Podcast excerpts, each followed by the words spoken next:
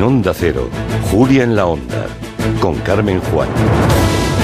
Sí, se acerca el día de la lotería y parece que el año ya se acaba. Prácticamente estamos ya encarando esa recta final. Nos preparamos para decir adiós al 2022. Un momento en el que también se anuncian eh, algunas despedidas, algunas eh, de personajes relevantes de nuestro entorno. Por ejemplo, Joan Manuel Serrat está dando sus últimos conciertos después de todo un año despidiéndose. Tenemos también dos políticos que han anunciado que se retiran, cumpliendo su palabra de estar en política solo dos mandatos.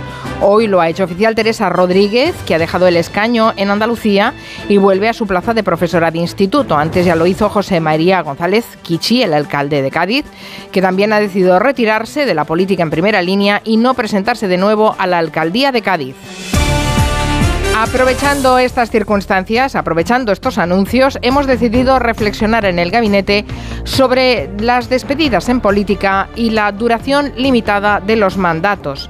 Hasta hace no mucho era una postura bastante bastante eh, digamos, común el anuncio de que se iba a estar solo dos mandatos, pero quien lo cumplió realmente fue el expresidente Aznar, que sí que en 2003 eh, dijo que iba a estar solo ocho años y no sabemos si se arrepintió o no, pero cumplió la promesa de irse a los ocho años no volver a ser candidato, aunque evidentemente sigue en política. Pero es bueno que la política sea una actividad transitoria para los que se dedican a ella.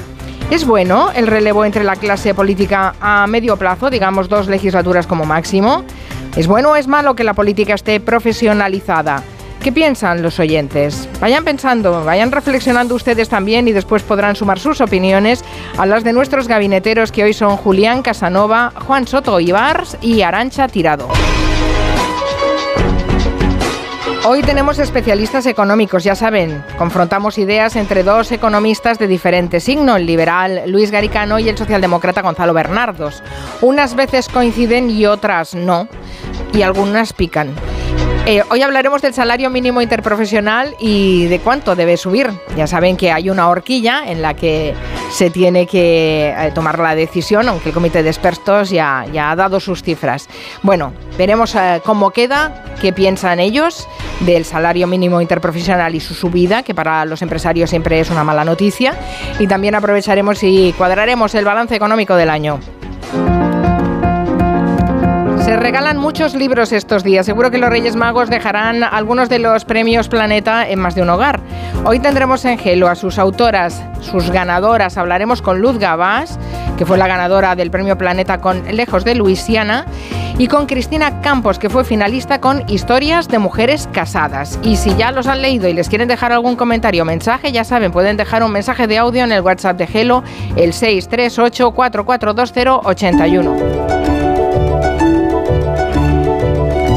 También pueden dejar consultas para nuestro otro invitado. Hoy no estará en Adopta Engelo Miguel Romero, pero hablaremos con Sergio García Torres, que es director del Departamento de Bienestar Animal del Gobierno de España, la persona que está a la cabeza del anteproyecto de ley de protección de los animales, que ya saben que está en tramitación parlamentaria. Así que cualquier duda sobre esa ley, cómo va a afectar a los animales de compañía que tenemos en casa, sobre todo los que son exóticos, los animales de caza, ya saben que ha habido polémica por alguna enmienda eh, con respecto a, la protección de los eh, perros de caza.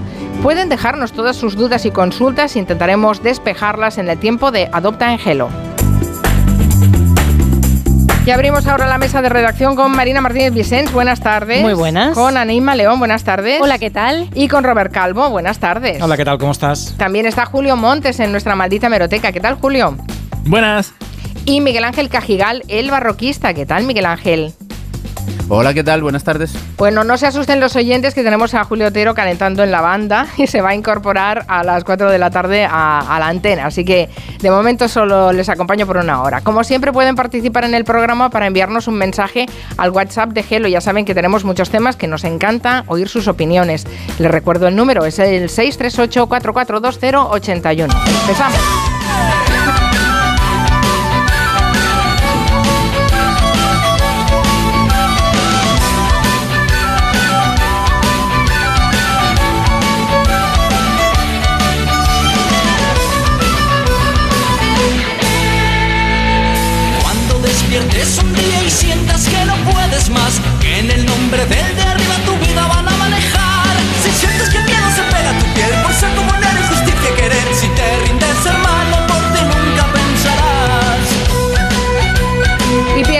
¿Qué es esto de la fiesta pagana de Mago de Oz abriendo la mesa de redacción? Hombre, porque hoy se producirá el solsticio de invierno. Cuando vayan a pedirte los diezmos a fin de mes y la Santa Inquisición te invite a confesar. Por eso digo tu alta la voz de que nunca pediste opinión. Si es verdad que existe un Dios que trabaja de sol a sol. ¿Eso qué significa? ¿Que se empiezan a alargar los días? Sí, bueno, desde Santa Claro. Lucía, ¿no? Se empezaron a alargar los días. Pero hoy, hoy ya entra el invierno, eso es lo que significa. Por eso en pleno solsticio, ¿qué se hace en solsticio? Hombre, en este momento Fiestas de, paganas. de villancico, ¿no? Y de campana, ¿no? Y de eh, clarinetes. No, hombre, pero es el invierno. Primero, primero lo pagano, después ya vendrá lo cristiano. Lo cristiano, Primero ¿no? lo pagano. Ayer en Sevilla íbamos en manga, íbamos algunos en manga corta. Yo voy en manga corta ahora mismo. Pero no llovía ayer en Sevilla. Llovía tropical. Ah, qué bien. Si pan para los tuyos, si ves muy gordo al abad. Si su virgen viste de oro, desnudará. ¿Cómo van a silenciar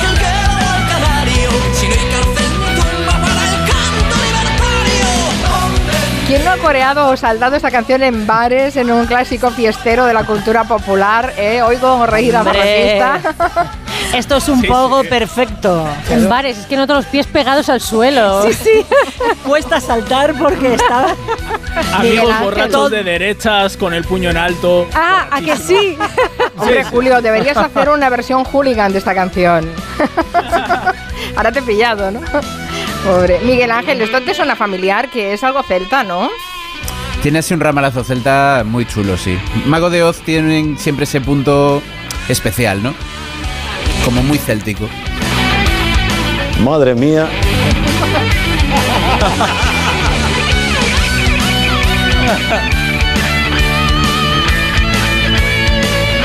Bueno, pues que sepan que esto cuando llega el solsticio hay que ponerlo a tu Si alguien estaba e- echándose una siesta o una cabezadita, ya se, Se ha acabó. Despertado. se bien acabó. hecho, bien hecho. Para eso estamos aquí desde las 3. Si no, ¿para qué? Vamos a trabajar para que nadie nos escuche. No. ¡Arriba! Arriba, exacto. Puestos a ponernos arriba y venirnos arriba, que hay un encierro reivindicativo importante. Vamos a contárselo porque es una decena de usuarias de la piscina mancomunada de Valmiñor, en Galicia, están atrincheradas literalmente en la casa consistorial de Nigrán porque reclaman una subida de la temperatura del agua de los 25 a los 28 grados. Hombre, es que hay una diferencia sustancial entre meterse en una piscina 25 a 28. Llevan desde el lunes por la mañana en las instalaciones del Concello las afectadas encerradas y no se van a ir hasta que tengan un escrito eh, donde les diga la mancomunidad de Valmiñor y la empresa concesionaria de la piscina cuál es la medida que van a tomar para que vuelva la piscina a estar a 28 grados. Eh, Es muy importante para mucha gente, es el ejercicio que le manda al médico, es lo que tiene que hacer, es lo que le mantiene en forma. Bueno, hemos hablado con una de las mujeres que está ahí encerrada, se llama Eudosia Pérez. hay gente mayor que va a clases de terapeuta y no aguanta esa agua, le tienen dado, gente que rígida, eh, no puede moverse por la temperatura, niños pequeños que con neopreno y con todo se ponen amorotonados y tiemblan de frío y tienen que llamarle los monitores a los padres para que los vayan a buscar y de hecho de meterlos incluso en sauna para, para que cojan su temperatura corporal. ¿Ves que ha empezado hoy el invierno? Por favor. Claro, efectivamente. Empezó el conflicto cuando la empresa eh, pidió a la mancomunidad una compensación de 40.000 euros porque habían perdido dinero a raíz de la pandemia, la subida del gasto energético y como la mancomunidad dijo que no, pues decidieron bajar la temperatura. Eudosia dice que se van a quedar en el concello hasta que se arregle el problema, que si tienen que pasar la noche buena protestando, pues la pasan. Si no arreglan esto, sí. Y en vez de ir a una discoteca o a una sala y pues cojo y hago aquí un, pongo música y nos ponemos yo y los usuarios a bailar. Unos largos. Tenemos sala de fiestas aquí, o sea que, ¿qué problema hay? Me ahorro el dinero, y tengo comida y tengo un local grande, mesas y sillas y ya está.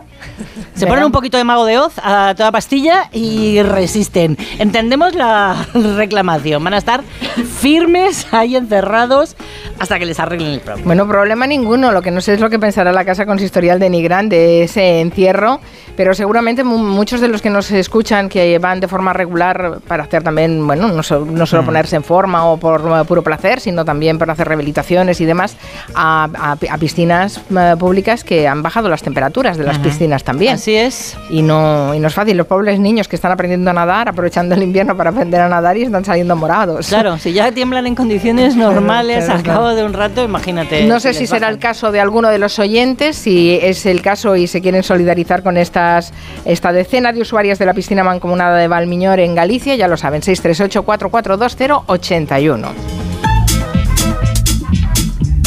Tururú, tururú. Hablando de protestas, se cumple un mes desde que los médicos y pediatras de atención primaria en la Comunidad de Madrid iniciaron una huelga indefinida. Sí, 21 de noviembre los sanitarios de atención primaria en Madrid se van a la huelga por el caso de la apertura de las urgencias en los centros de salud que llevaban más de dos años cerradas, caos que provocó la dimisión de varios altos cargos en la Consejería de Sanidad. Lo que piden, ya lo hemos contado en el programa, es que se contraten más médicos, se mejoren las condiciones económicas y se bajen los ratios de pacientes que atiende cada médico. Unos compromisos que, ojo, pues anunció en el plan de acción durante el debate del Estado de la Nación la propia Isabel Díaz Ayuso, septiembre de 2020. El plan, por un lado, mejorará las condiciones laborales de los profesionales para reconocer todo el esfuerzo que realizan y, por otro lado, aumentar de manera progresiva la plantilla con el fin de disminuir la presión asistencial, dedicarle más tiempo a cada paciente y favorecer la estabilidad laboral. Algunas de estas medidas eran una exigencia de Bruselas, además. Sí, que ya se apropió como promesas que por lo que se ve, pues de momento no se han cumplido. Más la renovación de 2.000 sanitarios a los que se les acababa el contrato en diciembre del año pasado. Pero es que Ayuso en la campaña de 2019 ya prometía reforzar la atención primaria. Voy a reducir las listas de espera, voy a reforzar la atención primaria y las urgencias. Pues reforzarla no parece y además hasta ahora tampoco se ha llegado a un acuerdo en esa huelga. No, llevan semanas negociando, los sindicatos no se fían de las promesas del gobierno Ayuso y este fin de semana pidieron una reunión con el consejero de Sanidad, Enrique Ruiz Escudero. Y como la Comunidad de Madrid no se la concedía, se encerraron en la consejería. Al final parece que se van a seguir con las reuniones, lo anunciaba Escudero este martes. Nuestra voluntad es eh, pues continuar con esa negociación. De hecho, a lo largo de este acto hemos recibido una petición de reunión y lo haremos con la mayor celeridad posible.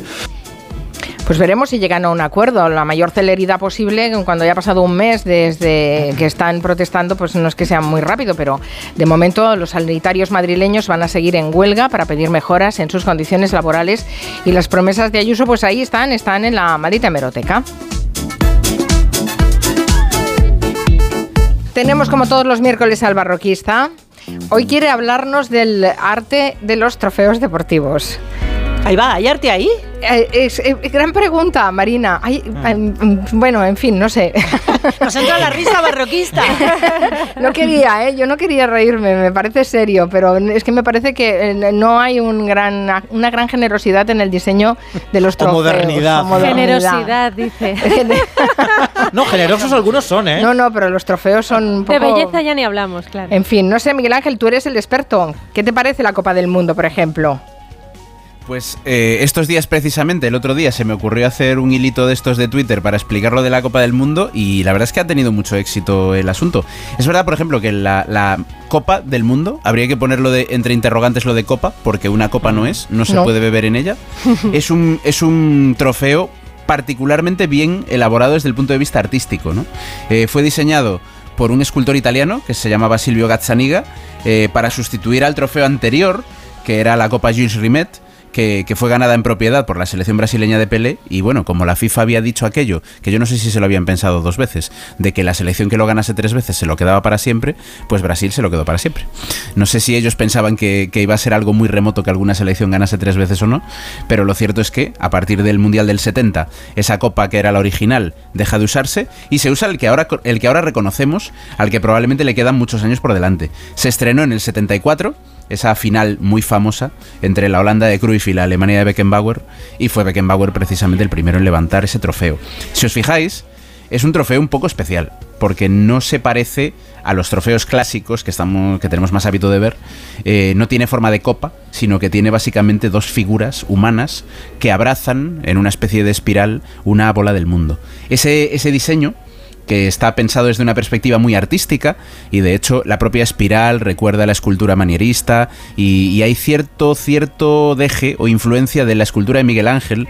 Ah, antes os, os parecía raro esto del arte y los trofeos, pero en realidad se nota que lo ha hecho un escultor, pues al final se ha convertido como en una silueta muy conocida. Yo creo que probablemente, no sé qué pensáis, yo el otro día pensaba en Twitter y lo decía, que quizás sea eh, la escultura más reconocible del mundo, o más Mm. famosa del mundo, una de las más reconocibles. Es muy difícil encontrar una persona que conozca otras esculturas del arte asiático o del arte europeo, pero la Copa del Mundo es muy transversal, ¿no? Yo creo que gente de todos los continentes sabe lo que es. Mm, Sí, yo creo que sí, que más o menos todos lo hemos. A mí me parece visto, bonita, ¿no? especialmente bonita. Sí.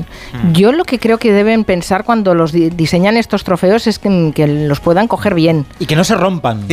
Eh, Sobre todo, ahora recuerdo una copa que cayó por ahí. Sí, Sergio Ramos. Que- Sí, es decir, que no sé si, esta, si este diseño, mi- Miguel Ángel, me- claro, yo no la he tocado, no la he cogido, no sé ni cuánto pesa, ni si es fácil de coger, pero a simple vista no parece que haya unos buenos asideros para coger esta, esta escultura.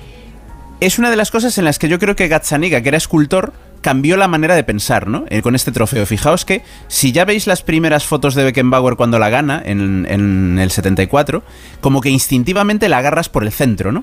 Es como que la coges y la levantas, como si fuera un tronco. Y desde entonces se ha reproducido siempre esa forma porque en realidad es la- casi la única manera de cogerla. Otras que tienen asas, pues como el trofeo de la Champions, se sujetan co- como por las asas. Pero es verdad que esta, al quitarle esa forma de copa, no es un objeto de homenaje, no se puede beber por ella, ha cambiado radicalmente la, la forma en la, que, en la que se utiliza.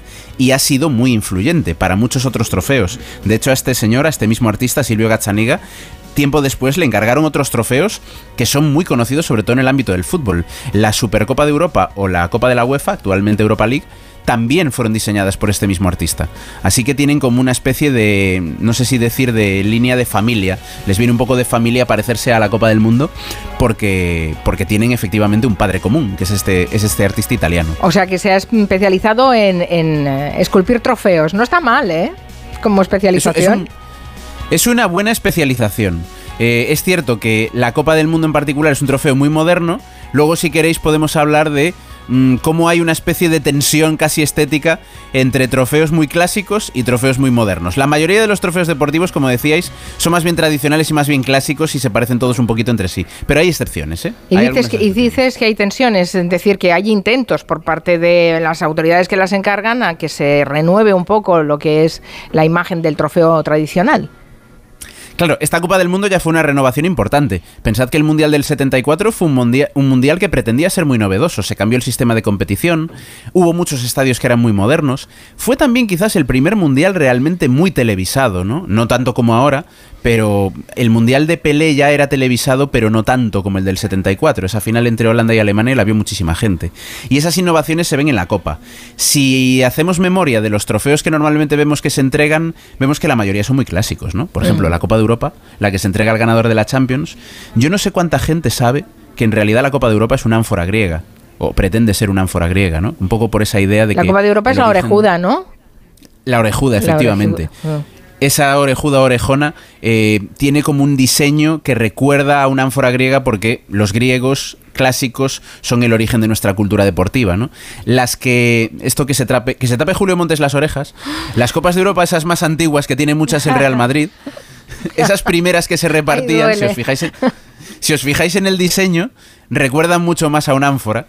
Y la de ahora, la que se entrega desde los años 60, desde finales de los 60, eh, es un poquito más conceptual, pero sigue siendo una ánfora griega. Es como muy tradicional esa silueta. Está bien. Bueno, después repasaremos otros modelos de, de- de trofeos eh, que son más, más clasicones. Por cierto, hablando de, de- de Messi, es increíble. la- eh, Habéis visto las imágenes que nos llegan desde Buenos Aires. De hecho, no se pudo hacer la rúa a los vencedores porque tuvieron que acabar eh, evacuándolos con un helicóptero, ¿no? Y la victoria de Argentina en el Mundial eh, no solo ha desatado pasiones, es que ya tiene récord en Instagram. Sí, sí. Ahora mismo hay una foto de Leo Messi que publicó Leo Messi con su imagen que tiene 70 millones de likes. Madre la fotografía muestra al propio jugador alzando la Copa del Mundo. Es la foto que hasta este momento ostentaba el, el récord de likes en Instagram. Esa foto que hasta ahora tenía eh, el mayor número de likes era un huevo, un huevo de gallina eh, de la llamada cuenta World Record Egg que formaba parte de una estrategia para visibilizar la importancia de la salud mental y que contaba, cuenta vaya, con casi 56 millones de me gusta. Esta campaña de marketing financiada por el servicio de streaming Hulu se completó durante la Super Bowl de 2019 con un anuncio de 30 segundos de la organización Mental Health America. Ahora es Leo Messi quien ostenta la fotografía más eh, likeada o con más me gustas de Instagram. Sí, sí, bueno, lo de Messi es una locura. De hecho, hay hasta conspiraciones satánicas. En una hacemos una pausa y después nos las cuenta Julio Montes y su maldita meroteca. De 3 a 7, Gelo. Con Carmen Juan.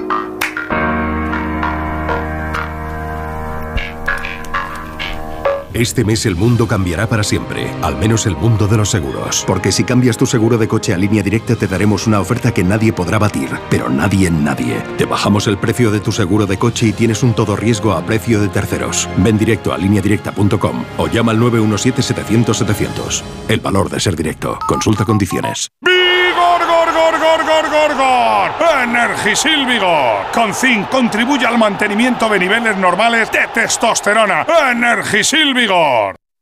Hace ya mucho tiempo, un pintor de Huesca prometió a un viejo amigo que si le tocaba la lotería, le ayudaría a financiar uno de sus proyectos. Más tarde, aquel pintor de nombre Ramón Acín ganó el gordo de Navidad y siendo fiel a su promesa, ayudó a su amigo Luis Buñuel a filmar Las Urdes Tierras sin Pan, una referencia de nuestro cine.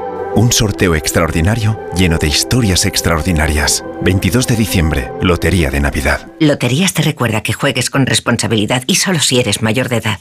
Y ahora que me voy en Navidad, conecto la alarma y me quedo tranquila. Muy tranquila. Y con la app, cuando tú no estás en casa, puedes verla cuando quieras. Puedes conectarla, desconectarla y si se te olvida, te lo recuerda. Si pasa cualquier cosa, lo detectamos al instante. Te enviamos un mensaje y podemos chequear. Si se ha movido una cortina, si dejaste la ventana abierta. Lo importante es que hay personas al otro lado. Protege tu hogar frente a robos y ocupaciones con la alarma de Securitas Direct. Llama ahora al 900-272-272. Oye, menos mal que esto iba a ser una cenita de amigos, porque al final nos hemos juntado 9 millones de personas. Pues lo normal, si es que es la cantidad de gente que pasa por Antena 3 cada día. Pero bueno, cabemos todos. Ya, ya, sí, eso está muy bien, pero ya verás cuando le digamos al camarero que pagamos por separado. Seas como seas y vengas con quien vengas, tú también estás invitado a la Navidad de Antena 3, porque tenemos de todo y para todos. Antena 3, la tele abierta. Uf, no estoy seguro. ¿Un masaje? Espera, no. ¿Tendrán paracaídas? Seguro. Las cajas de experiencia Smartbox en viajes El Corte Inglés lo tienen todo. O tal vez una caja cena para dos. Bueno, no, no, el masaje. Le vendrá bien, lo necesita. Todos lo necesitamos. Este año regala emociones.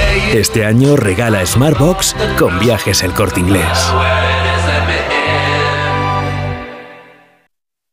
¡Ay, Pinzón! ¿Recuerdas lo de América? Mm, ya no se hacen descubrimientos así. Colón, espabila y descubre un nuevo servicio. Hazte un renting con Rentic y estrena un Samsung Galaxy Z Flip 4 por 49 euros al mes. Con seguro incluido y cambias cuando quieras. ¿Dónde? En Rentic.com, tiendas autorizadas y en Phone House. Porque comprar un móvil ya es historia.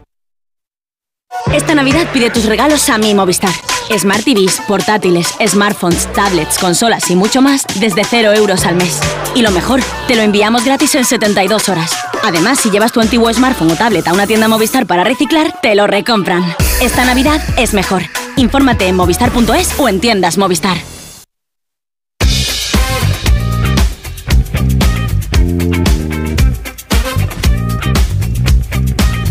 Les decíamos que había hasta teorías de la conspiración que afectaban a Leo Messi. No sé si los oyentes piensan que estamos exagerando, pero no, Julio Montes, es así. Bueno, esto es lo que decimos eh, siempre, Carmen, que la gente en su casa se puede preguntar, ¿pero esto se lo cree la gente? Desgraciadamente, sí. ¿Qué están diciendo de Leo Messi? Carmen, que es satánico. Así, directamente. Sí, sí. Sí, sí, sí. Sí, ¿y, sí. y eso? ¿Pero en qué se basan?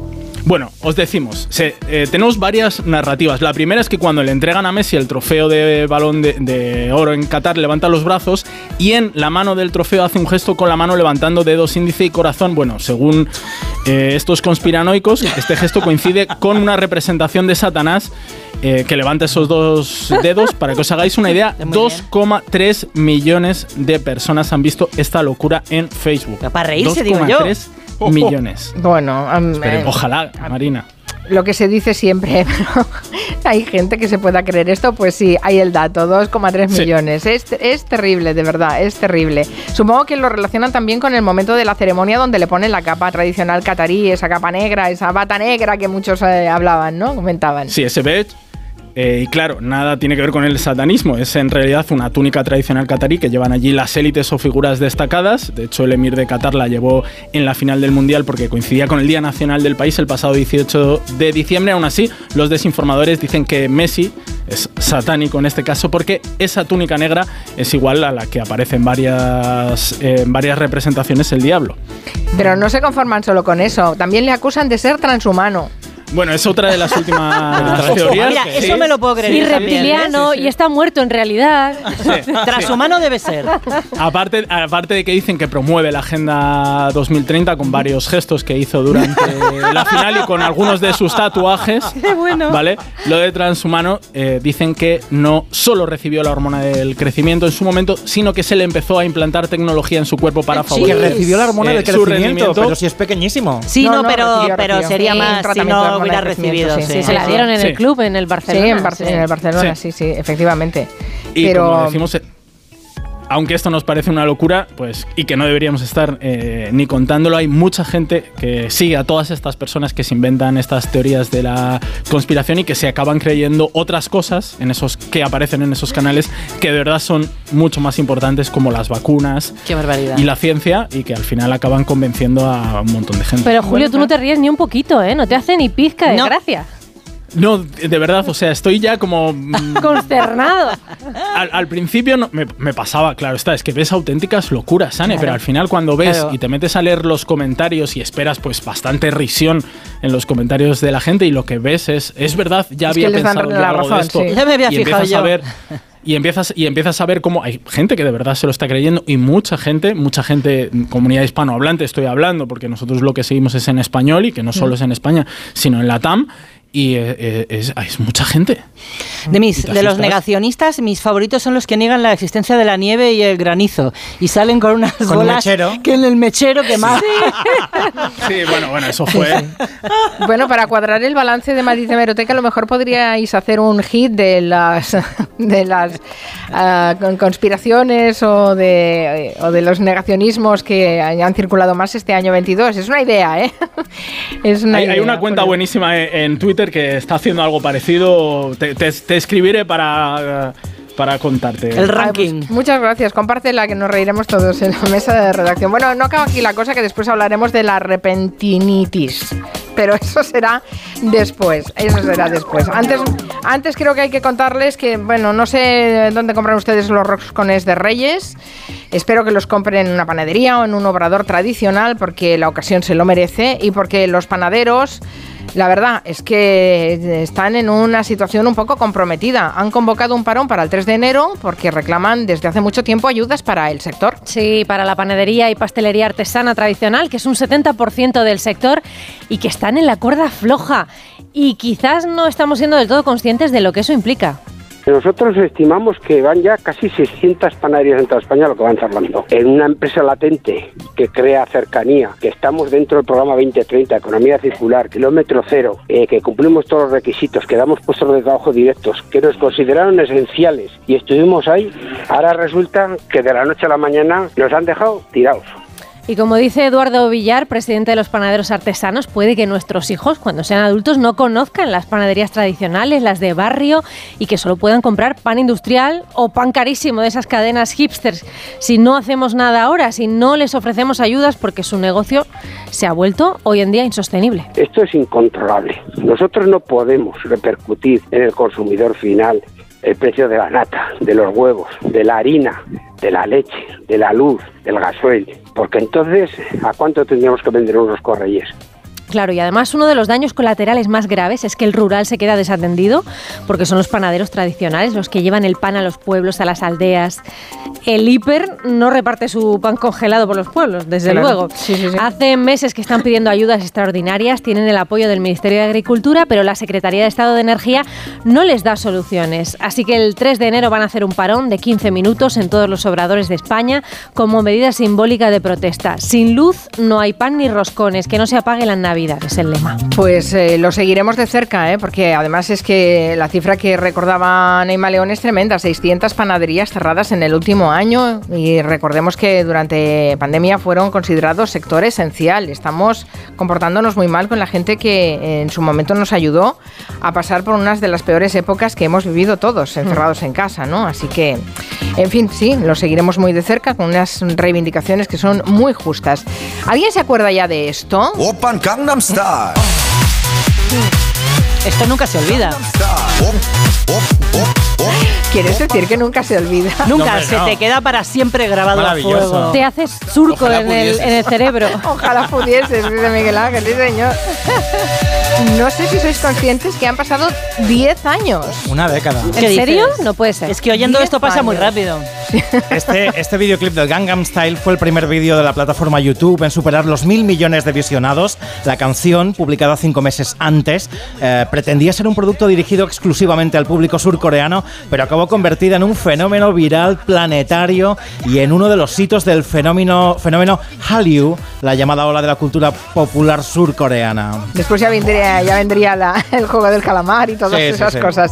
Pero eh, seguro que mucha gente no sabe ni lo que dice esta canción, obviamente. Yo tampoco lo sabía hasta hace un tiempo, es un tema con Ah, humor. ¿Has averiguado lo que significa? Ah, es un curioso. tema con, eh, con humor, es como de sátira, se burla de aquellos que buscan imitar el estilo de vida del exclusivo distrito de Gangnam en eh, Seúl. Los pijos, los pijos de Los Seúl. pijos, sí. Lo más famoso del vídeo, evidentemente, es la coreografía del trotecito del caballo que estaba haciendo yo hace un momento. Hoy tiene, este vídeo tiene ya 4.628 millones de reproducciones. Qué fuerte. Escuchas estas cifras, te pones, te marea. Yo no sé, Miguel Ángel. La tú- pasta que ha ganado tú- este hombre. Pensando en, en- en las cuestiones artísticas y en, en- en- en la- en- en las representa- representaciones plásticas y todo, y en la creación artística. Y fíjate, un baile de estas características es que en lo 10 peta. años lo peta, sí. Tremendo, tremendo. En fin, para pensar. Da un poco de miedo. Luego llegó Despacito, Baby Shark y todo aquello. Yo comí el otro día en un japonés al que suelo ir y, Y la- ponían- eh, y no, y me dijo la señora que lo lleva, eh, hemos cambiado la carta, hemos añadido muchísimos platos coreanos porque la gente está como loca, ya no es solo el que sigue el pop coreano y tal, sino como loca con las series, con esto, lo otro, de repente es una moda absoluta que llega incluso a la comida que le das a, a las familias, ¿no? Sí, sí, sí, que está de moda lo coreano. En fin, una pausa y hablamos, hablamos más de esos diseños clásicos que tienen los trofeos. Dos cositas. La primera, estoy cansado de que me subas el precio constantemente. La segunda, yo me voy a la mutua. Vende a la mutua con cualquiera de tus seguros y te bajamos su precio, sea cual sea. Llama al 91 555 5555. 91 555 5555. Por esta y muchas cosas más, vente a la mutua. Condiciones en mutua.es. En Mercadona ya estamos listos para tu Navidad. Esa que empieza con un jamón reserva y unos gambones. Sigue con una paletilla de cordero y un Rioja Arteso Crianza. Y termina con un turrón choco crujiente. Este año, la Navidad que necesitas está en Mercadona. Y en nuestro recetario y en tienda y web. Y ahora que me voy en Navidad, conecto la alarma y me quedo tranquila. Muy tranquila.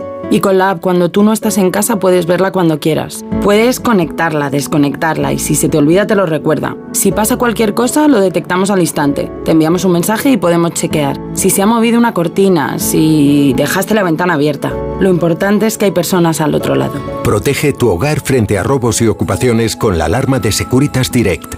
Llama ahora al 900-272-272.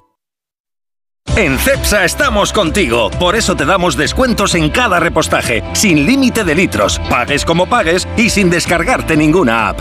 25 céntimos por litro para todos y 30 céntimos con porque tú vuelves. Incluye la bonificación del gobierno. Infórmate en cepsa.es y en las estaciones de servicio CEPSA. Oye, que estaba por el centro y había tan buen ambiente navideño que me he dejado llevar y he comprado nuestro número. No sé si nos tocará, pero nos toque o no, tengo claro que este año nos independizamos. Lo tengo clarísimo. De este año no pasa. En Telefónica acercamos toda nuestra tecnología para seguir formando a personas para el empleo y así todos tengamos más oportunidades. Telefónica, cuanto más cerca estemos, más lejos llegaremos. Onda Cero Madrid 98.0 Si aún estás en busca del regalo perfecto, visita Las Rozas Village, un destino de shopping mágico donde encontrarás las mejores ideas para regalar con descuentos extraordinarios de hasta un 60% en las boutiques de tus firmas favoritas. Abrimos hasta las 10 de la noche para que disfrutes aún más de una experiencia de shopping inolvidable y de nuestros descuentos de hasta el 60%. El manantial de los sueños presenta el campamento real. ¿Dónde viven los Reyes Magos? ¿Dónde duermen? ¿Con quién viajan? ¿Dónde acampan? Descubre el campamento real en elorigendelanavidad.com. En el Real Jardín Botánico Alfonso XIII, Universidad Complutense de Madrid. Estas fiestas, decora tu hogar con Muebles a Dama. Ven a la calle General Ricardo 190 o entra en su web mueblesadama.com. Muebles a dama les desea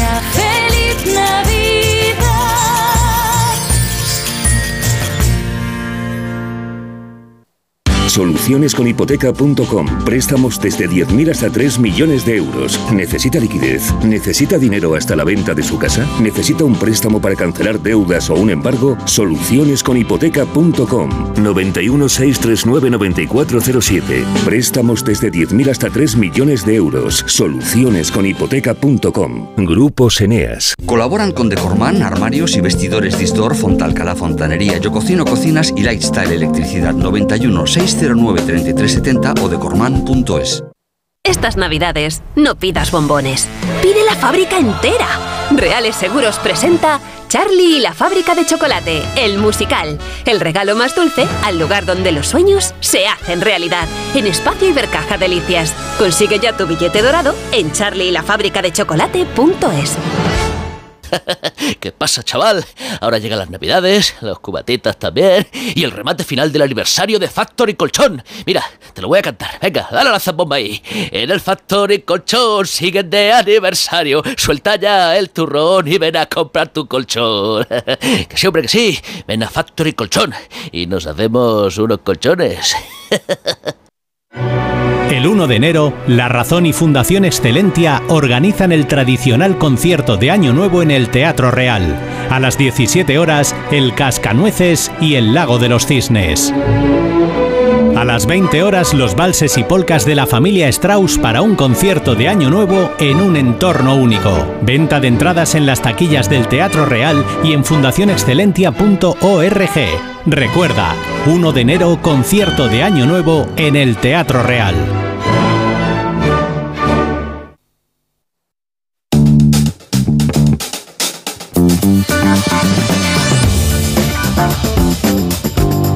Hay algunos oyentes a través de Twitter que apoyan la reivindicación de las mujeres en, en Galicia por el- Ah, la bien. temperatura de la piscina. Claro. Y creo que eh, hay muchos otros oyentes que también les dan su apoyo.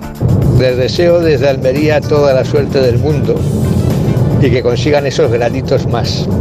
Y les felicito porque sean capaces de juntarse y de luchar por lo suyo. En Almería, que apenas hay tres piscinas cubiertas, una, la del Jairo, que es digamos la zona más pobre, esa la han cerrado. Están las instalaciones impecables, pero la han cerrado porque el ayuntamiento y la concesionaria no son capaces de pagar un poquito más de lo que ha subido el gas. Mi hija es una rana auténtica en pis- piscinas climatizadas son las piscinas de, de verano y no conseguimos que, que entre porque tiene muchísimo frío. En principio cumplen con la normativa de que esté entre 24 y 28 grados, pero en la zona donde está la piscina pequeña, pues la, está justo al lado opuesto donde están los vestuarios, es una piscina muy grande y la temperatura es demasiado baja. Sí, sí, 24 grados para una piscina de- En invierno, en invierno claro. es, eh, es, es fresquita. Fresquito, ¿no? Es fresquita, sí, sí. A, estas mujeres que están encerradas les están llevando empanada, eh, leche, eh, todo tipo de habituallamiento para que, Para que sobrevivan resistan, claro, para que resistan al encierro. Menuda solidaridad es la gallega, o sea, Sí, sí, sí, sí. por comida no va a faltar. Eso no. Estaba pensando, Miguel Ángel, a raíz de que propongas este tema de eh, el diseño de los trofeos, que, que, no sabría yo identificar. Tienes que ser muy cafetero para poder identificar, mira, este trofeo, esta copa es tal, esta copa está. Aparte de la, del, la Copa del Mundo, que como tú, mm, la verdad es que me lo has descubierto, no lo había pensado. Al no ser una copa, es muy identificable. Aparte de eso, la orejuda, que la hemos visto mil veces, y la ensaladera, que también la hemos visto mil veces, pero las demás, ¿cómo es que tú las identificas? Se parecen bastante. Y, además, en el fútbol, por ejemplo, hay como una. como dos tendencias grandes. Eh, una es. son esas copas con forma de cántaro o de gran ánfora. eh, que de hecho incluso la de la Premier League, para que más o menos sea futbolero, se parece un poco a la de la Champions. Lo que pasa es que la diferencian con que la de la Premier League lleva una corona dorada y unos leones, que son un poco la, el simbolismo, pero se hizo un poco también a imagen de la otra, porque la Copa de la Premier League eh, es muy reciente. La Premier League nace en los años 90. ¿Alguien se acuerda de cómo era el trofeo que antiguamente se le daba a, las, a los equipos que ganaban la liga inglesa de, de fútbol? No, Ni idea. No, no. Parece, parece como muy remoto y en realidad el último se entregó en el año 90, 1990, no hace tanto. Era, era una especie de composición súper rebuscada, súper barroca diríamos hoy en día, en realidad lo que era era muy victoriana, muy de joyería y que tenía una figura de una mujer arriba, encima, coronando y por eso se llamaba The Lady al trofeo. Mm. Fue un trofeo que estuvo vigente 101 años. Porque recordad que la liga inglesa tiene unos pocos años. Entonces, desde 1891 se entregaba. Eh, el último año fue en, en el 1991, ¿no? Al cumplir un siglo, digamos que se hizo ese reboot y se, y se empezó a llamar la Premier League y cambió un poco todo el formato. Eh, esa tradición de, digamos, trofeos muy clásicos, yo creo que el ejemplo más clásico es eh, el trofeo que se entrega al ganador de la categoría masculina del abierto de golf, del abierto británico de golf. Tengo que, googlear todo esto que dices porque es que no Si no, caigo, ¿verdad ¿eh? que no, ver. que no le ponemos cara a estas eh, Copa Golf. copas? Curioso. Es una locura. De hecho, se le, se le conoce popularmente en el argot de los aficionados al golf como la jarra de clarete, porque es literalmente una jarra. Es como una jarra que parece sacada de un bodegón barroco, así muy torneada, muy bonita. Difícil de coger para cuando los, los ganadores la ganan. Pues mal, ya es uno de los Es uno de los trofeos deportivos más antiguos del mundo porque esta jarra se entrega desde 1873, que ya ha llovido, ¿eh? Y se sigue entregando la misma. Lo que pasa es que existe esta tradición que también es muy común a otros deportes masculinos individuales, de que se va poniendo el nombre de los ganadores en la base y se va haciendo la base cada vez más grande, como pasa en la Copa Davis. No sé si hacéis memoria. La Copa Davis es una ensaladera, mm, Sí. literalmente una ensaladera de plata, pero se entrega con una base de madera que lleva los nombres de todos los que la han ganado en todos los años. Y tiene pinta de pesar Sí, muchísimo. sí, tiene aspecto de pesar. Yo creo que entra en el capítulo de trofeos exageradamente pesados. Que yo que soy de Coruña, por ejemplo, sabemos que el trofeo, el trofeo Teresa Herrera de fútbol, que es un trofeo de verano, es muy conocido porque es muy pesado, porque es la torre de Hércules de, de A Coruña en, en tamaño gigante. Normalmente lo tienen que levantar entre varios, así un poco porque hab- había quien decía que la importancia del trofeo es inversamente proporcional a su tamaño, ¿no? Si, el, si, el- si lo- ganarlo es importante, no hace falta que hagas un trofeo muy grande, y es verdad que la Copa del Mundo no es muy grande. La mayoría de trofeos son un poco, vamos a decir así, anticuados en su diseño. Hombre, total. Pensad, por ejemplo, uno que hemos visto muchas veces, la Copa de los Mosqueteros de Roland Garros, que Rafa Nadal la muerde Sí. mm, durante un montón de años de su vida. es, un, es un trofeo muy, muy anticuado. Sin embargo, yo creo que esto se debe también a que nuestros gustos también son anticuados. Si de repente alguien va a cambiar el trofeo de la Liga de Fútbol o de la Liga de Campeones, se puede montar un jaleo importante. ¿no? ¿Y la Liga Española cómo es el trofeo? Que no lo recuerdo. Pues la liga es curioso porque es de los trofeos futbolísticos de los más modernos. Yo creo que podríamos encajarlo en una modernidad moderada. Se diseñó en 1949, es obra de la joyería Alegre de Madrid, y si os fijáis es una copa muy grande, en realidad sí tiene forma de copa, pero sus características son que tiene como una especie de tachuelas con forma hexagonal en el borde, y luego unas asas Mm. que nacen como de plano, ¿no? De la boca de la copa salen justo horizontales, y luego bajan circularmente. Es, es muy rara, es muy angular. Yo creo que es así de las más modernas. Es como ruda, Así ¿no? Un las- poco. es un poco. Sí, es, efectivamente. Es como. Es un poco art déco, pero muy radical. Me recuerda también mucho a la que se entrega en Italia, a la Copa de Campeones de Italia de fútbol, lo que es el Scudetto, la, la serie italiana, que también fue diseñada un poco después, en los 60, y también tiene una forma así, un poco más moderna. Hay que decir que los italianos, yo creo que en Italia mm, tienen trofeos un poquito más bonitos. Yo creo que a lo mejor Son unos artistas. diseño. Claro, son unos Sí. artistas. Miguel Ángel, ahora que De se ha abierto hecho- el melón deportivo, deberías un día meterte con los escudos porque ya sé que esto es Hmm. mm, muy popular, pero no hay cosa más fea que un objeto de decoración con un escudo de fútbol. Esos cuadros repujados, brillantes. ¡Qué, Están qué intentando, horror, qué horror! están intentando mejorarlo, ¿eh? Están intentando mejorarlo. ¿Pero tiene ha- arreglo ha eso? muchos restylings. ha habido muchos restylings de los escudos más famosos en los últimos años. Algunos ¿Y más crees que es una mejora eso? Porque lo, lo del Atlético de Madrid, cambiar un escudo por el logo ese que no tiene ningún sentido ni históricamente, Es muy raro. al revés.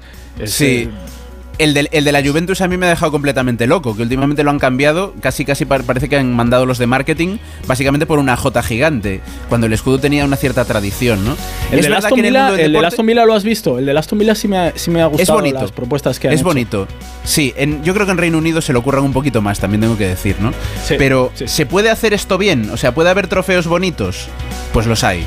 Yo no sé qué pensáis, tendréis que googlearlo, A ver. pero quizás uno de los trofeos más bonitos que hay es el que se le da al campeón masculino del Giro de Italia.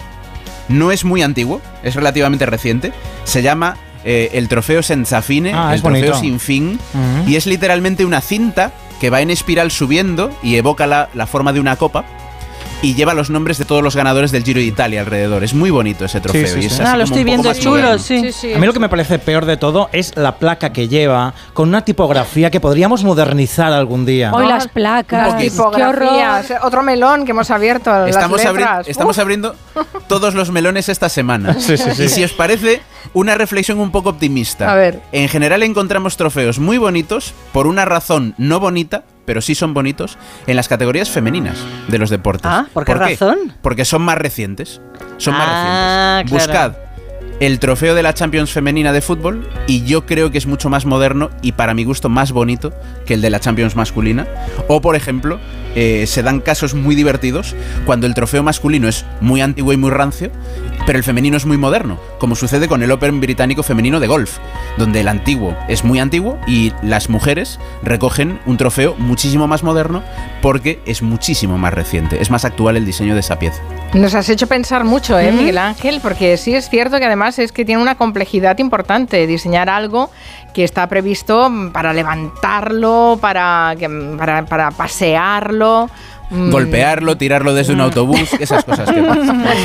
Sí, sí. Ay, lo estoy viendo, parece un corsé caprilesco. Bueno, trofeo aparte, de la a- Champions. aparte de hacernos pensar, también nos ha hecho googlear continuamente. Están todos los oyentes, la mesa de redacción, todos Claro, ahí todos, buscando todas las que referencias que, preguntar- nos está dando Miguel Ángel eh, Cajigal. Preguntadle, preguntadle porfa a Caprile qué le parece el trofeo, el trofeo de la Champions femenina. porque- Es que parece un corsé de los Sí, suyos, sí. ¿a que sí? y pues tiene así unas cintas, son, es muy bonito. Queremos presentarles a Conchita, que es esta. Hola, yo os quiero preguntar si os gustó la receta de lentejas que os dije el otro día. Yo estoy deseando que me preguntéis, deciros y también que me deis algún consejo vosotras. Bueno, es Conchita, la primera abuela community manager de España. Es la cara y la voz de Twitter, Facebook, Instagram y TikTok de una empresa que nos gusta mucho en este programa porque la hemos seguido desde que nació, que es Maximiliana. La creó un ingeniero informático aragonés jovencísimo, Jorge Terreu, en plena pandemia, porque se dio cuenta de que su abuela, que se llama así, Maximiliana, tenía un móvil de esos con números y letras muy grandes, pero muchas veces no atinaba a contestar las videollamadas, se olvidaba de cargarlo, luego no podía encenderlo. Y Jorge dijo, yo tengo que hacerle la vida aún más fácil a mi abuela para que podamos hablar con ella. Y entonces creó este móvil que le facilitaba mucho las cosas y le puso su nombre. Así nos lo contaba cuando lo lanzó. que funciona de manera totalmente solo en el lado del abuelo. El abuelo no tiene que tocar nada, se contesta solo, se cuelga solo. Y por el otro lado, los familiares, los amigos o conocidos de, la persona mayor entran a una página web que es maximiliana.es y simplemente escriben el nombre que el abuelo tiene en la aplicación. Desde ahí pueden elegir tanto hacer una videollamada como saber su ubicación y se, le- les va a Google Maps, eh, mirar cuánta batería tiene el móvil y si lo están cargando y por último enviar un mensaje. Pues por ejemplo, acuérdate tomarte la pastilla a las 5 y el mensaje aparece en el móvil del abuelo automáticamente, escrito en la pantalla y se lee en voz alta. Maravilloso. Dos años y medio después de esto han vendido más de mil dispositivos. La empresa da trabajo a siete personas y acaban de fichar a su primera community manager, que es Conchita, la abuela de Pedro, uno de los miembros del equipo. Es maestra jubilada. Cuando mi nieto me dijo que estaban agobiados con esto de Maximiliana, que no llegaban, yo le dije, hijo mío, si te puedo ayudar en algo, aquí está la abuela. Claro. Entonces dijeron, oye, ¿y tú nos podrías meterte en las redes sociales y explicar alguna cosa? Y yo le dije, lo que me digáis, sé poco de estos medios modernos, pero me presto a todo que me expliquen y que yo pueda hacer. Conchita es maravillosa y tiene una energía positiva estupenda. Empieza siempre sus vídeos saludando y diciendo un aforismo, una cita, una frase que ella saca de un cuadernito donde las ha ido recopilando a lo largo de toda su vida. Eso me lo anoté yo desde cría y tengo una libreta con más de mil frases, muchas más. Luego también me dicen los chicos, oye, cuenta alguna anécdota de tu vida y yo les cuento. Oye, diles algo para el fin de semana y yo les hago planes. Cuenta algún chiste, ahí está Conchita contando el chiste. O sea, todo que me pidan, estoy para ellos. Y para el mundo entero, para que sea un poquito más feliz, ya que lo tenemos tan sucio y tan feo el mundo ahora. Oye, parece Alexa, ¿eh? es mucho mejor que Alexa porque además te da favor. receta de lentejas. No te va a parar. Es que además la parte tecnológica en realidad es una bobada que se aprende en dos tardes. Lo que hay Claro. que tener es algo que contar, ¿no? Claro, y ella lo y tiene. talento, talento. Exacto. Eso es, y encanto, que tiene muchísimo, Conchita. Bueno, en arroba maximiliana.es podéis seguir la actualidad de la empresa de tecnología a través de la abuela Conchita. Hacemos una pausa y Julio Montes nos cuenta qué es la repentinitis.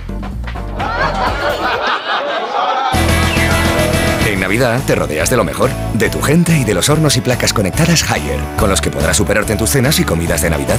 Además, en el corte inglés, por la compra de un horno o placa conectada Haier, te regalan un juego de cuchillos. Es magia, es Navidad, son los tecnoprecios del corte inglés.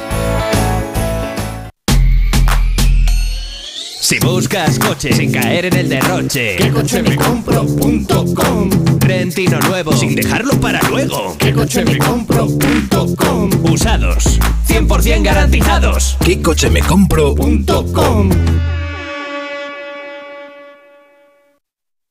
La vida es como un libro y cada capítulo es una nueva oportunidad de empezar de cero y vivir algo que nunca hubieras imaginado. Sea cual sea tu próximo capítulo, lo importante es que lo hagas realidad. Porque dentro de una vida hay muchas vidas y en Cofidis llevamos 30 años ayudándote a vivirlas todas. Entra en cofidis.es y cuenta con nosotros. Las noticias recientes nos dan pocas alegrías. Aún así, debemos disfrutar de la vida. ¿Ansiomet te puede ayudar? Ansiomet con Crocus Atibus mantiene tu ánimo positivo. Ansiomet de Pharma OTC. Miles de empresas de menos de 50 empleados ya están implementando las soluciones de digitalización del programa Kit Digital. Susana García, gerente de la pyme gijonesa García Rama, nos cuenta su experiencia. En nuestro caso, las soluciones digitales que priorizamos fue la de instalar un sistema que centralice la información de diferentes ámbitos de la empresa, como por ejemplo pues la del control de inventario, el de la relación con clientes, la contabilidad también y que estuviera todo enlazado. El trámite para solicitar el bono es muy sencillo porque a través de la plataforma te van guiando, no tiene ninguna dificultad. Estamos muy satisfechos porque estamos viendo ya los cambios. El Kit Digital nos ayuda a controlar todos los procesos. Esto nos va a facilitar mucho el día a día. Kit Digital es una iniciativa del Gobierno de España gestionada por Red.es y enmarcada en el Plan de Recuperación. Únete al cambio digital. La transformación que tu empresa necesita es posible. Infórmate en el 900-900-9001 o en www.acelerapyme.es. Colabora Cámara de Comercio de España, financiado por la Unión Europea. Next Generation, Plan de Recuperación, Gobierno de España.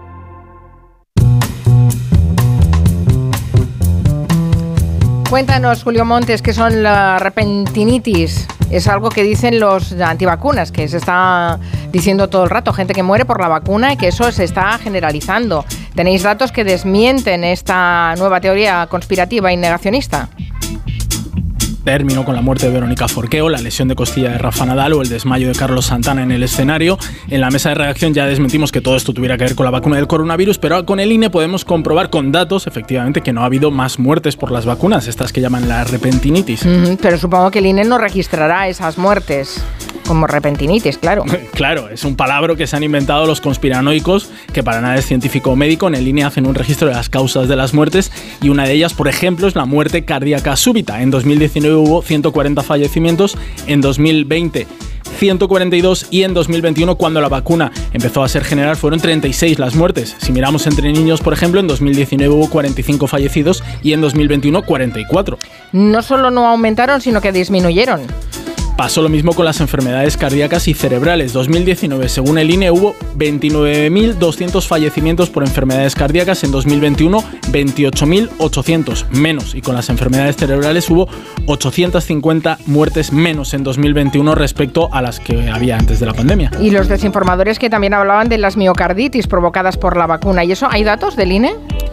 Sí, el miocarditis es la inflamación del músculo cardíaco. En 2019 fallecieron en España 30 personas por esta causa, el año pasado 31. O sea, no hay diferencias. Bueno, pues nada, que lo de la repentinitis, que también son teorías negacionistas, así que hay que ir siempre que eh, tengamos dudas, recurrir a los datos de la maldita hemeroteca. Ya está aquí Julio Otero, ¿qué tal, Julia? de repentinitis he llegado. de repentinitis. no, hace ya un, rati, un ratinitis. de milagritis. bienvenido, Guillem. Eh, sí. Aquí. Guillem siempre presente. Nada, que ya estoy aquí, que, mm, que he pasado la ITV, que lo sepáis, vosotros y los, y los oyentes y los oyentes maravillosos que se preocupan por mi salud. Bueno, han pasado tres meses, me han vuelto a meter en el tubo, me han mirado de arriba abajo y todo parece que sigue bien, todo sigue bien, así que tres meses más de tregua. Vamos a hacer, vamos, vamos sumando. Bien, bien. Bueno, pues nada, eh, me quedo aquí, ¿no? Sí, ya te quedas, ¿no? Sí, pero ya, ya que estoy, que me cuente una cosa que me tiene que contar de la mutua ah, Marina. vale, tomamos nota. Marina, cuéntame. Sí, hombre, es que hay gente que está harta de cambiar de compañía de seguros cada dos por tres, necesita una que le dé tranquilidad y ¿sabéis lo que hacen? Bueno, pues llaman a su antigua compañía y les dicen dos cositas. La primera, no quiero tener que cambiar de compañía todos los años. La segunda, yo me voy a la mutua. Nueve de cada diez personas que se cambian a la mutua se quedan. Vete a la mutua y te bajan el precio de cualquiera de tus seguros, sea cual sea. Llama al 91 555 5555. Por esta y muchas cosas más, vente a la mutua. Consulta condiciones en mutua.es. Pues nada, hemos llegado al final y em, además de despedir a Mari Carmen Juan y agradecerle los servicios prestados en esta hora, despedimos a Julio Montes hasta mañana, supongo, ¿no? hasta mañana. Y a Miguel Ángel Cajigal, el barroquista, hasta la semana que viene. Chao, chao. Adiós. Adiós, Mari Carmen. Adiós, Roberto. No, no, Adiós, que vaya te vas, ¿no? Del todo. No, no, yo me quedo aquí. Te quedas un ratito. Noticias, que son las cuatro, las tres en Canarias y seguimos.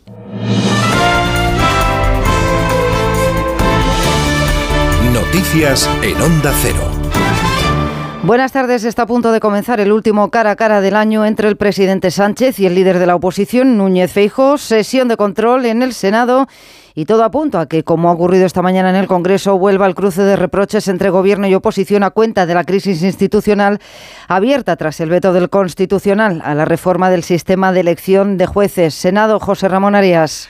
Un último cara a cara del año, como tú decías, con el debate de la reforma del Código Penal de telón de fondo, así como con la última decisión del Tribunal Constitucional y con los ataques que se han producido en los últimos días a las diferentes instituciones del Estado. En los últimos días se han producido también llamadas a la serenidad y a la calma en las declaraciones por parte de ambos dirigentes políticos, tanto por parte de Pedro Sánchez como de Alberto Núñez Feijóo, que se ven las caras horas después de conocerse el último, el último CIS de Tezanos que ha apretado las diferencias electorales entre Partido Socialista y Partido Popular. A partir de ahora, en unos minutos, comienza esta última sesión del año aquí en el Senado, el último cara a cara del año entre Alberto Núñez Feijóo y Pedro Sánchez. Eso en el Senado y a las 7 de la tarde, pleno de urgencia en el Constitucional para resolver el escrito que ha presentado el propio Senado en el que impugna la decisión de paralizar esa votación sobre la reforma del Poder Judicial.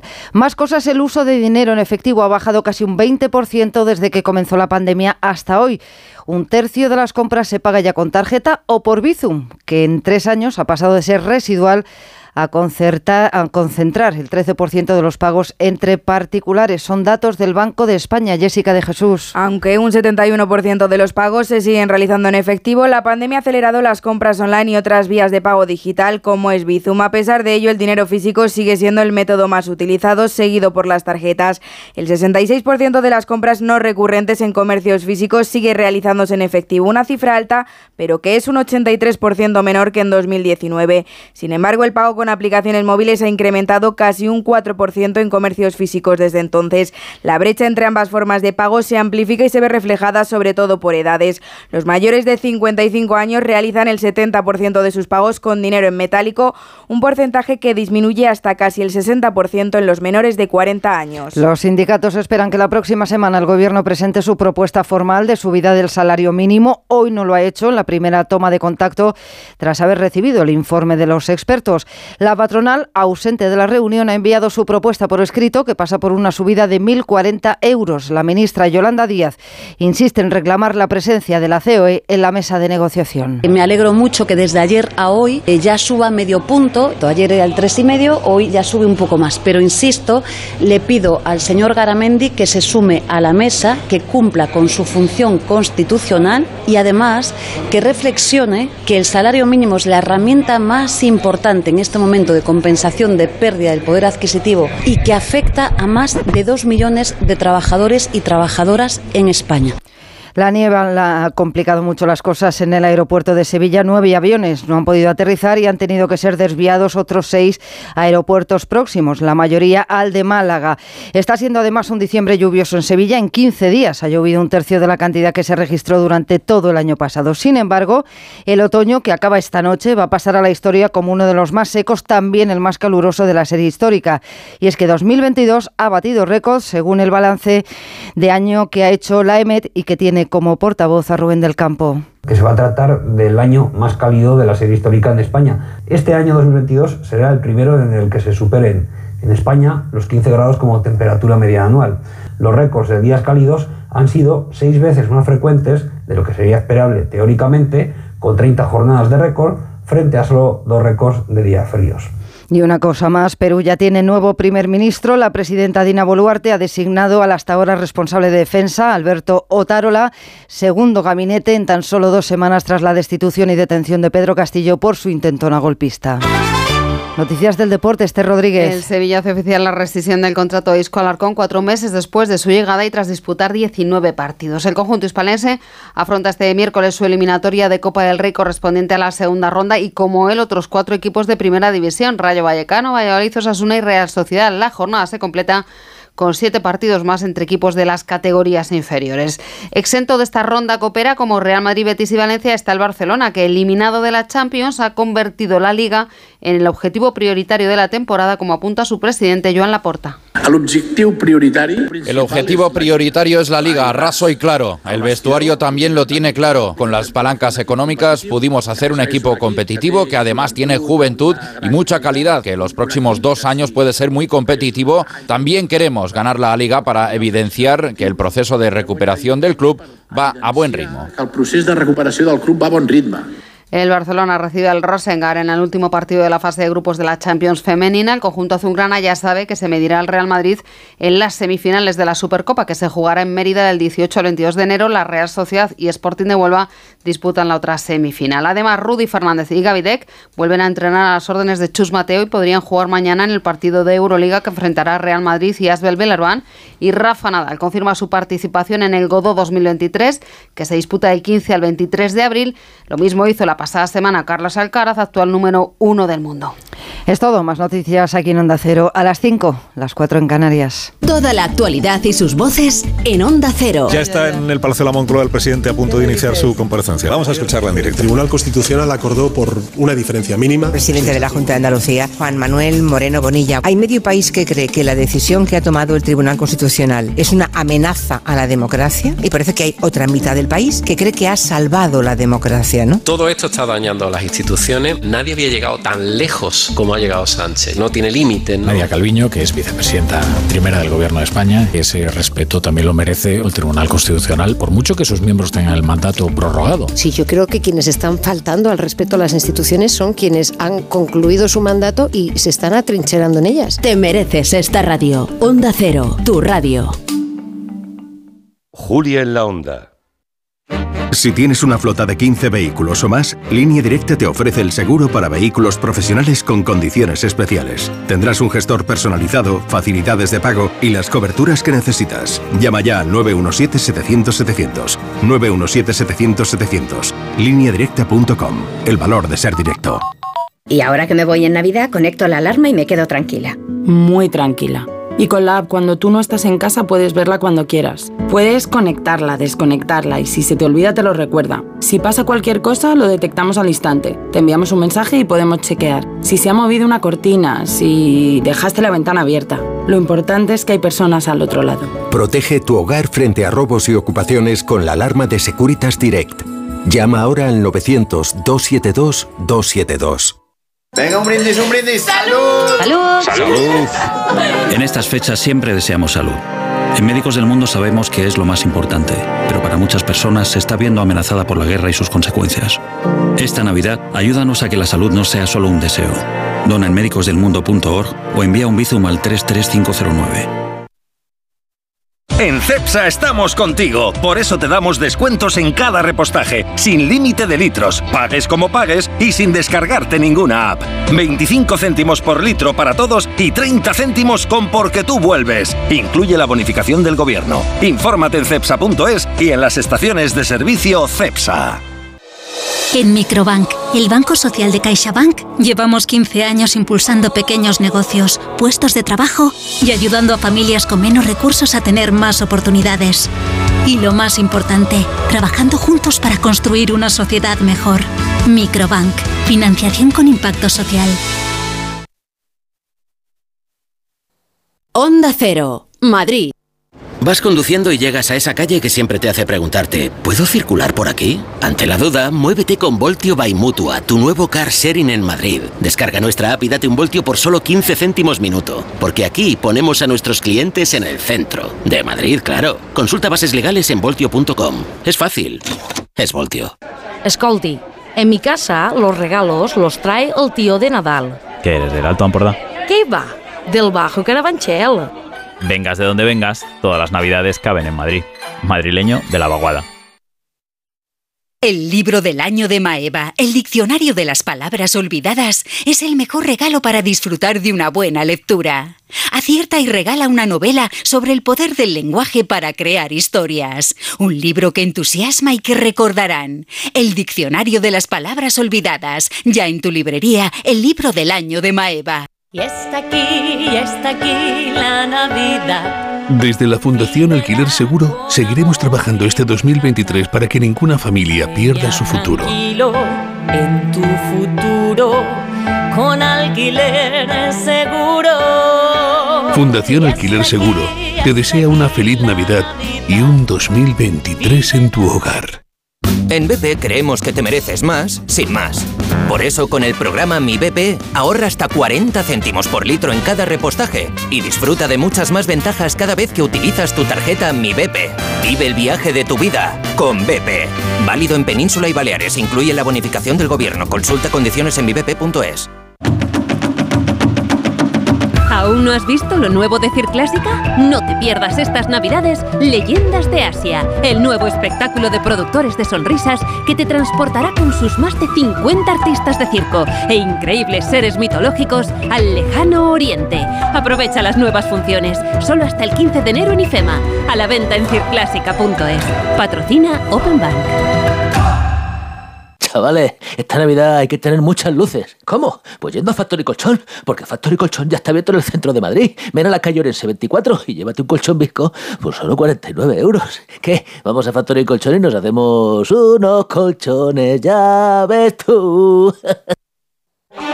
La Brújula. Información y análisis con Rafa La Torre. Cada tarde le contamos todo lo que tiene que saber para estar bien informado. Pruebe, escúchenos y opine. Cada tarde a las 7 y siempre que quieras en la web y en la app.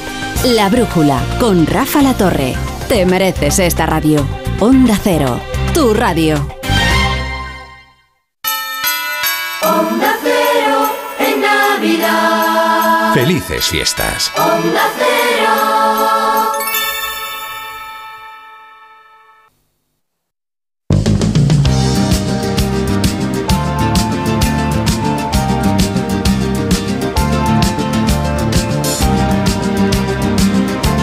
En Onda Cero, Julia en la Onda, con Julia Otero. Empezando la segunda hora de Gelo a las 6, digo a las 6, a las 16 y 12 minutos, 4 y 12, una menos en Canarias.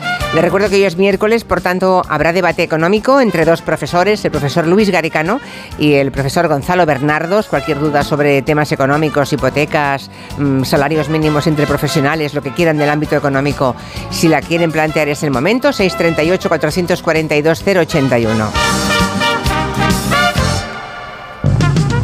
También es el Día de los Animales, es el día en que de pronto nos damos cuenta de cómo les necesitamos, de cómo nos gustan, de cómo les adoramos, de cómo nos gusta protegerles, de la conciencia que tenemos.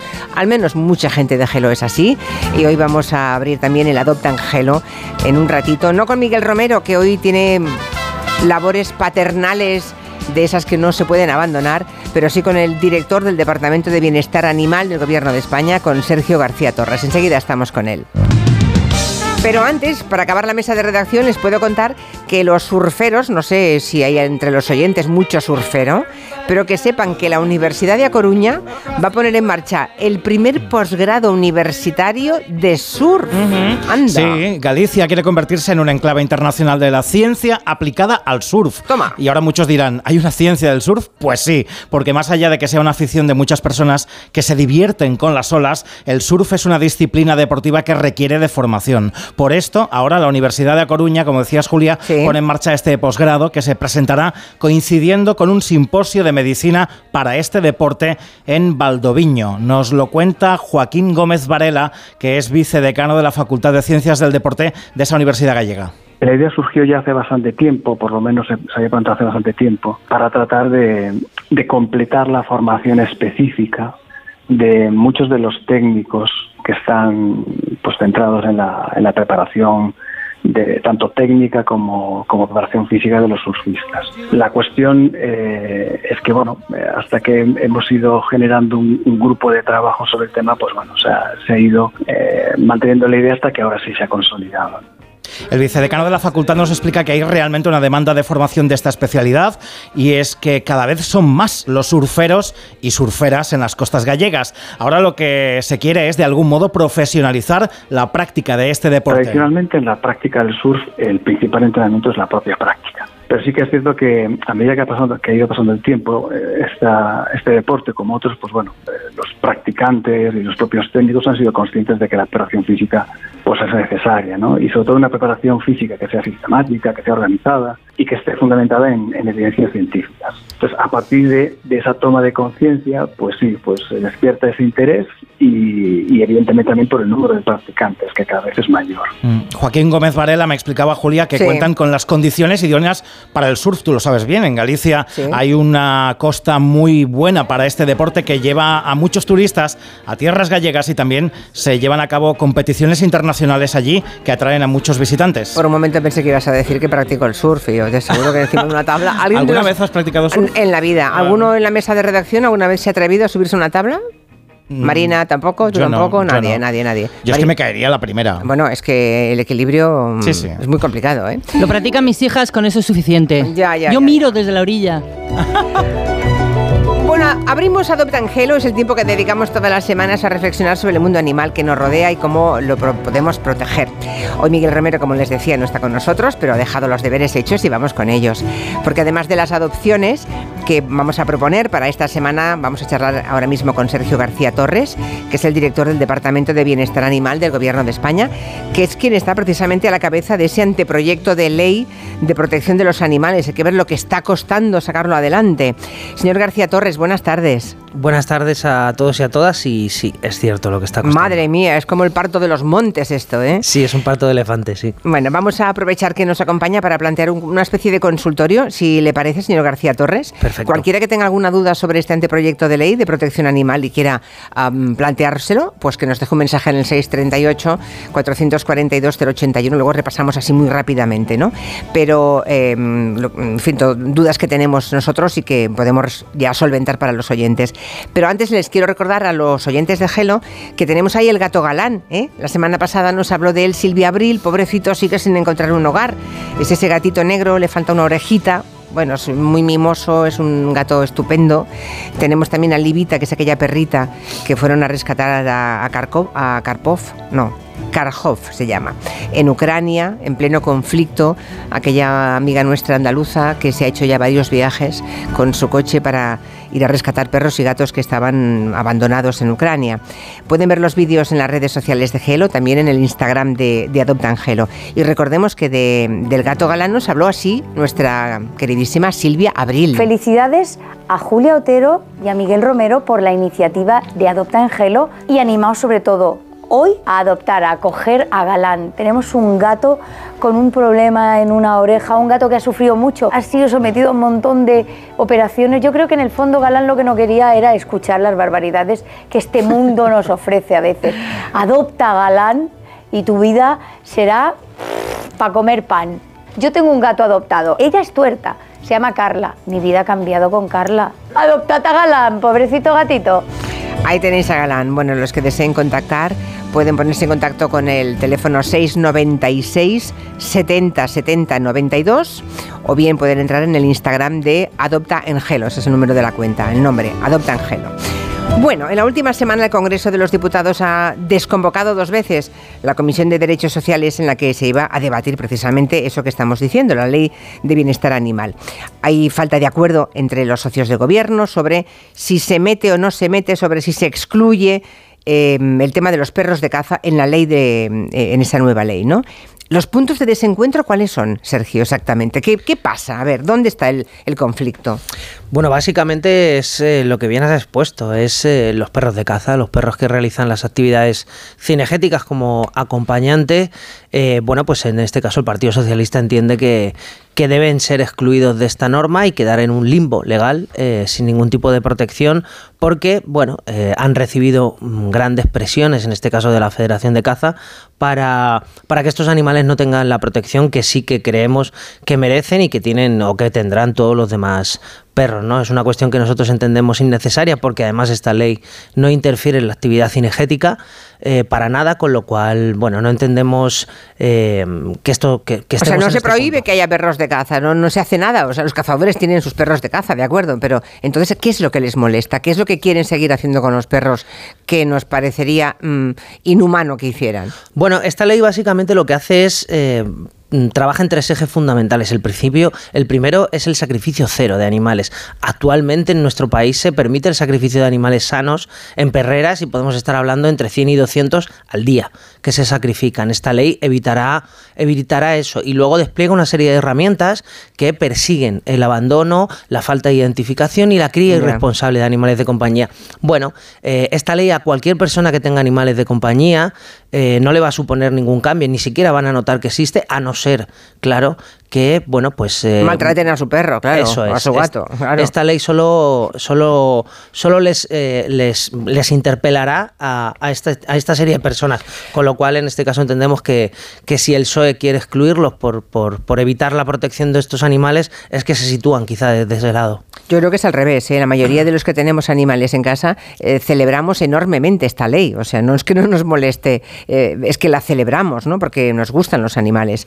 Hay que mm, contarle a aquellos que nos escuchan que se va a aplicar en teoría la ley a los animales de compañía, animales domésticos o domesticados o a los silvestres que estén en cautividad, ¿no?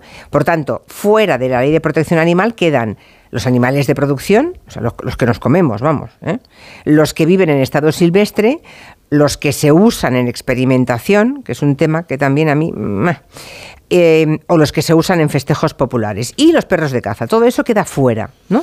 Bueno, eh, sí, se quedan fuera todos esos, aunque estamos todavía con, con el debate de si se excluyen o no los perros de caza. Nosotros seguimos defendiendo, y no solo en este caso la parte del gobierno que ha puesto en marcha esta, esta norma, sino el resto de grupos parlamentarios eh, que tienen que apoyar la norma también para que salga adelante, entienden que todos los perros tienen que estar dentro de, de la ley. Yo decía lo de los animales usados en experimentación porque de vez en cuando trascienden algunas noticias, eh, señor García Torres, que a mí me dejan, me ponen los pelos de punta. ¿eh? O sea, vale que no, no entren dentro de la ley de protección animal, pero, ah, pero esa gente algún control debe de pasar, ¿no? Sí. No se puede hacer cualquier barbaridad a un animal. Sí, está claro. en un hecho- laboratorio, pregunto. Sí, sí, está claro. Y, de hecho las, las leyes eh, de protección de los animales de experimentación tienen que mejorar. Y además también tiene que mejorar, eh, en este caso, todo lo que tiene que ver con presupuestos para trabajar los métodos alternativos. Porque la clave para no usar animales en experimentación es fomentar los métodos alternativos, que es algo que este gobierno también tiene que poner en marcha. Y de hecho, desde el departamento que yo dirijo, vamos a poner en marcha una línea presupuestaria para fomentar ese tipo de experimentación alternativa sin utilizar animales, porque al final es el futuro. Eh, se calcula que cada año se abandonan en España 300.000 animales de compañía. Se dice pronto, 300.000. O sea, animales que han estado en una casa y que un día les abren la puerta, les dan una patada y los echan. Es que es muy bestia, pero hay que decirlo tal cual es. Este registro, eh, el que va a implementar la ley, ¿puede servir para reducir las cifras de abandono? Sí, la idea es que, es que sea esencial en ese sentido. Primero, para conocer el dato exacto de los animales que se abandonan, que no tenemos el dato exacto, pero por lo que, por lo que se recoge a partir de los datos de la Fundación Affinity, está en torno a eso, los 300.000 animales al año, que es una cifra récord, es uno de los tristes récords de nuestro país a nivel europeo. Campeones de abandono, vale. campeones, vale, sí. desgraciadamente somos campeones de abandono y la idea es que con esta ley eh, ahondemos en los ejes fundamentales de este abandono. El primero, la compra compulsiva y en estas fechas yo creo que además es importante que reseñemos, ¿no? que, quizá en estas fechas es cuando más se compran eh, animales de una manera quizá no tan responsable y un poco compulsiva y se regalan. ¿no? Y, y- y dentro de unos meses estos animales que ahora están con un lacito en una cajita que van a ser regalados, pues acaben en unos centros de protección animal y que si esta ley no está en marcha, ah, incluso pueden ser sacrificados. Bueno, y eh, eso en el mejor de los casos, lo de mm, que estén en una protectora, porque la mayoría mueren atropellados, abandonados, muertos de hambre, de sed en cualquier rincón de, una montaña. Eh, ¿qué, qué animales podremos comprar en las tiendas de animales? Aquí lo que decimos a los oyentes es que no compren, que adopten, que están las protectoras llenas de animales, em, que están esperando que alguien les dé una segunda oportunidad. Pero creo que esta ley también eh, entra en el tema de comprar en las tiendas un animal. ¿Se podrá o ya no? Se podrá. Ha habido, ha habido bastantes, mm, bueno, noticias mm, barra bulos con este tipo de, de cuestiones y se va a poder comprar animales. En este caso lo que se va a limitar la compra, es decir, lo que no se va a poder comprar son perros y gatos, porque entendemos que además son, eh, desde un punto de vista etológico y desde la protección de estos animales, tienen que, eh, en el caso de que se compren, que tengan que ser a criadores oficiales registrados y que garanticen una cría y una tenencia responsable de estos animales. Se seguirán pudiendo comprar pequeños mamíferos como hámster, como cobayas, incluso algunas aves, eh, como se compran ahora, ¿no? Periquitos, por ejemplo, para, para poner algún nombre que nos podamos hacer una idea. Vale, vale, o sea que sí se, se podrá, pero o a criadores que estén, mm, que sean oficiales, ¿no? Y que Sí. sepáis que son criadores que tratan correctamente a los animales. Claro, y una de las cosas, y perdona que te interrumpa, que sí que va a ser importante es que todos los animales que se puedan vender en una tienda tendrán que tener una identificación previa. Actualmente no lo hay. Actualmente eh, te venden un animal con una factura de tienda y no te lo venden identificado, o en muchos casos no están identificados. Ahora lo que se va a garantizar es esa- trazabilidad, desde que el animal nace hasta que el animal muere, para que, bueno, eh, el animal no solo aparezca en registros una vez que está identificado, sino que aparezca desde el momento que nace. O sea, llevará un chip cada animal. Eso es. Vale, vale, vale. Hablando de bulos, por ahí el otro día un señor de Vox empezó a decir que en casa no se podrían tener ni tortugas, ni periquitos, ni hámsters. Creo que es un bulo, ¿verdad? Por supuesto que se pueden tener hámsters y periquitos. Sí, es un bulo totalmente. Lo único que se va a plantear, y en este caso incluye una cuestión en la ley de protección animal, que es el listado positivo, que es eh, la imposibilidad de tener ciertos animales que actualmente ya están imposibilitados de tener. Es decir, no vas a poder tener, pues seguramente una serpiente de cascabel, o un mono, o un tigre, eh, cosas que ya están Hay prohibidas. muchos, ¿no? de, hay muchos de esos en España. Bueno, desgraciadamente tenemos un tráfico ilegal de, de especies exóticas que en muchos casos además luego son puestos en libertad o, son, o, se, o se Bueno, escapan. les sueltan, les sueltan en cualquier sitio. y están generando y pueden generar problemas para la biodiversidad de manera importante o para su propio bienestar de estos animales. Es, es- es- es visto eh, animales, de hecho aquí en, en Madrid hace poco pasó con una serpiente de cascabel en un parque y, y esto provoca además un problema de seguridad ciudadana importante. Por cierto, em, ¿algunos animales será obligatorio esterilizarlos? Los gatos. A los gatos será ¿Los perros obligatorio. Los perros no. Ah. Eso es otro de los... Pero lo hacemos, la mayoría de personas que tenemos perros los esterilizamos. Claro, y será muy recomendable que así sea porque Vale, desde vale, el punto pero de no es vista obligatorio. No, no es obligatorio. Desde el punto de vista etológico, incluso sanitario para, para los propios animales o para evitar crías eh, descontroladas o, o- o- o que puedan surgir de repente, es mejor tenerlos esterilizados. Pero lo que sí se va a plantear es la obligatoriedad de la esterilización de todos los gatos. ¿Por qué? Bueno, pues que es necesario eh, establecer todo un método de control de, de poblaciones felinas que actualmente están llegando a las calles y tenemos colonias felinas de manera importante y esta ley también plantea todo un sistema de control de esas poblaciones para reducir la, apari- la aparición de, de gatos en las calles y que no exista este tipo de colonias. Seguro que los oyentes que nos siguen aquí todos los miércoles con Miguel Romero, cuando hablamos con las protectoras, eh, ya hemos aprendido que la protectora no da un animal en adopción a cualquier familia, que siempre pregunta una serie de cosas, ¿no? Y, se, y por tanto averigua si es una familia adecuada para que se lleve ese animal, ¿no? Ese perro o ese gato. Mm, Creo que a partir de ahora y según cuando salga adelante la ley, algo tendrán que hacer los nuevos propietarios de perros, ¿no? Para que se puedan mm, comprar un perro, demostrar que son una familia adecuada, ¿no? Sí, no, eh, esta ley hace mucho hincapié en la tenencia responsable, pero Exacto. la tenencia responsable como el momento en el que alguien que va a adquirir un animal, ya sea comprado o adoptado, se pare un momento y piense si realmente se puede hacer cargo de, de- de- de la responsabilidad que supone tener un animal. Y Mm. entonces lo que planteamos es poner en marcha unos pequeños cursos de formación en tenencia responsable. Es una cosa que se va a perder muy poquito tiempo y que va a servir para que la gente haga esa pequeña parada, ¿no? Y Un piense- examen de conciencia. ¿De verdad es. queremos un perro en casa? ¿No? Sí. Claro, si vamos Vale. a poder atenderlo, si vamos a poder darle todo lo que necesita, porque lo que está claro y lo que yo creo que todo el mundo está de acuerdo es que no es obligatorio tener un animal Claro, de compañía, con lo claro. cual es una responsabilidad. Claro, que el que lo tenga sepa que puede bajarlo X veces a la calle si está en una ciudad, ¿no? Por ejemplo, que no pueda estar, un perro no puede estar solo más de, más de 24 horas, dice la ley. Sí, la ¿Hay ley- perros a los que dejan solos 24 horas? Bueno, hay muchos perros que a lo mejor en fincas eh, que no van todos los días sus propietarios, los perros quedan ahí atados en, en cuerdas o en cadenas durante, durante muchos días seguidos, ¿no? Y Qué eso es lo que, hay que, lo que hay que evitar porque, porque esas situaciones y esas vidas al final son, son muy lamentables, ¿no? Y hay que avanzar en, en ir reduciendo ese tipo de cuestiones y, y bueno, y, y plantear esa tenencia responsable previa, porque si vas a tener un perro atado a una cadena durante semanas, a lo mejor es mejor no tenerlo, ¿no? Exacto, exacto. ¿Para qué quieres un perro atado con una cadena? Claro, ¿para qué? ¿Y cómo se va a castigar el maltrato animal? ¿Qué penas contempla la nueva ley? Porque la sensación que tenemos, a veces hemos leído noticias que son espeluznantes y al final hay gente que se va de rositas le cae un año pero al final no entra en prisión, la multa son cuatro pesetas, no sé, es que mm, mm, sale muy barato. Sí, Hasta desgraciadamente. ahora, muy barato. Desgraciadamente tenemos como una sensación de, de im- Impunidad. de impunidad ante, el, Mm. ante el maltrato ante el maltrato animal y que sale que sale gratis, ¿no? Y esto es una de las cuestiones que también se está planteando en la reforma paralela a la creación de la Ley de Protección Animal, que es la modificación del Código Penal en materia de, de delitos contra, contra los animales. Mm. Nosotros planteamos el subir el ámbito de las de las penas y además ampliarlo a un ámbito que no solo son animales domésticos y amansados, como plantea el Código Penal, sino también a todos los animales vertebrados, porque entendemos que hemos visto también situaciones en las que, por ejemplo, se apaleaban a zorros o se ahogaba un jabalí en una acequia y eso no tiene ningún tipo de repercusión penal y entendemos que, además es una cosa que creemos que la sociedad lo asume y lo solicita con toda la tranquilidad y normalidad del mundo, ¿no? Este tipo de cosas no se pueden consentir. ¿Los circos y espectáculos con animales qué?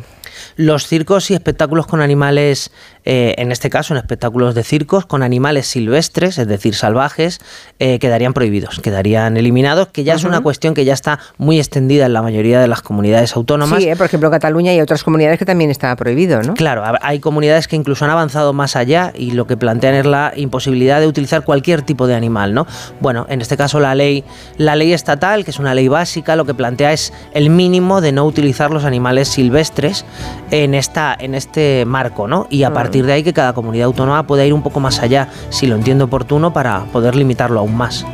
Bueno, pues y ahora en qué momento estamos, Sergio? Le recuerdo que estamos eh, acabando esta charla con Sergio García Torres, es el director del Departamento de Bienestar Animal del Gobierno de España, eh, que están ahí peleando por ese anteproyecto de ley de protección de los animales. Ahora, ¿qué hay que esperar? Mm, que se ponga de acuerdo, que el PSOE entienda lo de los perros de caza y los meta dentro.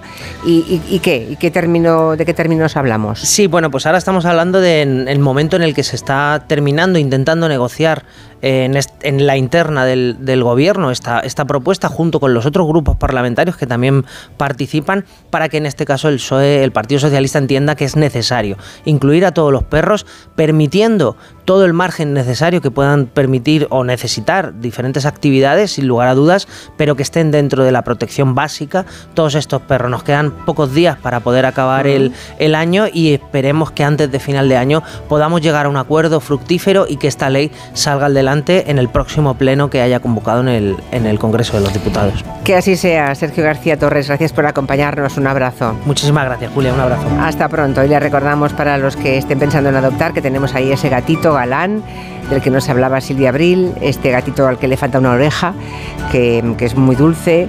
Tenemos a Livita, esa perrita que llegó desde Ucrania, la fueron allí a rescatar. Ahí hay bastantes animales más, pero tenemos a, a ella, a que pueden entrar en el Instagram de Adopta Engelo o llamando al 696 70 70 92. Enseguida hablamos de economía ahora. Pero antes, un mensaje de la mutua. Bueno, pues tal y como suben los precios y no sabes ya dónde ahorrar, puedes empezar por tu compañía de seguros. Ir a tu antigua compañía y decirle dos cositas. La primera, según están las cosas, necesito que me ayudes a ahorrar. Y la segunda, yo me voy a la mutua. Te cambias a la mutua y además de tener descuentos en carburante, te bajan el precio de tus seguros, sea cual sea. Llama ya al 91 555 5555 y empieza a ahorrar. Por esta y muchas cosas más, vente a la mutua. Consulta condiciones en mutua.es. En Onda Cero, Julia en la Onda, con Julia Otero.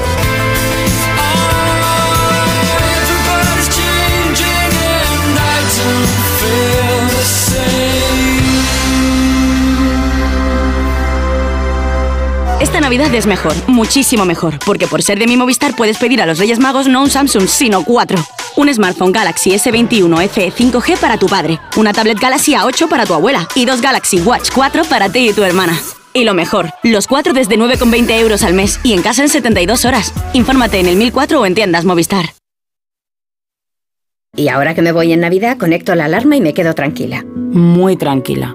Y con la app, cuando tú no estás en casa, puedes verla cuando quieras. Puedes conectarla, desconectarla y si se te olvida, te lo recuerda. Si pasa cualquier cosa, lo detectamos al instante. Te enviamos un mensaje y podemos chequear. Si se ha movido una cortina, si dejaste la ventana abierta. Lo importante es que hay personas al otro lado.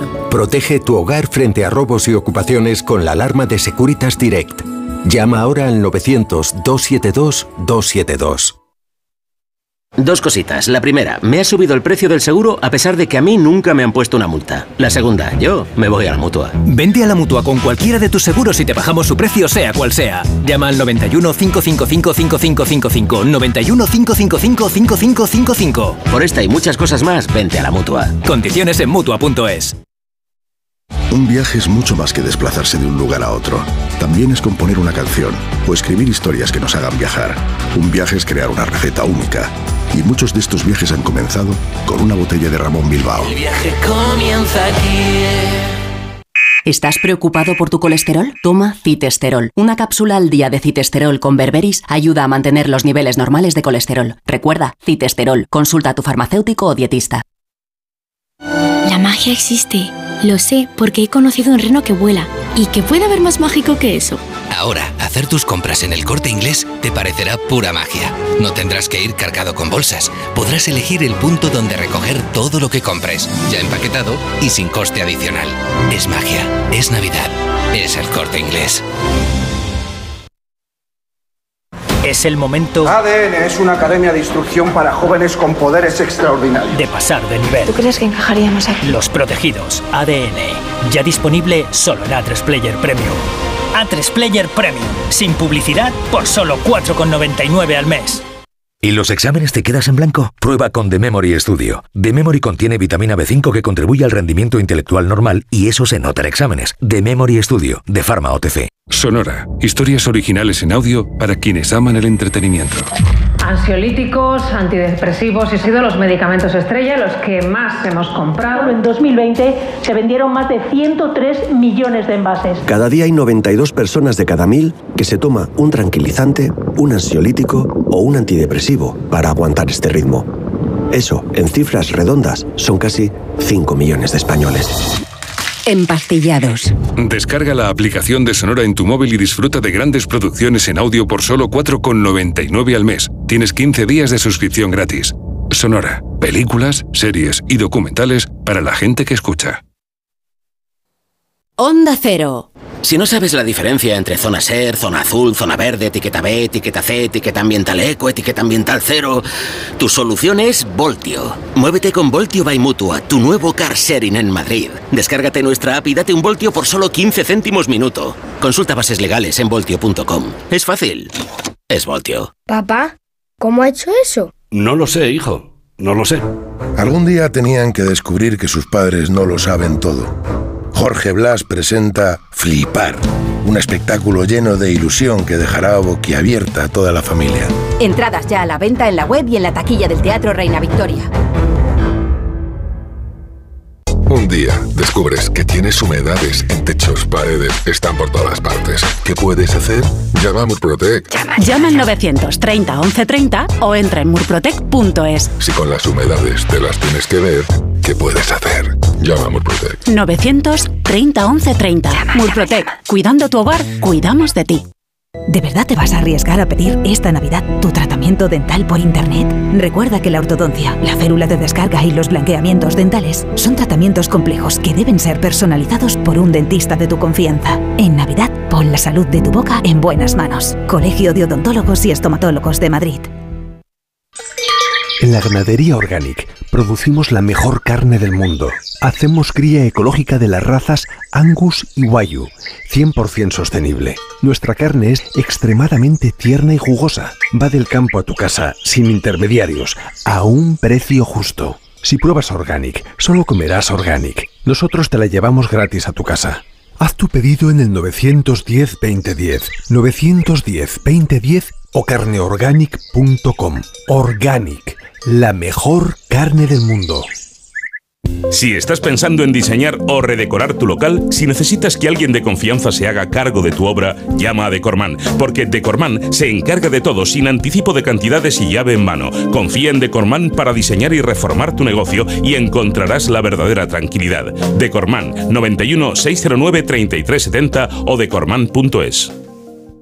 Viaja 3.400 años atrás, camina dentro de la tumba de Tutankamón en una experiencia inmersiva única y descubre los secretos del antiguo Egipto. Tutankamón, la exposición inmersiva en Matadero, Madrid. Compra tu entrada o regala la experiencia en madridartesdigitales.com. Único centro permanente en Madrid de exposiciones inmersivas. Facebook, Twitter, YouTube, hay más de un medio para que nos sigas. ¿Cuál te gusta más? Onda Cero es la radio que siempre va contigo, porque estamos en las redes sociales para que nos sigas, para que opines, para que compartas noticias. Onda Cero.es, más y mejor. Onda Cero Madrid, 98.0.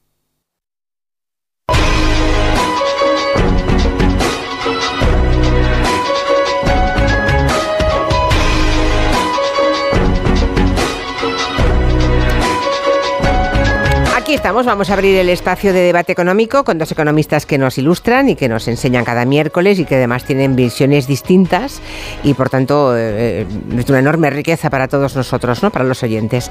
Eh, uno es el economista y profesor de la Universidad de Barcelona, Gonzalo Bernardos, muy buenas. Muy buenas tardes, Julia. Más abrigado que de costumbre, ¿eh? se nota que ha llegado un poco el fresquito, ¿eh? Sí, Te veo con jersey. con- Y, y también estoy un poco con- constipado. Sí. To- Todo contribuye. Estamos todos un poco resfriados, ¿eh? no sé qué está pasando.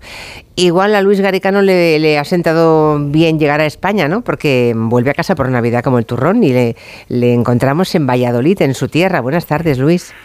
Así estoy ahora mismo en casa de mi madre y, y feliz, feliz de estar aquí, claro que sí. Ya saben, economista y es el actual profesor en la Universidad de, de Columbia. O sea, la Navidad en España, ¿eh? Y, cuando- y- y regresas a Estados Unidos. ¿Cuándo empiezan las clases allí en la facultad? Pues yo empiezo con clases el 12, pero voy a estar Ah, bueno. eh, dando... No, es el 9. Eh, empiezo, eh, voy a empezar en, eh, en Singapur, voy a dar una clase en Asia, voy a dar una clase en Londres. Mm. Luego estar en Boston, o sea que bueno, voy a y luego bueno, voy a estar voy a estar eh, viajando durante enero y febrero, así que así que bueno, va a ser va a ser un año movido, ajetreado. Bueno, dando clases por el mundo no está mal y aquí de vez en cuando, eh, como las aves mm, migratorias, le pillamos con vuelo bajo y ahí es cuando le tenemos aquí en la radio, como Gonzalo Bernardos. Oye, ¿lleváis mucha lotería? sí. ¿Lleváis mucha lotería vosotros o qué? Yo nada. ¿Cómo que nada, Gonzalo? Nada, nada. Eh, me he comprometido con mi mujer a comprarla hoy. Pero, claro, la tienes aquí abajo además, donde está Onda Cero Barcelona, tienes la, lotería. Aquí, abajo no la compraré porque tiene una cola impresionante. Ah, no, sí, claro, es como Doña Manolita. A, mí me da igual el sitio, simplemente es una costumbre que yo ya sé, primero, que no me va a tocar, segundo, que es injusto que me toque. Hay muchas más personas más necesitadas de que les toque que a mí. Por lo tanto, mira, la compro como una... O sea, un décimo, como mucho. Sí, y después te diré otra cosa. A veces me paso dos, dos meses sin mirarla, ¿eh? Si me ha tocado o no. Imagínate la ilusión que tengo. Ya, ya, ya. Bueno, ¿y, y Luis Garicano qué? ¿Lo mismo? Yo no, yo no compro, yo no compro nunca, eh, pero oh. bueno, mi madre compra un, un, billete para los nietos, que son cuatro, y que ella dice que es el único mensaje del año que se lo responde instantáneo. Les manda un WhatsApp y les dice a los cuatro, eh, os he comprado lotería, el que no responde no, no cobra. Eh, y entonces eh, inmediatamente todos dicen, sí, sí, gracias abuela. y luego nos compra otro a los, a los hijos. O sea que bueno, compartimos un poco la, la ilusión de forma, de forma remota. Oye, pues si la Hacienda Pública española dependiera de gente como vosotros dos, sería una ruina. En cambio, hay que ver lo que recauda la Hacienda Pública, porque ya de entrada de todo lo recaudado, la mitad se queda en, las arcas del Estado, ¿no? Depende. Lo que sí, bueno, ganan dos veces, ¿no? Sí, claro. Pero, donde más, donde más se queda es según cómo vaya el sorteo. Si en el sorteo el, el, el gordo no le toca a nadie y queda desierto, es decir, porque ese número no se ha vendido, que es difícil, pero a veces ha pasado, a la hacienda pública se forra. Lo que pasa ¿Pero los números que no se han vendido entran dentro del bombo? Sí, claro. ¿Todos? Sí, sí. Ah, yo pensaba que no. Yo creía que lo que no se vende no entra. Entran todos. Anda, vale, vale, vale. Bueno, imaginemos que nos está escuchando hoy alguien a quien mañana le va a tocar el gordo. ¿Qué, qué sugerencia, profesor Garicano, le darías a esa persona? Bueno, creo que aquí la investigación en finanzas lo tiene bastante claro, ¿no? Los mercados a largo plazo siempre crecen. Entonces, lo que hay que hacer es no tomar mucho riesgo, no decir, no dejarse convencer por el proverbial amigo que dice, uy, compra Zara, compra no sé qué. Bueno, uno nunca sabe. Entonces, lo que tiene que hacer es diversificar su cartera para que el próximo Facebook, el próximo Zara o el próximo lo tenga uno, aunque no lo sepa. Eh, buscar fondos con muy poco gasto de gestión. Eh, en España los gastos de gestión muchas veces son muy altos, eh, los bancos ganan demasiado con ello y hay que ir al, a los fondos más baratitos diversificados y no tocarlo. No asustarse cuando las cosas van mal, no emocionarse cuando van bien, no mirarlas, las cuentas y dejar que el interés compuesto haga su trabajo, que las cosas poco a poco con el medio o largo plazo van subiendo y cuando necesites tus ahorrillos o esos ahorros pues habrán habrán mejorado mucho. Invertir en fondos, vale, vale. Llevar, no dejarse llevar. un fondo diversificado y barato. Vale, pues diversificado, barato y no asustarse cuando por la mañana te dicen mm, sí, sí, boferón de la bolsa. vale.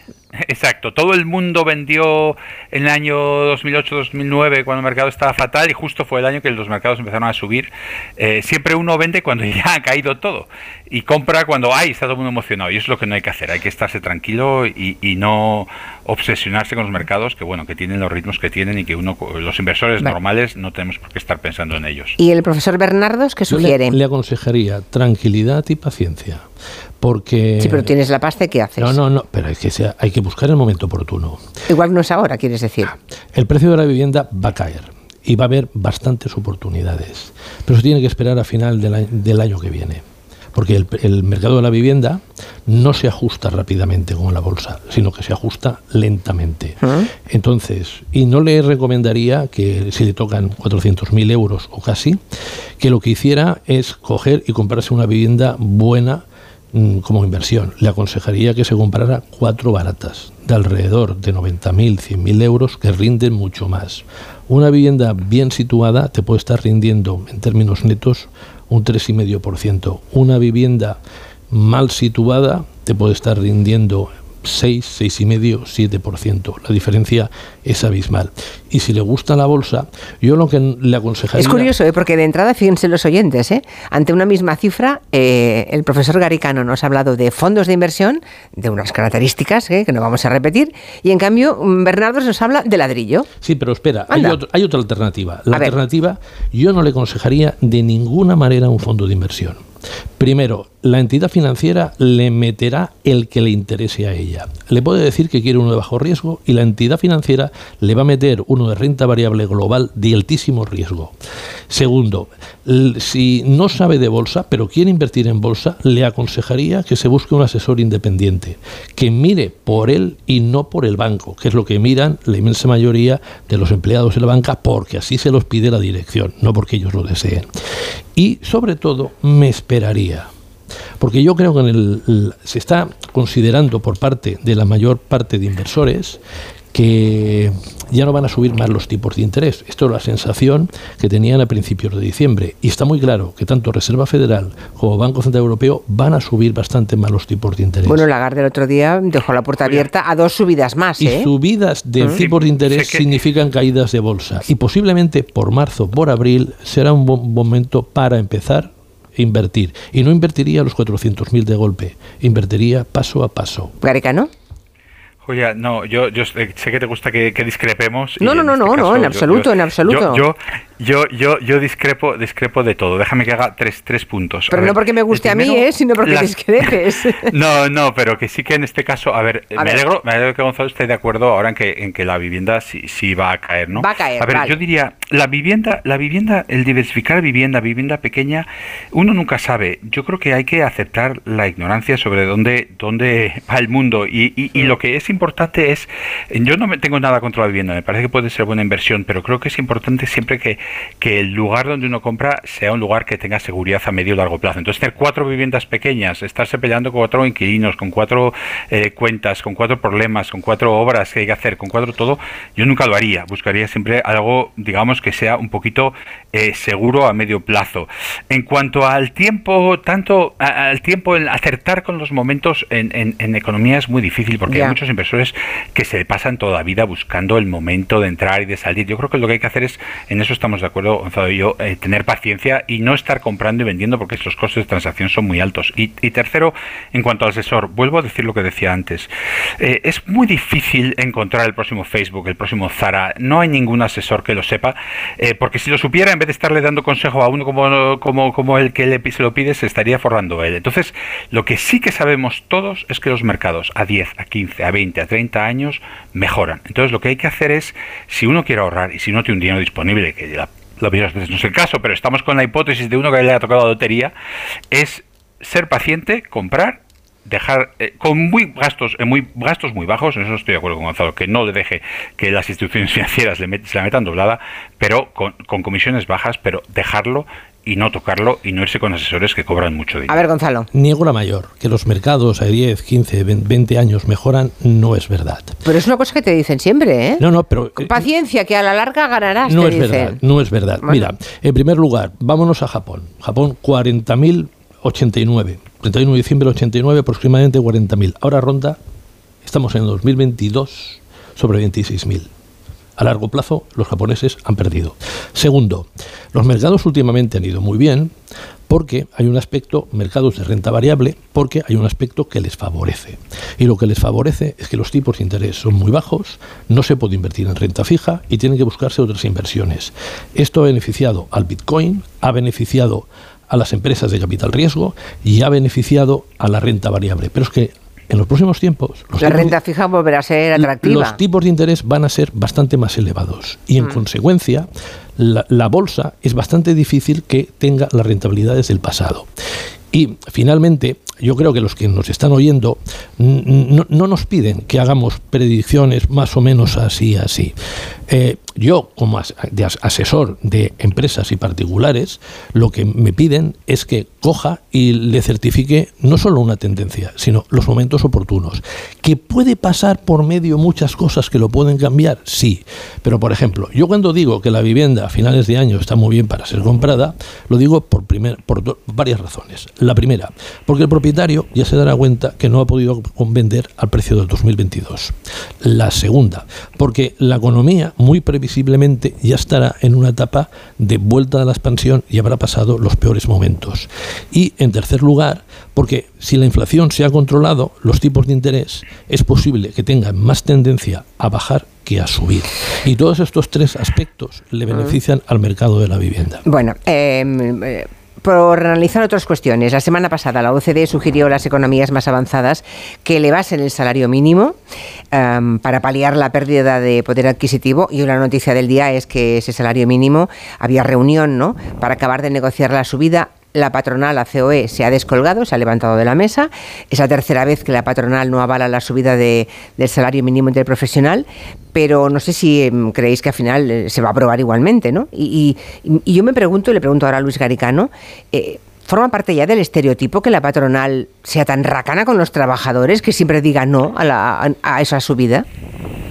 Bueno, la, subida del salario mínimo en un momento en el que la economía está tambaleándose es, es un, siempre es un, es un riesgo, ¿no? Y, yo creo que políticamente para eso tiene el gobierno una comisión de expertos ha nombrado. Eh, hay que, digamos, calibrar por un lado mm, eh, la, posible reducción de, desigualdad, pero por otro lado eh, la gran o la posible pérdida de, empleo, ¿no? Que bueno, la última reforma, la propia experta del, del gobierno, pues dijo que se habían perdido unos 30 mil empleos, el Banco de España, contando los que no se habían creado, hablaba de 200.000. Entonces, en muchas regiones de España el salario mínimo está a niveles que ya son, digamos, mm, mucho mayores que ese 60% de guía eh, del salario medio y en el sentido, pues subidas muy fuertes pueden llevar a pérdidas de empleo. Por eso yo creo que mm, es bueno que haya una comisión de, eh, independiente que, dé, una guía y sería bueno que, no se no se hagan subidas digamos que, que puedan destruir eh, una cantidad muy grande de empleo, ¿no? Es, son decisiones mm. políticas que al final la sociedad tiene que valorar cuánto valora una cosa y cuánto valora la otra. En España el empleo, pues yo creo que es una es una prioridad que se pueda crear empleo y que la gente pueda salir de, situaciones de paro. ¿no? De entrando el comité de expertos ha hablado de una horquilla eh, de entre 1.046 a 1.082 euros. Y yo solamente quiero recordar que en el 2019 el salario mínimo en España estaba en 735 euros. ¿Qué sería de los trabajadores? A día de hoy, con la inflación que tenemos, si no se hubiera tocado de 735 euros, que es lo que algunos partidos querían y lo que la patronal deseaba. Sí, pero pongamos en valor dos cosas. La primera, ¿por qué se crea un salario mínimo? Se crea un salario mínimo para que los trabajadores que trabajen a tiempo completo puedan vivir dignamente. Porque si no, es la confluencia de la oferta y la demanda de trabajo. Y si te ha tocado, porque hay mucha oferta de trabajo, un salario de 3 euros la hora, pues te fastidias.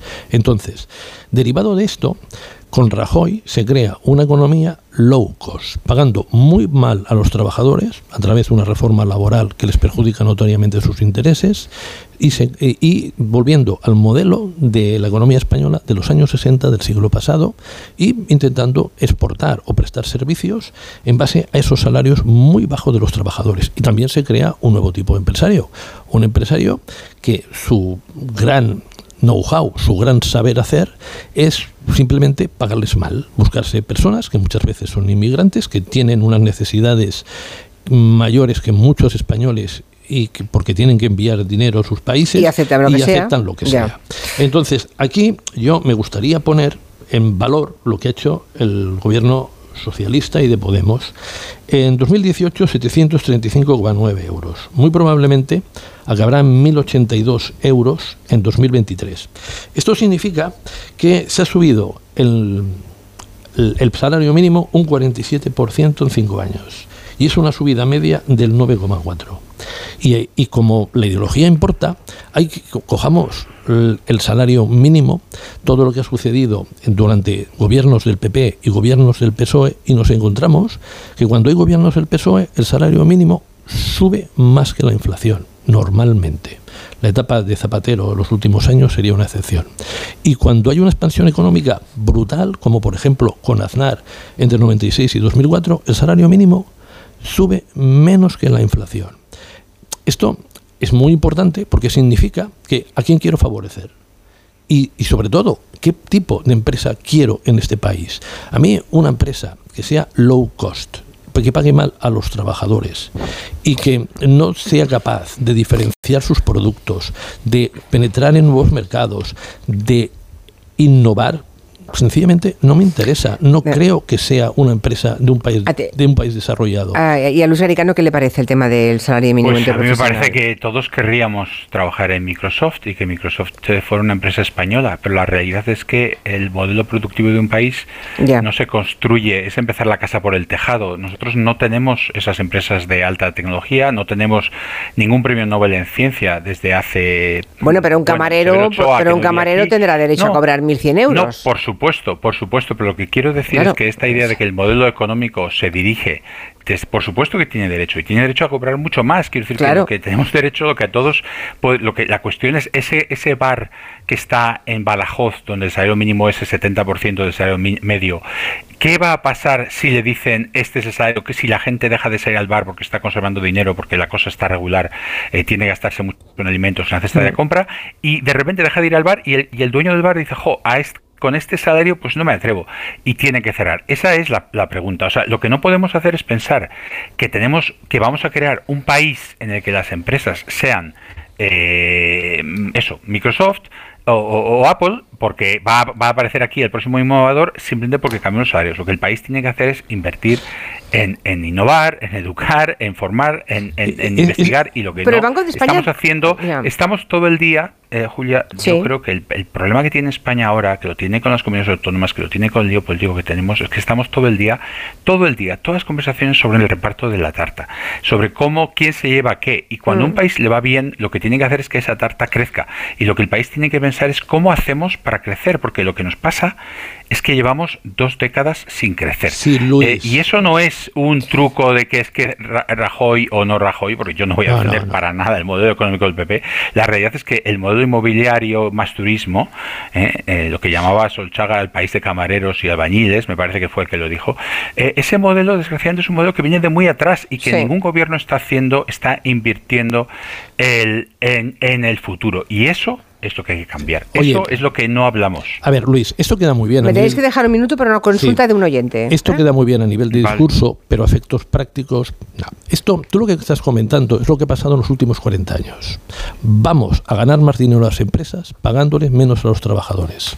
No, y, vamos a invertir, y, sobre todo, déjame que acabe, Luis, déjame que acabe. yo, te he dejado. Eh, y, y vamos a coger y ganar más dinero llevando una parte de nuestras empresas al sudeste asiático que ahí no tiene estado el bienestar, que ahí se puede pagar cuatro chavos. Esto ha sido el modelo de los últimos 40 años y hemos visto una distribución de la riqueza mucho peor, gente que se hace muy millonaria y gente que era clase Hombre, está claro que la desigualdad ha aumentado. Eso sí, eso es. y se va la mm, pobreza. Eso no se puede negar, es innegable. lo último, se sube el salario mínimo. Se Tengo una pregunta. Se suben muchas, se suben muchas cosas y la tasa de paro en Europa está al mínimo histórico, 6,7%. ¿Sabes por qué? Porque la el sector público, después de la pandemia, en lugar de hacer la austeridad de 2010, aquí ha impulsado la economía. Luis, ¿cuándo en una situación que, salimos de crisis tenemos una tasa de paro en España de solo el 12 Tengo 40 segundos. Hay un oyente que dice... medio es una de las tasas más altas del mundo, ¿eh? Hmm. No es una tasa... Pero es la mitad de la que cogió y dejó Rajoy. Dice un oyente que su hijo quiere comprar una casa, que el banco le pide mucho por la hipoteca y dice, si yo le presto dinero a mi hijo, ¿Hacienda se metería con nosotros? Tiene que hacer un préstamo... Eh, legalizarlo, ¿no? y cobrarle interés, aunque sea el mínimo del mercado. No hace falta. ¿Cómo que no? Le, puede coger y no, tiene que ser una donación y no tiene que ser un interés muy elevado, puede ser... Un el mínimo del mercado. El mercado marca un mínimo que tú puedes dejar a un hijo y entonces con el compromiso documentado de que te lo devolverá. Pero me refería que no hace falta que se lo pague mensualmente, se lo puede pagar al final del periodo. Vale. ¿De acuerdo? Es decir, yo le dejo por cinco años y no le tengo que pagar un interés mensual, sino al cabo de cinco años el interés acumulado. Bueno, creo que es la, creo que a este oyente le interesaba saber eso. Luis Garicano y Gonzalo Bernardos, muchas gracias a los dos. Feliz Navidad. Igualmente. Feliz Navidad, que paséis muy buenas fiestas. Adiós. Hasta la, bueno, hasta la, hasta el año que viene ya, seguramente, claro. Las cinco en punto, las cuatro en Canarias. Un mensaje de Ibudol, de los amigos de Kern Pharma y luego las noticias. A ese dolor de espalda que no te deja hacer deporte o a ese dolor de cabeza que te hace difícil trabajar, ni agua. Ibudol, el primer ibuprofeno bebible en stick pack para aliviar el dolor. También Ibudol en comprimidos. Adultos y niños a partir de 12 años. Al dolor, Ibudol. Tenía que ser de Kern Pharma. Lea las instrucciones de este medicamento y consulte al farmacéutico.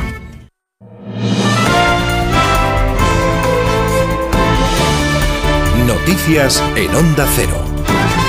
Buenas tardes. Sesión de control al Gobierno en el Senado con el último y tenso cara a cara parlamentario que han mantenido Pedro Sánchez y Alberto Núñez Feijó. El líder del PP ha dicho que el Gobierno va por las instituciones, ha vuelto a pedir al jefe del Ejecutivo que rectifique y también que convoque para cuanto antes unas elecciones generales. Y dura respuesta de Pedro Sánchez acusando al PP de enmudecer a las Cortes Generales. Nos vamos ya hasta la Cámara Alta. Juan de Dios Colmenero, buenas tardes. Buenas tardes. Duro enfrentamiento, así es, con argumentos consabidos del presidente del gobierno, Pedro Sánchez, que ha insistido en que el Partido Popular ha llegado demasiado lejos. Feijó le responde que no acepta elecciones de aquel que indulta a los delincuentes o que rebaja las penas para los corruptos. Y señor Feijó, ustedes han llegado demasiado lejos. Ustedes lo están intentando, pero a pesar, a pesar de que intenten que el Parlamento no hable, ya les garantizo yo que el Parlamento va a hablar. Y va a hablar claro y alto. Es evidente, señor Sánchez, que todos los que discrepamos con, con usted ponemos en riesgo la democracia. Ahora bien, rebajarle las penas a los corruptos, eso cohesiona la democracia. Señoría, deje ya, deje ya, deje ya de tomarle el pelo a los españoles, señor Sánchez. Déjelo ya, déjelo ya, deje de provocar. Pedro Sánchez ha insistido en que los poderes cada vez menos ocultos intentan frenar al Parlamento. Feijo le responde que ha pisado el acelerador de la degradación institucional. Y el presidente del Tribunal Constitucional, Pedro González Trevijano, ha convocado esta tarde a las 7 un nuevo pleno extraordinario para resolver el recurso presentado por el Senado contra la decisión de suspender con carácter urgente la tramitación parlamentaria en la Cámara Alta de las dos enmiendas sobre el Poder Judicial y la renovación de la propia Corte de Garantías. El Senado solicita que se resuelva dicha impugnación antes del día 22 de diciembre, por ser esta la fecha prevista para el debate y votación por el Pleno del Senado de la proposición de ley, de la que por el momento se han retirado esas enmiendas. Además, se ha dado traslado a las partes, Congreso, PP, PSOE y Unidas Podemos, así como a la Fiscalía, para que aleguen lo que corresponda ante la impugnación de la Cámara Alta. Y hoy el comisario europeo de justicia, Didier, Didier Reinders, ha lamentado en Twitter que España haya suspendido la negociación para la renovación del Consejo General del Poder Judicial. También ha recordado que el Ejecutivo Comunitario ha pedido que se lleven a cabo cambios más acordes con los estándares europeos. Corresponsal comunitario, Jacobo de Regoyos. Podemos decir que este es el enésimo llamamiento de Didier Reinders a la clase política española para que se tomen las medidas necesarias. Se lee directamente en este mensaje en la red social Twitter para renovar el órgano de gobierno de los jueces. Inmediatamente después de tal renovación, según el comisario de Justicia, se debería iniciar una reforma del sistema de elección de los vocales del Consejo General del Poder Judicial para que al menos la mitad de los jueces sean elegidos por sus pares, como defiende el Consejo de Europa. Una reacción que abunda en la atención que está concitando el Constitucional español y la advertencia desde la Comisión Europea de que cualquier reforma de calado debe ser consultada antes con todas las partes. Iberia no prevé cambios en la compra de Europa ni grandes sorpresas sobre el precio acordado en anteriores negociaciones. Así lo ha confirmado el presidente de la compañía, Javier Sánchez Prieto, que ha anunciado también un nuevo ERE tras las Navidades. Pedro Pablo González. Será en marzo cuando Iberia decidirá si continúa o se retira de su intención de adquirir Air Europa. El precio y las condiciones siguen siendo las mismas, es decir, se aprobará a la compañía en unos 500 millones, más una deuda cercana a los 700. Eso sí, como ha indicado el presidente de Iberia, Javier Sánchez Prieto, siguen los contactos para superar vetos de competencia. En paralelo, lo que existe también es unas conversaciones entre los accionistas para tratar de buscar una un acuerdo que satisfaga a ambas partes y sobre todo también tratar de buscar una alternativa que desde la perspectiva de competencia pues deje más tranquilas a todas las autoridades. Iberia ha alcanzado ya acuerdos laborales con pilotos, personal de tierra y tripulantes de cabina, pero para el año próximo se negociará también ERES selectivos en algunos departamentos. Por el momento es todo. Volvemos con más noticias aquí en Onda Cero a las 6 de la tarde, las 5 en Canarias. Cada uno tenemos una Navidad. En Onda Cero la compartimos contigo. Carlos Alsina y la Navidad. Lo más bonito de la radio es que en Navidad podemos bañar los programas en azúcar e incluso ponernos un poquito ñoños sin que nadie nos lo pueda reprochar. Vive estos días con nosotros. Tu Navidad es la nuestra. Onda Cero. Tu radio. Gelo, de 3 a 7 en Onda Cero, con Julia Otero. Dos cositas. La primera, una motera conoce la ciudad como la palma de su mano. La segunda, una mutuera siempre paga menos. Vente a la mutua con tu seguro de moto y te bajamos su precio sea cual sea. Llama al 91 555 5555. 91 555 5555. Por esta y muchas cosas más, vente a la mutua. Condiciones en mutua.es. Hola, soy Félix, árbitro experto en pitar penaltis y fueras de juego. Pero cuando tengo que revisar mi contrato de alquiler, siento que me falta el aire. Por eso soy de legalitas, porque sé que con una llamada un experto me ayuda a resolver lo que yo no domino. Hazte ya de legalitas. Y ahora por ser oyente de Onda Cero y solo si contratas en el 91661, ahórrate un mes el primer año. Legalitas y sigue con tu vida. Las noticias recientes nos dan pocas alegrías. Aún así, debemos disfrutar de la vida. ¿Ansiomet te puede ayudar? Ansiomet con Crocus Atibus mantiene tu ánimo positivo. Ansiomet de Pharma OTC. Y ahora que me voy en Navidad, conecto la alarma y me quedo tranquila. Muy tranquila. Y con la app, cuando tú no estás en casa, puedes verla cuando quieras. Puedes conectarla, desconectarla y si se te olvida, te lo recuerda. Si pasa cualquier cosa, lo detectamos al instante. Te enviamos un mensaje y podemos chequear. Si se ha movido una cortina, si dejaste la ventana abierta. Lo importante es que hay personas al otro lado. Protege tu hogar frente a robos y ocupaciones con la alarma de Securitas Direct. Llama ahora al 900-272-272.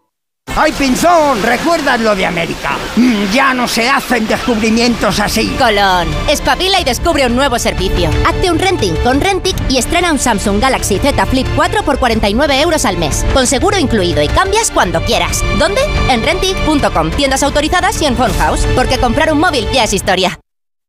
Esta Navidad, ¿cuál es tu deseo? En España, el 68% de las personas mayores pasarán las fiestas solas.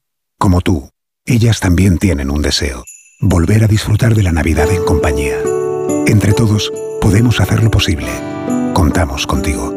Entra en amigosdelosmayores.org y descubre cómo. Oye, que estaba por el centro y había tan buen ambiente navideño que me he dejado llevar y he comprado nuestro número. No sé si nos tocará, pero nos toque o no, tengo claro que este año nos independizamos. Lo tengo clarísimo. De este año no pasa. En Telefónica acercamos toda nuestra tecnología para seguir formando a personas para el empleo y así todos tengamos más oportunidades. Telefónica, cuanto más cerca estemos, más lejos llegaremos.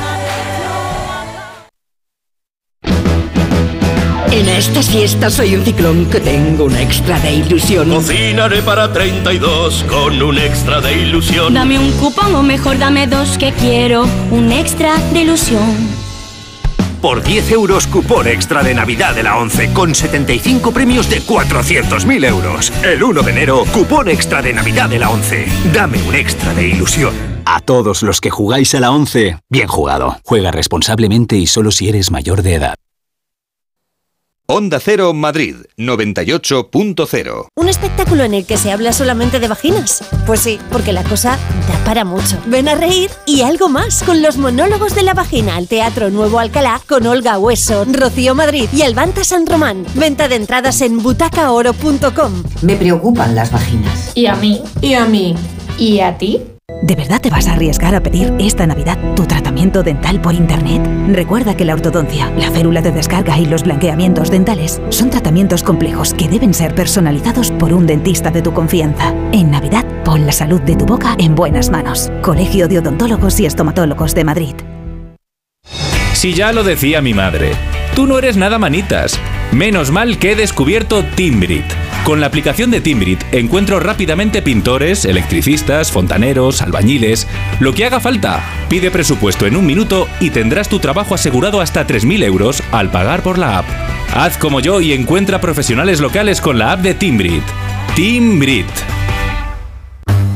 Si a ti lo que realmente te gusta es llegar del trabajo y ponerte a revisar portales inmobiliarios, hacer llamadas, mandar mails, organizar el papeleo y tener que enseñar tu casa a desconocidos, hazlo.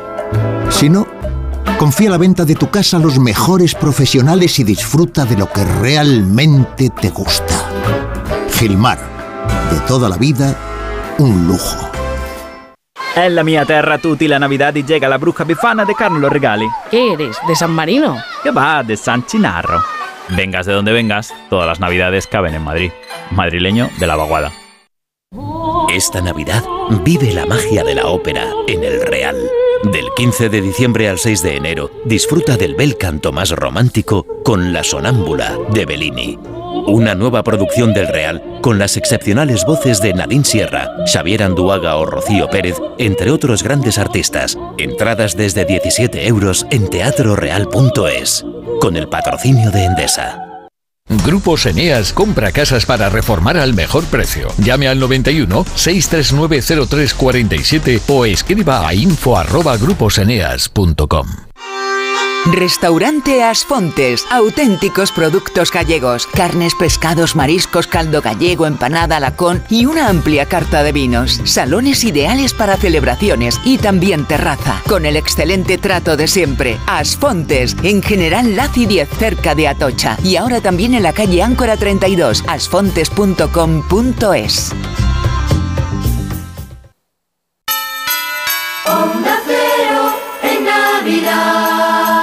Felices fiestas. Onda Cero.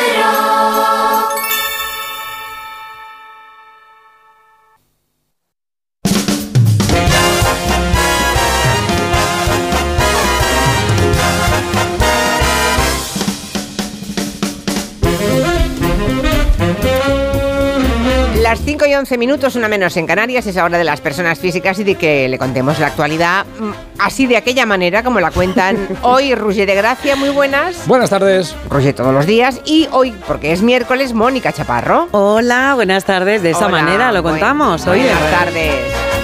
Tenemos para empezar, cuando está Mónica Chaparro, una frase y dos voces, a ver si ustedes adivinan quién lo ha dicho. La frase original dice, en esta vida y más en política todo se puede y se debe delegar, menos la supervisión. Sí. ¿Vale? Y Sí. dices, Mónica, que vas a hacer dos voces, la de... mm, La de Cuca Gamarra. Sí. En esta vida y más en la política, todo se puede y se debe delegar, menos la supervisión.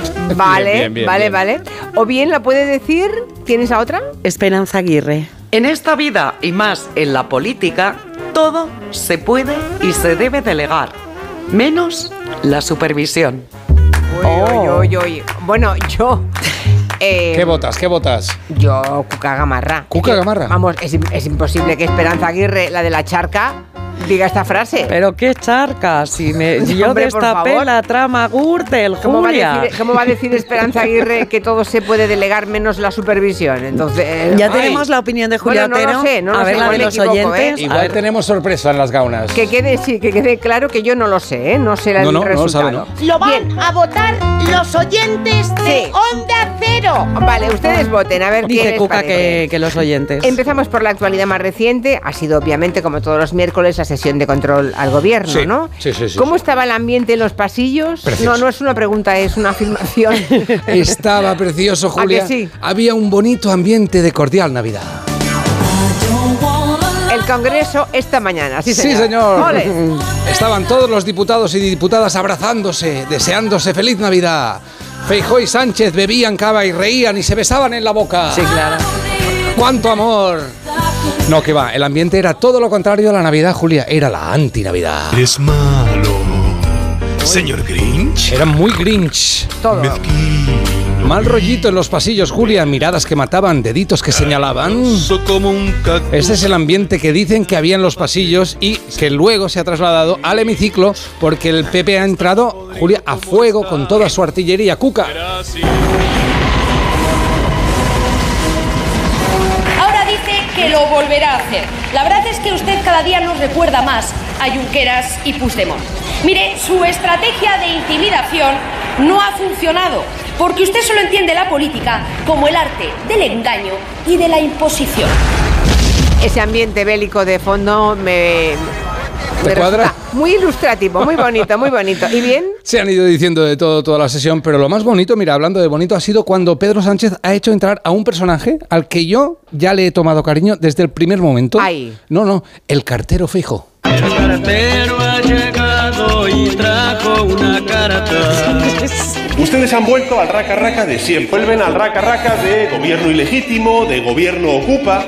Hasta incluso he escuchado a, a su líder criticar el que el gobierno de España nombrara al presidente de Correos.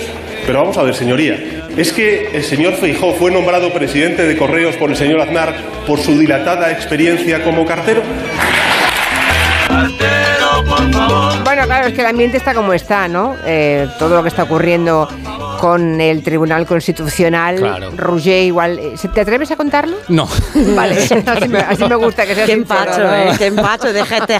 Pero voy a contar alguna cosa. Primero hay que poner la sintonía de los magistrados, el toga toga. Toda, toda, toda, te necesito toga. Toga toga, vale. Está embarullado. Julia, el lunes el TC decidió, entre otras cosas, paralizar la votación de este jueves en el Senado. Se armó un escándalo con muchos partidos muy enfadados con los jueces. También en las redes ha habido eh, sobre las últimas decisiones del TC muchos comentarios y titulares. Leo, por ejemplo. ¿Titulares? Sí, por ejemplo. ¿Pero que has hecho? ¿Una búsqueda? de Bueno, bueno, la gente ha ido colgando cosas. Por ejemplo, Vale, este, este tuitero dice, British Tell dice, toga atado y bien atado. Aníbal Lecter hace un artículo de fondo con su historia personal y dice, yo conduzco el carnet con el carnet caducado desde hace cuatro años, me ha parado la Guardia Civil y les he dicho que voto en contra de que me multen, me han dejado seguir. Está bien, está bien. Bueno, ¿y ahora qué es lo que va a hacer el Partido Socialista? Creo que nos lo va a contar de forma didáctica, así como es habitual, la ministra María Jesús Montero, ¿verdad? A ver, cuéntenos, ministra. Buenas tardes, Buenas Julia. tardes, sí. Intentaré explicarlo con una comparación. A ver. Eh, las injerencias del Poder Judicial en el Poder Legislativo es como si metes un paquete de mentos dentro de una Coca-Cola. Ah. Eh, eso al final tiene que estallar. Nos va a dejar a todos de color marrón, aunque huela menta. Ya. Y Vale. otra cosa es que mm, si me dejaran meter además del mento la jabanola, Sí. pues mezclado de una forma equilibrada con los mentos, pues por eso el gobierno quiere presentar una proposición de Sí. ley para renovar la Tribunal Constitucional. ¿Queda claro? Vale, ya está. Vale. Lo hemos Clarísimo, entendido, ya está, ya clarísimo. está. Lo de los mentos en la Coca-Cola mm, es muy visual. Sí, lo- a ver, lo que pretende, yo lo cuento, lo que pretende hacer el PSOE es desbloquear el Constitucional por el mismo mecanismo, cambiando el sistema de elección actual, pero con una tramitación específica en el Congreso. Lo que he dicho yo. Exactamente lo mismo, lo mismo. A todo esto, ¿qué dijo Europa? Europa concretamente dijo... Sí que traducido sería que no les gusta que se aprueben leyes tan importantes con procedimientos tan rápidos, o dicho en castellano... Cuidadín, quieto, cuidadín. Cuidadín, quieto. Ya, ya, ya, ya. Cuidadín. Y mientras tanto, el Partido Socialista ha puesto un marcador, creo, ¿no? Un marcador en Twitter Sí. para recordarnos alguna cosa, ¿no? Sí, han decidido poner un marcador en Twitter para recordar cuántos días llevan en el PP bloqueando el...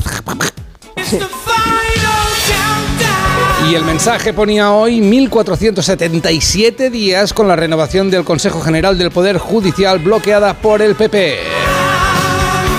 Creo que lo van a poner cada día, sí, ¿eh? Cada día un día más. Cada vale. día un día más. Vale, Una a ver a dónde muestra. llegamos, ¿no? Pues vaya novedad, perdona, yo eso también lo hago en mi casa, ¿me entiendes? Hombre, Belén Esteban, por Perdona, favor. yo También tengo- tienes un marcador en casa. Uno no, varios, A ver. Julia. Perdona, vamos a ver.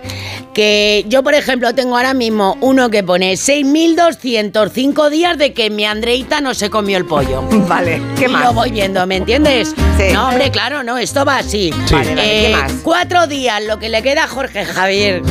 Que, hombre, no. Qué mala que eres. Pero qué en la televisión, eres. perdona, no. En el Sálvame, que está la gente diciendo que yo no, perdona, yo no me quiero meter, ¿me entiendes? Porque No, ya te estás yo metiendo, también, ya te pero- estás metiendo. Pero vamos, que, que hay marcadores para todo. Vale, vale. Y mientras pasa todo esto, nos enteramos Sí. que Luis Bárcenas, es noticia fresquita, ¿no? Va a cambiar su régimen de prisión. Sí, y no de régimen en plan de comer brócoli cada día. No, no es un régimen de adelgazamiento, no. Sino el régimen de salir de la prisión, porque Interior va a aprobar la semilibertad para Bárcenas porque el ex tesorero del PP ha realizado ya gran parte del programa de reinserción de delincuentes económicos. Ha hecho un cursillo, Un ¿no? cursillo de nombre Pideco. Barcen- Bárcenas antes era malo y después del cursillo ya es... Un muchacho excelente, es un Ya puede salir y jugar con los otros niños. Ya. Y no les va a robar. Me encantaría saber. me encantaría saber. ¿Qué lecciones hay? Exacto, en ese cursillo para los corruptos Sí. de reinserción. ¿Cuáles son los deberes? No meteré la mano en la bolsa de los Ya, caramelos. Bueno, está bien, está bien. Claro. ¿Qué más? Otra que sabe de esto es Cristina Kirchner, que quiere hacer un apunte sobre este tema. Sí, porque qué fácil lo tienen los españoles. ¿Qué le pasa a doña Ay, Cristina? A ver, Buenas cuente. tardes, Julia. Es un cursillo y todo brillo. Es que les transpira la conchita, de verdad. Es que me monto en un taburete y me como un cacahuete, siempre excusando al noble político como yo. ¿Usted es corrupta? Yo no soy corrupta. ¿Ah, no? Pero si en un extraño caso yo lo fuera, pues les garantizo que no harían nada difícil ni nada distinto a lo que hacen ustedes los españolitos. Ya. ¿Acaso ustedes no roban? No. No, ¿Acaso no, ustedes no, no, levantan no. la bolsita de la fruta, de la balanza, del súper? No. Yo sí, yo sí, yo sí. Oh, ¿Acaso ustedes cuando van a la gasolinera no cogen un manojo de guantes de plástico? Yo sí, no, yo sí. Por favor, pero Yo robo- Andase a la joda, venga. Yo robo el papel de váter de Eh, cero. Están envidiosos del mundial. Y Messi, Messi es nuestro. Ay, Vaya tela. ¿Qué miras, bobo? ¿Qué miras? Que Bueno, mira, tira para allá. A ver, más actualidad. La negociación para subir el salario mínimo Sí. interprofesional ha arrancado de momento con poco éxito Mal. porque no están todos en la mesa. La COE dice que no. No, hombre, es yo muy la- raro porque siempre quiere subir el salario y esta vez no sé qué les ha pasado. No, están siempre dispuestos a, Sí. a hablar, están siempre encantados, pero Yolanda dice eh, que el gobierno va a subir el salario, pase lo que pase, pero la patronal, como decías tú, Julia, no está presente y eh, Yolanda Díaz ha, mansa- ha lanzado este mensaje a Garamendi, que el señor Garamendi deje de trabajar en diferido, ha dicho. En la mesa se está presente y no remitiendo papeles y negociando desde fuera. Eso es. Lo que no sabe Yolanda es que Garamendi está pensando. ¿Eh? Y luego llega a conclusiones que ya os gustaría llegar. Yo creo que lo que hay que hacer es, eh, por supuesto, primero evaluar cómo son las cosas, pero lo más importante es saber qué es lo que hay que hacer. Ya. está, ya está. Bueno, Hay que saber lo que hay que hay que saber lo que hay que hacer. Eh, Yolanda Díaz, ella siempre está tranquila, está en la mesa, pero tranquila. ¿Pero qué es eso que no sabía yo que dice usted que tengo que saber? Lo único que queremos es que el salario mínimo dé para vivir. No Ya. pedimos tanto. Y la COE no se presenta. El otro día, Julia, hablaron en el programa de canciones infantiles políticamente incorrectas. Yo lo escucho todas las tardes. Ya. Pues bien, Agramendi me parece que no entiende que tiene que estar sentado en esta mesa de consulta. Ya. Se lo voy a cantar como un niño, entonces. Cucú cantaba la rana, cucú debajo del agua. Ya.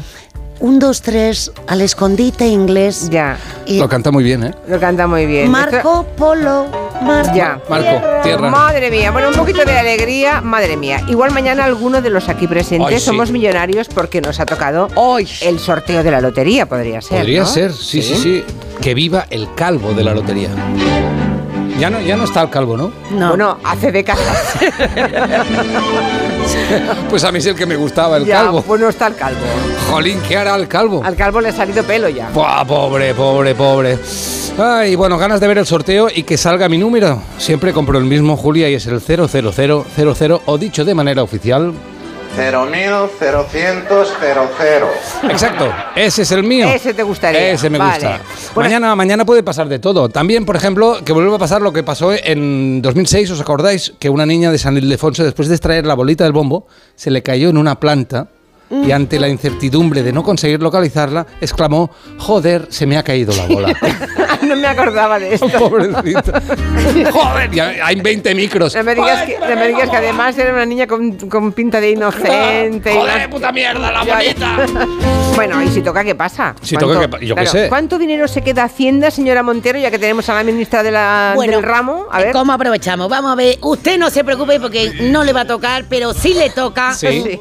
¿Cómo se tributan los premios efectivamente? Bueno, pues cuando vaya usted a cobrar el billete premiado ya se lo vamos a descontar. ¿Qué? No, es por desconfianza, esto es así, es para ahorrarle buscar la calculadora en el móvil, Sí. que Vale. es algo que estresa mucho. Y bueno, a la cantidad premiada hay que descontarle un 20% Vale. de retención, Hmm. más el 33% de impuesto de la suerte, el 2% de por una vez que me toca, y luego tenemos el 173% de la tasa europea en la que seguimos estando por debajo de la media Sí. de Europa. Por lo tanto, cada A ver. boleto de 20 mm, euros ¿Euros? Sí. mm, que salga premiado le sale a pagar 3,5. Sale a pagar. Le sale a Va- pagar. vale, vale. Exacto. Madre Es mía. mejor que no te toque, vaya. Y Madre desde mía. el gobierno queremos desmentir que hayamos contratado actores para que la cola de Doña Manolita parezca más larga y parezca que el país va mejor. Eh, Ah. son personas individuales desinformadas que están en la cola del entierro de la reina de Inglaterra y que ya llega aquí a Madrid. ¿Qué Ya, dice, vale, hombre? ¿Qué dice? vale.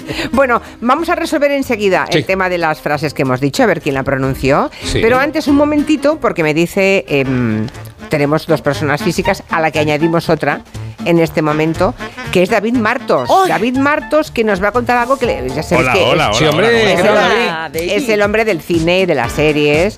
Y le acaba de llegar así una primicia, pero ¿qué, pasa? Bueno, me he A ver, ¿qué quedado de piedra. ¿Te has quedado piedra? de piedra. A ver, cuéntanos. Sí, porque em, Podemos, la formación política, Sí. el partido Podemos, va a tener su serie de ficción en 2023. la Mm, anda. productora Bambú está preparando una serie de ficción para una plataforma internacional con presencia en España. Nos han dicho que va a contar toda la historia de Podemos, la última década. Pero claro, todavía no sabemos el casting. Cuando lo he puesto en Twitter hace un minuto, ha empezado ya el debate entre los tuiteros sobre quién puede ser Pablo Iglesias. Decían Pa- eh, Álvaro Morte, por ejemplo, Julia, que estuvo. Oye una, oye una cosa, pero vamos a ver, a ver si yo lo entiendo. Vale, que Bambú está preparando una serie de ficción para una plataforma, pero de ficción, o sea, no es un documental, no es que sea la historia de Podemos eh, con, la- No, no, con no. imágenes históricas de archivos, sino una ficción. Van a ficcionar la Mm. historia del partido desde los profesores universitarios al 15M, las primeras elecciones, el Vale. gobierno. y va a haber todo, salseo también. actores. Salseo, porque hay salseo en Podemos, ¿eh? O sea, van a Bueno, no buscar, sabemos. van a buscar, deduzco entonces David, mm, quién hace de Pablo Iglesias, Irene de Montero, Montero, claro. de Errejón, de claro. Echenique. Nuestra descansa, por ejemplo, de nuestra descansa, que empezó ahí, es verdad. Qué interesante. ¿Y, y ya lo tienen resuelto esto o no? Están en fase de desarrollo, dicen que todavía andan buscando actores, así que no sé, Ruger, si te pareces a alguien Sí. Podemos. pues- no se parece a No, la verdad es que no. No, no, no, es incomparable. No sé, no sé, no sé de qué soy yo. Rusia es incomparable. Bueno, pues nada, bueno, la de cachondeíto que se va a montar en las redes sociales Uy, la derechita. y participación de todo tipo, claro. Por supuesto. Netflix será, no sabemos. Bueno, curioso, curioso. Mira, Ramón Campos, que es el productor de Bambú, ha trabajado con Netflix, con Apple y con Movistar. O sea, si que dicen puede ser internacional, cualquiera. pues puede ser. eh, sí, sí, puede ser cualquiera. sí. Bueno, interesante. Perdona, en inglés va a ser Yes We Can, ¿no? Podemos. La serie, la serie se va a llamar Nosotros Podemos, así que puede ser Ah, Yes We Can, toma. puede ser Yo me Obama, ofrezco. incluso Pablo Iglesias. Me ofrezco para el casting de Chenique, que está todo el verano entrenando. Nosotros podemos. Bueno, pues nada. Gracias, David, por la primicia. Adiós. Hasta luego, beso. adiós. Bueno, resolvamos el tema. Vamos a ver la Sí. frase. A ver, la frase, ¿cuál era, Mónica? pendiente. Bueno, ¿Cuál la era? frase decía, en esta vida y más en política, Sí. todo se puede delegar menos la supervisión. Y Julia estaba convencida de que era de Cuca Gamarra y no de Esperanza Aguirre. Bueno. o lo tenías ahí. Es que me parecía bastante difícil que Esperanza Aguirre hubiera dicho que todo se puede y se debe delegar menos la supervisión. Mónica, date el gusto. Bueno, pues que le dé al play Quintanilla para que oigamos del original. A ver. En esta vida, y más en la política, todo se puede y se debe delegar, menos la supervisión. ¡Sorpresa! ¿Qué te parece, Julia? Esperanza Aguirre dijo eso. ¡Ay, ay! Y, y la gente muy rara. Y destapé la de la... Ya, ya, ya, ya. ya. Y canté el la, Y todo lo que le, y todo lo que le pasó no lo veía ella, no, Ay, no, Dios porque mío. no, porque supervisó muy a fondo entonces. Exacto, Madre mía. Bueno, ¿Lo ven? a veces no ¿Cómo todo es lo que parece, ¿eh? Podemos equivocarnos mucho, ya lo ven. Bueno, queridos, hasta mañana. Adiós. Besito. adiós, Mónica. Adiós. Feliz Navidad, por cierto. Igualmente, feliz, Navidad. Hasta luego. Enseguida hablamos con las ganadoras del Premio Planeta, la ganadora y la finalista del Premio Planeta. De 3 a 7 en Onda Cero.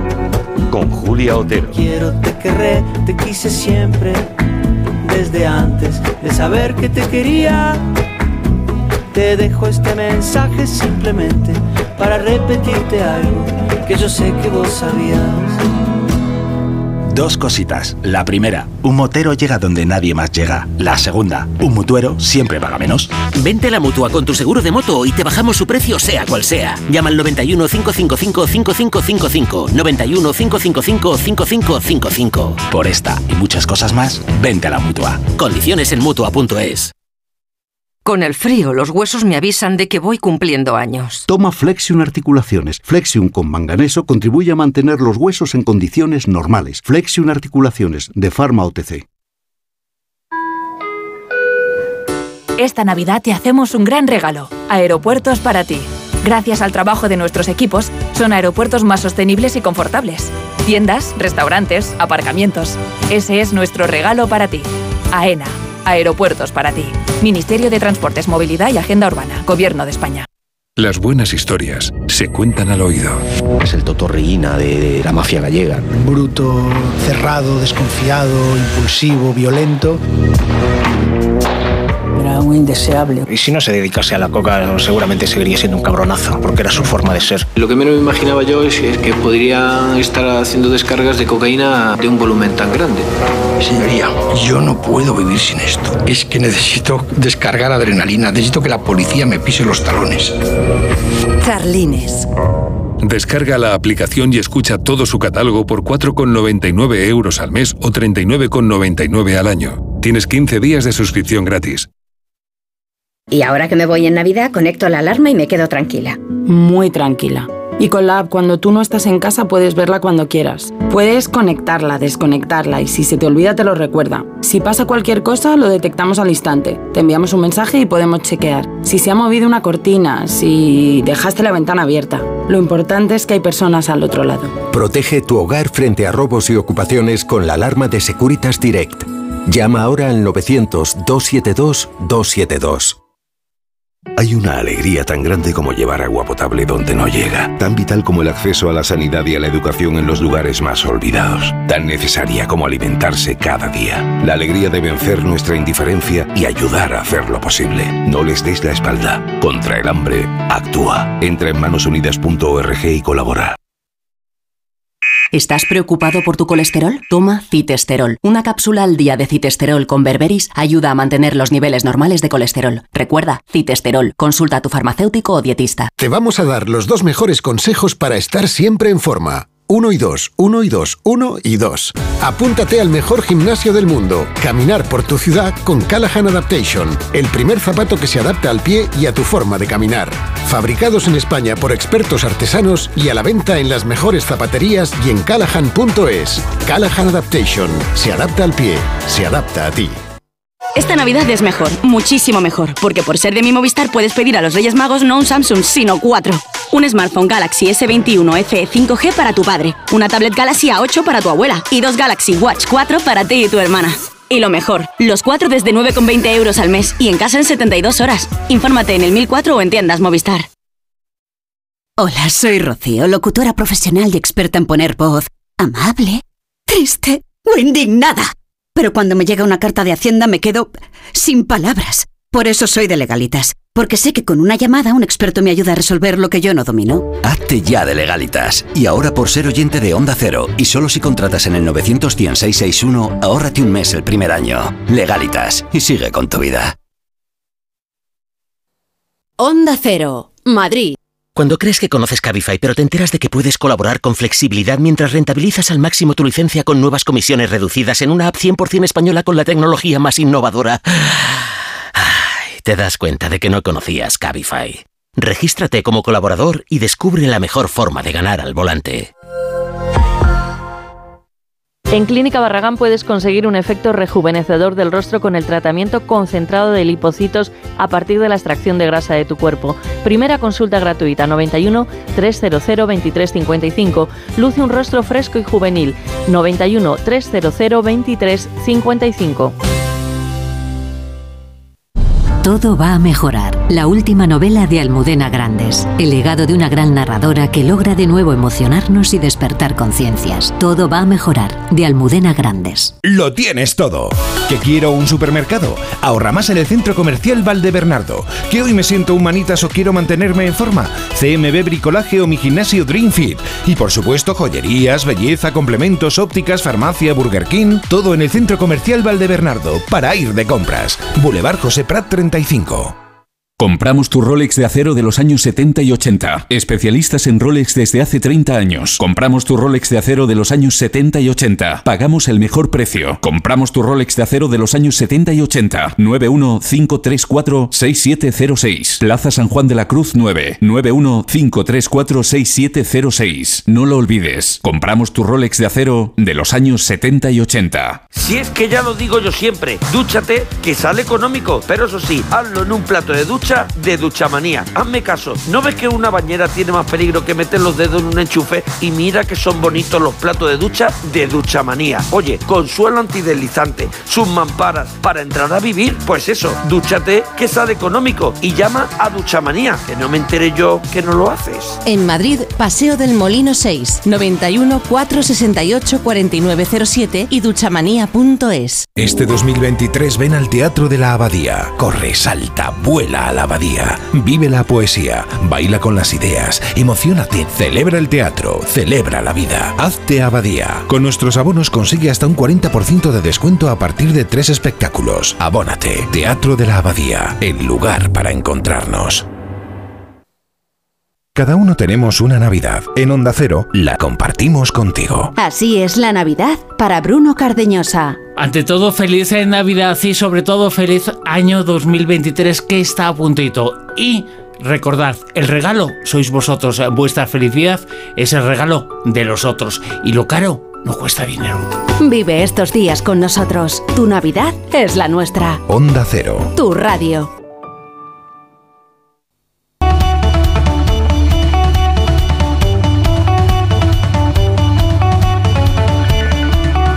En Onda Cero, Julia en la Onda, con Julia Otero.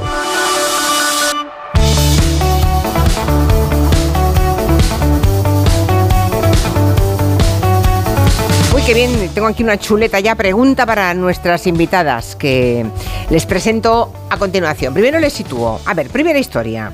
Sitúense, estamos en Luisiana, estamos en la segunda mitad del siglo XVIII, un territorio en disputa entre los franceses, los españoles, los británicos, eh, los que se autodenominan americanos y los que vivían allí, los habitantes de toda la vida de ese territorio, ¿vale? Esa es una primera historia.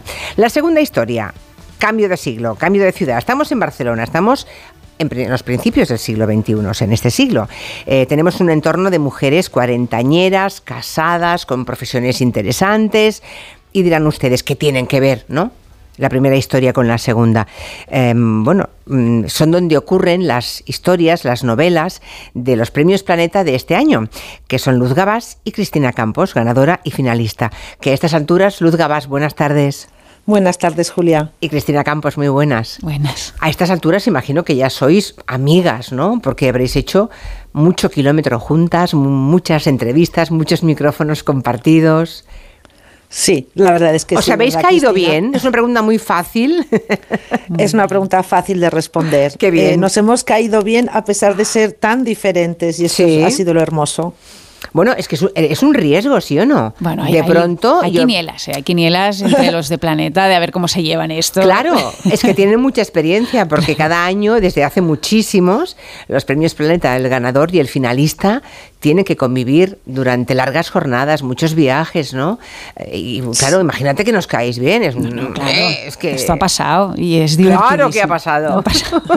Pero nos lo hemos pasado muy bien, ¿verdad, Luz? Bueno, sí, somos profesionales, hemos llegado a todo y tenemos sentido del humor y hemos Mm. estado a gusto y tranquilas dentro de la vorágine y eso ya es decir mucho. Pues sí, que como mínimo el momento en que os quedabais solas sea un momento de paz y de tranquilidad, tranquilidad y sosiego, ¿no? Oye, Así es. ¿habéis leído cada una la, la novela de la otra ya? Os ha dado tiempo, claro. ¿Sí? la primera semana, ya en cuanto la tuve en- entre mis manos ya la quise leer, por supuesto. ¿Y os habéis hablado, Cristina, con sinceridad? ¿Os habéis hecho comentarios sobre la novela? ¿Lo que os ha, lo que os ha parecido? ¿Cómo- ¿Cómo lo veis? Claro. Sí. Además, lo bonito es que hay muchos puntos en común, porque al final las protagonistas femeninas ah, son mujeres eh, que viven intensamente, ¿no? A pesar de esos 200 cuantos Ujú. años les separan a una de otra, ¿no? Entonces es muy Es bon- curioso eso, porque hay mucho, hay, hay- en el libro, siendo dos, situar, eh, dos situaciones, escenarios, siglos distintos, hay cosas, mm, hay, hay toques en común, ¿no? Luz. Sí, sí. eh, yo lo primero, de lo primero que me percaté fue eh, esa similitud entre las protagonistas que en un momento dado de sus vidas se ven atrapadas en eh, decisiones terribles entre la razón y la pasión, porque tienen el corazón por un lado y el deber va por otro lado. A mí eso me sorprendió muchísimo y en otro momento ambas también tienen que tomar unas decisiones muy importantes, pero están hipotecadas por sus hijos. Eh, eso también me sorprendió y pensé cómo dos personas tan diferentes, de diferente, bueno, quinta, digamos, y contexto, pues hemos eh, pensado en, en estas mismas cuestiones. ¿Y tú, Cristina? Sí, claro, eh, es muy curioso como sin, sin conocernos y no cuando ¿Habíais leído alguna novela previa vuestra? En la nieve, en la nieve. He visto la pan de limón. Y tú también. Bueno, es que las dos tenéis una, un nexo en común, que es que arrancasteis con una primera novela muy exitosa y las dos llevadas al cine. Sí, y nos conocimos hace seis años en un San Jordi. Anda. Sí, fue muy bonito, muy hermoso. Y, y bueno, yo ya la admiraba desde entonces, entonces hay como un componente de admiración ya desde... Fue muy bonito el momento en el que, eh, claro, primero me dieron a mí el finalista y luego vi que era luz y una emoción, ¿sabes? Digo, pues aparte yo no conozco a muchas escritoras porque yo soy del mundo del cine, la conozco, conozco a Luz y a Najat, em, que es esta... Es sí, sí, sí, Entonces fue maravilloso, la verdad. Pues tú estás vinculada al mundo del cine. Claro. Yo recuerdo eh, aquel San Jordi que nos conocimos, que me hizo mucha ilusión conocer a la autora de Pan de Limón con Semillas de Amapola, porque me había gustado muchísimo la sensibilidad de la novela. Hablamos un ratito y ya está. Y el día del premio estaba tan nerviosa que no me di cuenta que era ella hasta después. Ay, ay, ay, ay. es que esa noche debe ser muy potente, ¿eh? El recuerdo debe estar un poco hasta en nebulosa, ¿no? Porque os llevaban en volandas, ¿no? Eh, mm, ahora las fotos, ahora tienes que hablar, ahora tienes que subir, ahora el ministro te entrega no sé qué, ahora va, bueno, ¿no? Bueno, por cierto, que también me parece llamativo, una, una curiosidad, es que las dos os convertisteis en autoras primerizas después de, los, de haber cumplido los 40. También es curioso esto, que es un poco cuando la vida os, lo, os, ha dejado el tiempo, Cristina. Claro, sí, yo, mm, bueno, yo llevaba mucho tiempo, Julia, intentando escribir guiones que se quedaban en el cajón, casi 20 años. Eh, y mi novela, yo creo, la primera, habla mucho de la maternidad. Es decir, nunca hubiera podido escribir esa novela, como tampoco podía haber escrito historias de mujeres casadas, eh, que habla de las mujeres eh, independientes, sin haber pasado por lo que he pasado. Ya. Hmm. O sea que yo tampoco. yo, tampoco podría haber escrito Palmeras en la nieve o Lejos de Luisiana antes de esta edad. Yo creo que ya tenemos que haber sido un poco bataneadas por la vida hmm. para entender ciertas cosas que transmiten, en mi caso, mis novelas. Hmm. Eh, llegaron en un momento de cambio también, de decisiones todo es un aprendizaje en la vida y todo esto también se refleja en el tono de las novelas. hemos empezado así de forma un poco caótica, pero seguro que los oyentes están perfectamente situados. Pero por si acaso, les cuento que Luz Gabás, que fue la ganadora del Premio Planeta eh, por la novela Lejos de Luisiana, que es la historia de amor, un amor casi imposible entre una mujer blanca de origen francés y un, nativo de la zona, ¿no? De la tribu uh, Casasquia, Casasquia, ¿no? Casasquia. Cascasquia. Cascasia. Cascasquia. Vale. Tres sabe, sabe, hablar el idioma, Luz. Se ha aprendido palabras en el idioma cascas. ¿Cómo es? Cascasquia. Es que además, el día que recogisteis el premio, sí, sí, mírala cómo lo dice, em, dijiste una frase, un, un lema de esa tribu que no se me ha olvidado y que he hecho mía. Aquella de mm, no pidas una vida fácil, sino pide fuerza para afrontar una vida difícil. Qué bonito. Mm. ¿No? Lo dijiste el día de... Yo estaba allí sentada en el Premio Planeta, delante, en una mesita allí delante donde estabais vosotras, y me quedé con esa frase y pensé, es verdad, pedirse una vida fácil no es lo mejor. Lo mejor es mm. pedirse fuerza para que si vienen mal dadas puedas resistirlo, ¿no? Claro. Así es. Así arranca la novela, lo dice en el rito de iniciación en el bosque el padre Cowroway a su hijo Ishkate, que es el protagonista nativo americano de la novela, y es el resumen de la novela, eh, porque en aquel contexto y también en el actual eh, se necesita mucha fuerza para continuar adelante, sobre todo en aquel contexto eh, de, de, enfermedades, de guerras, de batallas, de incertidumbre, de cambio de lealtades, o sea, un momento político muy complejo que atraviesa la vida de los personajes y condiciona sus decisiones. Eh, a lo largo de toda la novela, todos los personajes tienen que echar mano de todas sus fuerzas para seguir adelante y, lo hacen. Y bueno, Cristina Campos, eh, como finalista, es Historias de Mujeres Casadas, que es una novela que habla de, infidelidades, de matrimonio, de, amistad. Mm, es curioso porque las mujeres del siglo XXI seguramente nos enamoramos igual que las del siglo XVIII, ¿no, Cristina? Sí. ¿O hay algo que nos ha cambiado? Bueno, nos ha cambiado, Julia, el hecho de que nosotras, al ser... Mis protagonistas siempre digo que son blancas, europeas, privilegiadas e independientes económicamente de nuestros maridos. Es decir, eh, a mi protagonista se le cruza un hombre, ya es una mujer eh, pues que ya, ya tiene todo hecho y es libre de irse. Y no se queda ahí por, por su hijo por mantener, bueno, no te quiero hacer mucho spoiler, pero tiene la libertad de irse, ¿no? La diferencia de, pues la protagonista de, Luz, ¿no? Que tiene, que está atada de otra manera. Nosotras, eh, tú, yo, Gabriela, mi protagonista, te puede pasar y te vas. No necesitas a ese hombre, ¿no? Está eso también muy ligado al feminismo, a la independencia económica, ¿no? Interesante, porque ah, también en la novela de Luz Gabás nos encontramos también, pues eso, con mujeres como eh, algunas de las de eh, Cristina Campos, que quieren a sus maridos, pero caramba, es que se enamoran de otros, ¿no? el deseo. Se puede, el deseo, ¿no? ¿Qué prefieres? ¿Cómo era aquella frase? ¿Qué prefieres? ¿Que te, quieran o que te deseen? Ay, ah, también somos diferentes. Eh, también Cristina y yo, ¿verdad? Somos diferentes. ¿Ah, sí? Porque a esa, pregunta, a esa pregunta que respondéis, a ver. Yo prefiero que me deseen. Tú prefieres que te deseen. ¿Y Luz Gabás que, que te quieran? Sí, sin duda. Pero si te quieren y no te desean es terrible, ¿no? Claro que si te desean y no te quieren también. Claro, es que es complicado. Hay que escoger. Eh, el dilema es difícil, señoras. señor? es difícil, pero yo creo que el amor engloba el deseo, es más amplio. Por lo tanto, me quedo con el amor. Y luego también vemos amores interraciales, ¿no? Ahora ya no es tan escandaloso como era en la novela eh, de la época histórica de Luz Gabás, ¿no? Del siglo XVIII pero eh, seguramente sigue siendo difícil mm, de digerir, ¿no? Para según qué, qué, grupos sociales, y entornos sociales, ¿no? Es curioso. Ah, perdona, Cris. No, no, no, no, no no, eh, quería decir que en el contexto de la Alta Luisiana, en la zona de San Luis, eh, de Missouri, ahí había muchos franceses casados con nativas americanas porque, claro, ellos llegaron sin esposas, sin mujeres. Entonces era frecuente estos matrimonios mixtos. Otra cosa es al revés, es decir, que un eh, nativo americano Mm, se casase con una europea, no he encontrado ningún registro, solo encontré leyendas. Y yo pienso que si las leyendas existen es que igual había algo de verdad, vivían en entornos eh, despoblados, en poblaciones pequeñas que se juntaban, eh, por ejemplo, en el mercado. Se tenían que ver, se tenían que conocer y estoy segura de que se enamoraron en ambas direcciones. Hay por ahí una pregunta de un oyente, o no sé si para Cristina, para Luz o para las dos. Escuchad. Enhorabuena, Cristina y a Luz. Estoy encantada con el Premio Planeta y la finalista de este año.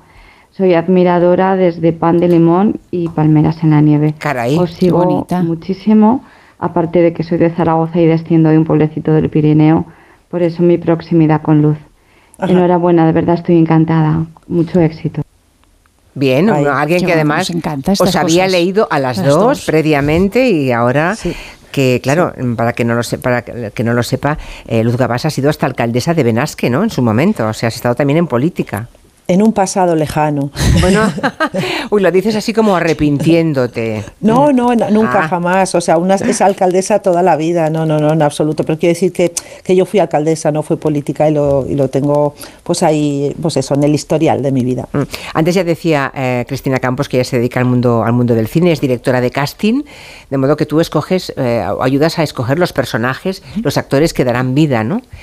Cuando han llevado a la pantalla vuestras historias, supongo que ahí te has inhibido, has tenido la posibilidad, Cristina, de hacerlo o no. No quise, Julia. ¿No quisiste? No. Estuve dos años trabajando con Benito Zambrano, el director que llevó a cine El Pan de Limón.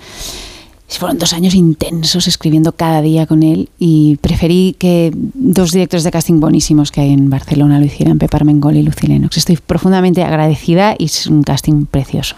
O sea que no lo hubieras mejorado. No. En todo caso, no, igual ni, lo hubieras hecho, claro, con la misma libertad que lo hicieron ellos, ¿no? Y en tu caso, Luz Gabás, el Palmeras en la Nieve, por ejemplo. Yo disfruté muchísimo del proceso de adaptación de la novela a película. Me encantaría también vivir esta experiencia con Lejos de Luisiana, ver la historia de amor entre Iscate y Susette ahí por las tierras del Mississippi. Pero yo no soy profesional del tema, yo me dedico a escribir y confío en los profesionales, pues como Cristina, que hacen una gran labor, por ejemplo, en el casting, porque yo en eso hubiese sido un desastre. O sea, lo que puede pasar por mi cabeza a lo que se lleva, a lo que quiere el público, es que es otra, es otra historia. ¿eh? No, esto no entiendo. Es curioso porque hay dos tipos de escritores, en este caso, ¿eh? los que luego son llevados al mundo audiovisual para una serie o para una película, están los que se implican hasta las cachas y los que no quieren saber absolutamente nada, porque ya tienen, mm, tienen digerido que les va a decepcionar o que es un mundo que les resulta ajeno. Claro, yo no, yo estoy También debe, ser generacional también esto, ¿no? Bueno, mira que yo, yo soy el primer ejemplo, la que se mete en todas partes, lo que pasa es que respeto mucho también, ¿eh? hacer equipo, sé trabajar en equipo, eh, que es la diferencia con los escritores que no han hecho nunca, nunca han trabajado en cine. Eh, yo sé perfectamente cómo se trabaja en equipo, lo complicado que es hacer cine, lo que cuesta levantar 3 millones de euros, que son años y años. Eh, y yo me meto, sí, claro. Luz es más, eh, más lista que yo y no sé. Ah, no, ¿qué haces Luz tú entonces? No, eh, a ver, yo le dije a Fernando, Fernando González Molina, esta es tu película. Eh, yo te ayudaré en todo lo que pueda. Pues le puse en contacto, por ejemplo, con africanos de la etnia Bubi, le pasé material que tenía de fotografías, pues eso, yo a colaborar. Esto, esta es mi naturaleza, es mi forma de ser. Yo sí puedo ayudar, ayudo, pero entiendo que tampoco debo meterme en lo que no es mi trabajo. ¿Y ahora ya hay previsión de que tanto Lejos de Luisiana como Historias de Mujeres Casadas lleguen al cine? ¿O a la serie? Yo, creo que sí, porque son tan cinematográficas las mm, dos, ¿no? Tan fáciles de llevar al cine. Sí, Historias de Mujeres Casadas tiene ya bastantes productoras interesadas, pero Julia, eh, la novela habla de la intimidad de la mujer eh, desde una manera muy veraz y no me gustaría que se frivolizara con eso. Entonces eh, hay un riesgo, es verdad. Entiendo lo que me estás intentando decir. Claro, entonces tiene hay riesgo de que esto quede como una comedia sin sí, no y no quiero y no quiero y no lo necesito. Es decir, se toca con muchísima sensibilidad y encontramos una directora eh, que tenga la sensibilidad y se enamore del proyecto. Si no, no hace falta. Es decir, mm. no me hace falta. Mm, está bien, está bien. O sea, o, no, me parece muy bien. Sí, muy digno, sí, sí, sí, claro, claro, claro. ¿Y Luz? Aquí a mí me ha dicho Cristina a lo largo de la gira que, bueno, que vale dinero, pero que nada es imposible. ¿Que Palmeras fueron 10? Pues está 20 o... Pues vamos a es que la tuya es carísima, ¿eh? O sea, poner, hacer lejos de Luisiana es carísimo. Nos vamos a Mississippi a rodar. Mississippi. Claro, claro, claro. la infidelidad no sigue em, pasando cuentas más severas a las mujeres que a los hombres, Cristina? Mira, a pesar de... Es una pena, pero sí. Eh, yo para escribir, así como Luz ha hecho una bibliografía bestial y ha trabajado muchísimo, yo, yo he hablado con mujeres que han sido infieles a sus compañeros de vida, o sea, y, siempre me lo contaban eh, desde la culpa muchas veces, desde el miedo a, enamorarse de esos amantes que tenían, amigas mías casadas, con hijos, con tíos estupendos, casadas, con hombres inteligentes que las querían mucho, ¿no? Sin embargo, mis amigos infieles que han, mis amigos casados que han sido infieles a sus compañeras sus mujeres han sabido llevar esta doble vida mucho mejor que nosotras. O sea, las mujeres saben llevar. La pregunta es. No, no, la saben, no, la saben llevar. Yo no he encontrado ni, ni una. O sea, de verdad que no he encontrado a una amiga que me diga, hostia, qué bien, ¿no? Adoro a mi marido, tengo una familia y luego los jueves voy a hacer el amor con este tipo, con el que. No. No me lo explicaban desde la euforia, desde. Eh, era desde otro lugar desde, desde, la, culpa, de una cierta angustia, totalmente, algún miedo. Miedo, qué pena, yo digo, qué pena, ¿no, Julia? ¿Por qué? No pasaría nada después de 20 años de matrimonio. Eh, que aparezca otro hombre y tengas una relación bonita, ¿por qué no? ¿Pero dejando la anterior o no? No, sin dejarla. Sin dejarlo. Porque al final, eh, al principio de la novela, eh, Gabriela, las diez primeras páginas son el último orgasmo que tiene Gabriela con su amante, ¿no? que es un hombre casado. Y le dice, si te doy lo que me pides, que es empezar a convivir contigo, me convertiré en lo que ya tienes. ¿no? Y es así, ¿no? A la que empiecen a convivir ya nada va a ser igual, como ese jueves que tienen a la semana que se lo pasan El día de la paella, famoso día de la paella. en este caso el día del orgasmo, ¿no? El día del orgasmo. Por aquí tengo uno, otra pregunta que me pasan. He leído el libro de Cristina y he llegado a la triste conclusión de que hombres y mujeres tienen un grave problema de comunicación. Se enamoran, se desean, pero no hablan entre ellos. El personaje listo no habla. El simple no tiene mucho que decir y el infiel vive de mentiras. ¿Qué te parece el resumen que ha hecho este oyente? Lo tendría que analizar, Julia. No está mal, ¿eh? no está mal, no está mal, pero tendría que analizarlo bien. Va a arrasar este libro entre las mujeres, ¿eh? Sí, se está, se está vendiendo los dos muy bien. Ya en general mm, compramos más literatura las Sí. mujeres que los hombres. Y, mm, historias de mujeres casadas, es que es un reclamo, ¿no? Sí, hay mucha identificación, ¿no? Muchas mujeres Mm. que se acercan a mí, incluso periodistas que fuera de micro me dicen, esta es mi historia, ¿no? Yo tengo a un hombre con el que me cruzo por las mañanas y me deseo y siempre pregunto, ¿diste el paso? ¿Te atreviste a dar el paso? Casi nadie se atreve. O pocas se atreven. Pocas se atreven, pero mm, mm, luego acaba pues rompiendo el matrimonio. Qué pena. En el siglo XVIII, claro, esto no podía ser así porque la ley obligaba, ¿no? Eh, Luz a las mujeres a vivir con sus maridos, ¿no? Incluso si alguna quería irse o se separaban, se quedaban sin los hijos, ¿no? Sí, hay alguna vanguardista rompedora. En mi novela está el personaje de Cecil. A Cecil la casan a los 15 años con un hombre que la abandona, se va a Francia.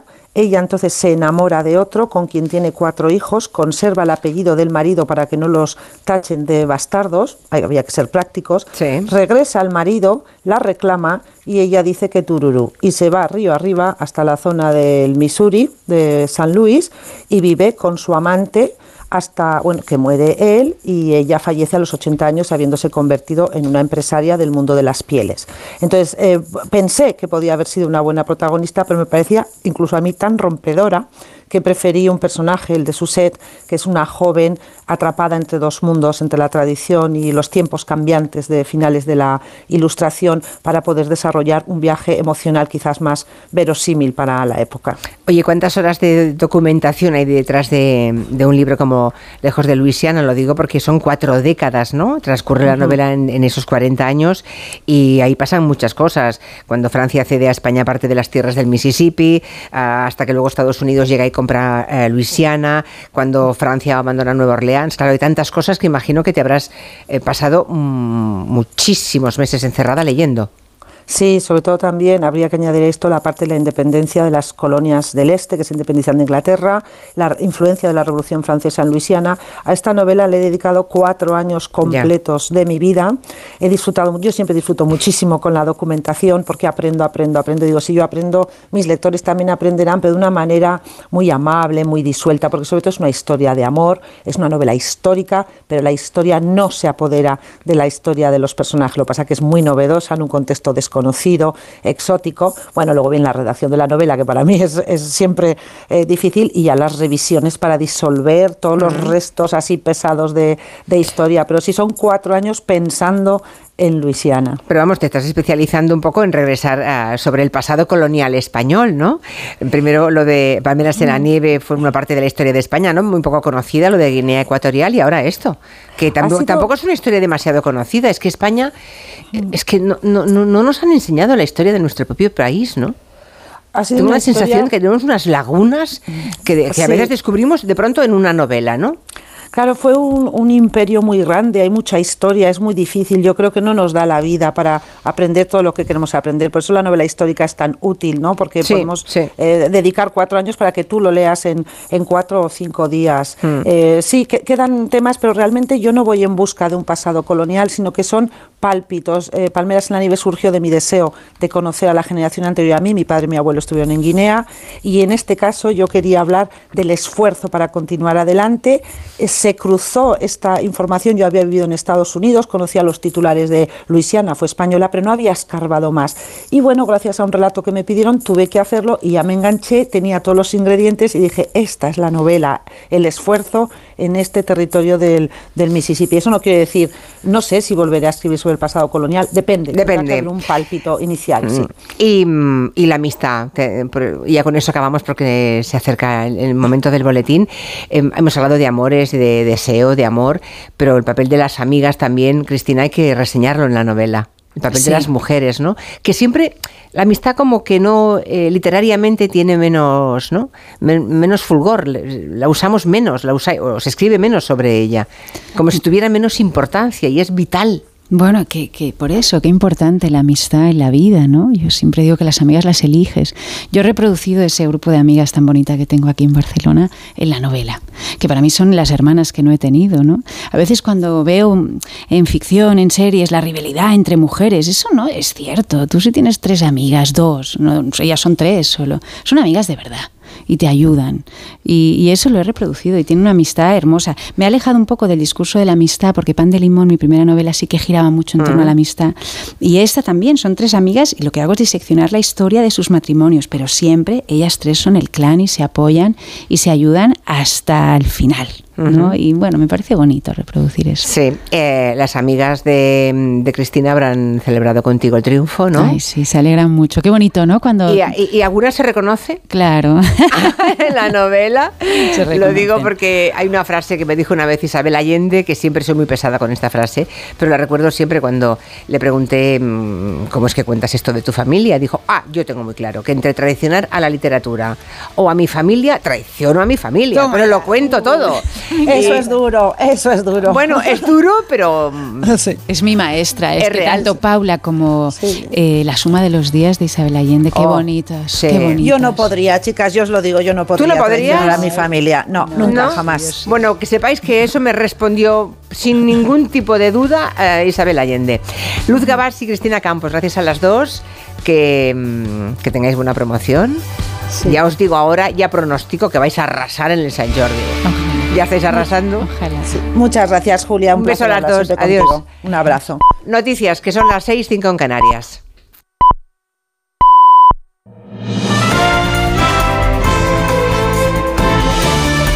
Noticias en Onda Cero.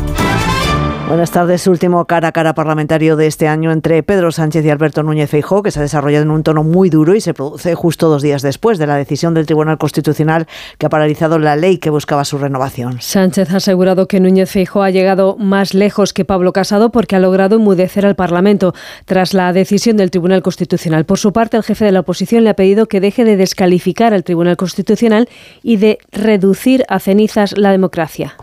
Ustedes lo están intentando, pero a pesar, a pesar de que intenten que el Parlamento no hable, ya les garantizo yo que el Parlamento va a hablar y va a hablar claro y alto.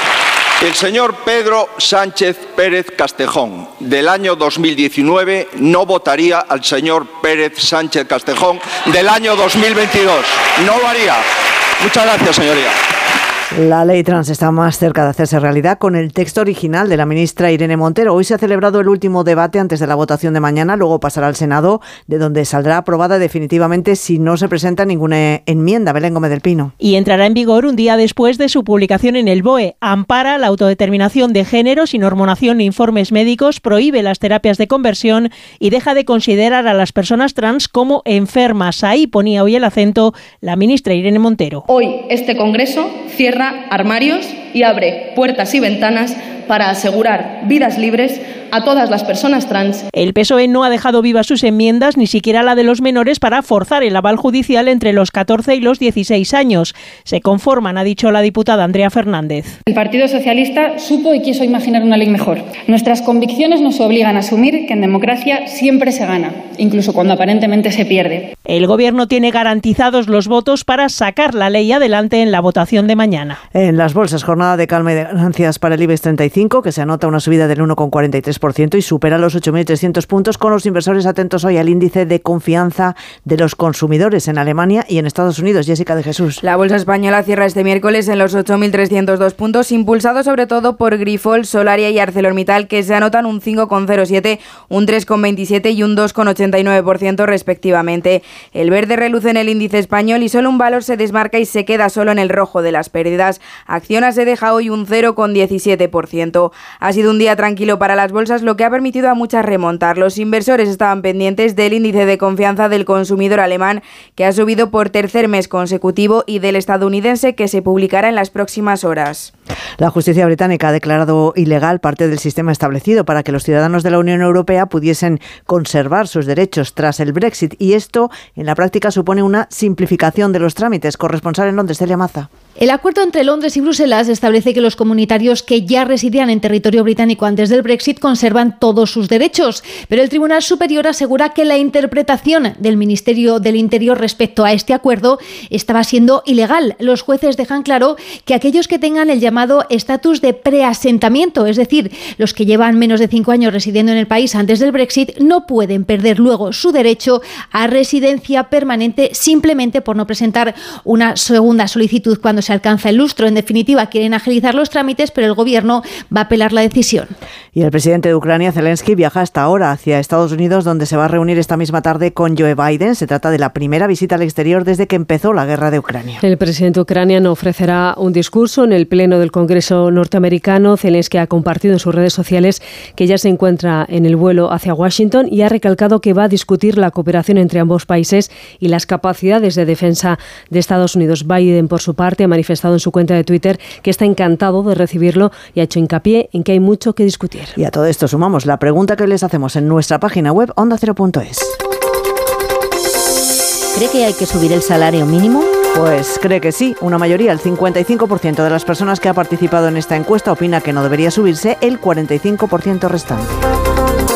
Y la información del deporte con Miguel Venegas. En menos de una hora arrancarán cinco partidos de la segunda ronda de la Copa del Rey: Atlético Sagunto Rayo, Ibiza y Las Pitiusas Levante, Andorra, Mérida, Alavés y Numancia Sporting. Otros siete encuentros se disputarán a las nueve de la noche, incluido el, el Torremolinos Sevilla, donde ya no estará Isco Alarcón, que ha rescindido su contrato con el club hispalense. Mañana el turno será para el Atlético de Madrid en Ourense ante el Arenteiro. Hoy Joao Félix no se ha entrenado, ha quejado de una faringoamigdalitis y su entrenador Diego Pablo Simeone ha dado valor a esta Copa del Rey. El torneo este es maravilloso, pero venimos diciéndolo desde hace mucho tiempo. No importa el sol, no importa el viento, no importa el agua, no importa si es pasto corto, pasto alto, lo importante es lo que eh, vos puedas mostrar dentro del campo y sobre todo la ilusión que tengas por, por jugar contra quien sea.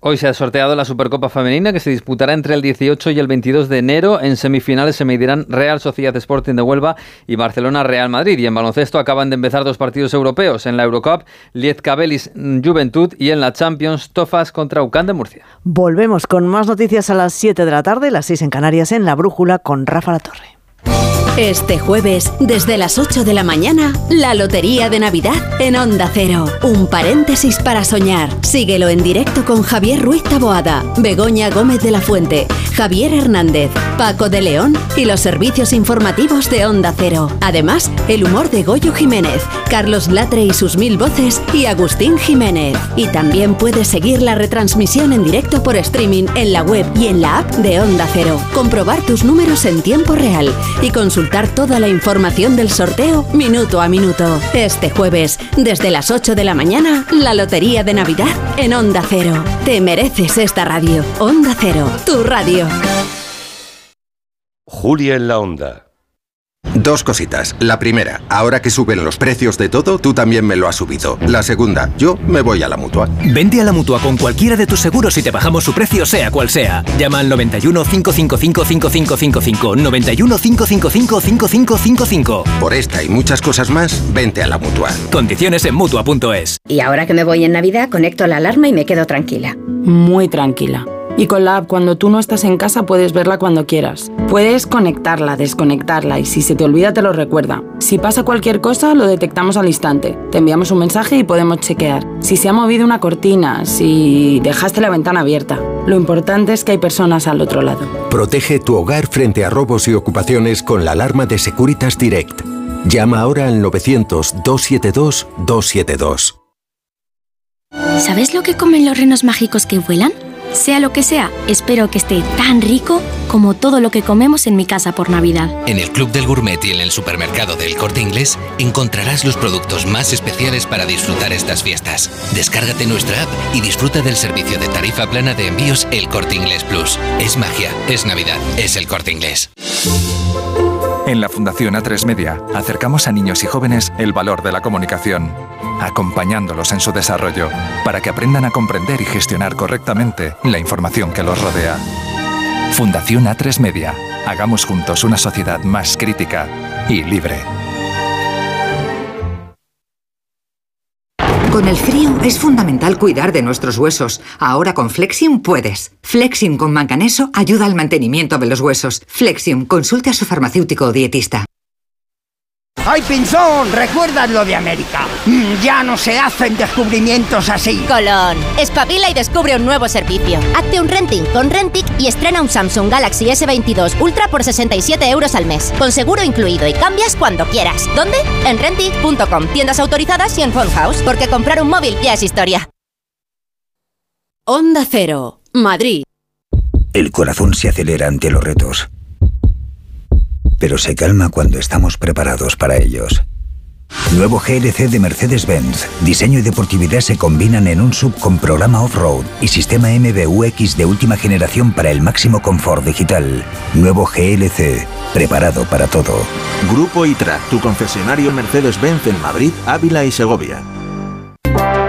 Hola, soy Mercedes Robles, eh, estoy viniendo a Cuerpo Libre desde el mes de mayo para que me ayuden a perder peso. He perdido 10 kilos de una forma natural y sin pasar hambre. Os lo recomiendo a todos. Cuerpo Libre, 40% de descuento, 91 192 32 32. Estas navidades ven a ver Malinche, el nuevo musical de Nacho Cano. Más de 60.000 personas han alucinado ya con este espectáculo que celebra el mestizaje y el encuentro. No te pierdas este show con más de 60 actores en el escenario más grande de Europa. Entradas a la venta en malinchedemusical.com, entradas.com y el corte inglés. En un clic. Estás a un clic de ver las mejores ofertas del centro comercial vicálvaro.com. Todas las tiendas del centro comercial vicálvaro.com están con sus redes sociales en la web. Estás a un clic de vernos y a un paso de conocernos, porque seguimos junto a ti. Centro comercial vicálvaro.com. San Cipriano 3. Si tiene joyas de firma o artículos de oro y plata, llame al 91 534 6706 o vaya a la Plaza San Juan de la Cruz 9. Si tiene joyas de firma o artículos de oro y plata, llame al 91 534 6706 o vaya a la Plaza San Juan de la Cruz 9. Le pagarán el mejor precio al momento. Y también bolsos de Vuitton, Chanel y Hermès. En la ganadería Organic producimos la mejor carne del mundo. Hacemos cría ecológica de las razas Angus y Wayu, 100% sostenible. Nuestra carne es extremadamente tierna y jugosa. Va del campo a tu casa, sin intermediarios, a un precio justo. Si pruebas Organic, solo comerás Organic. Nosotros te la llevamos gratis a tu casa. Haz tu pedido en el 910-2010, 910-2010 o carneorganic.com. Organic la mejor carne del mundo. Cada uno tenemos una Navidad. En Onda Cero la compartimos contigo. José Luis Salas y la Navidad. Esta época es un estado mental. De ti depende tener ese momento mazapán, meterte un buen puñado de películas o el concierto de los Blues Brothers de la Navidad del 78 en San Francisco. Vive estos días con nosotros. Tu Navidad es la nuestra. Onda Cero. Tu radio.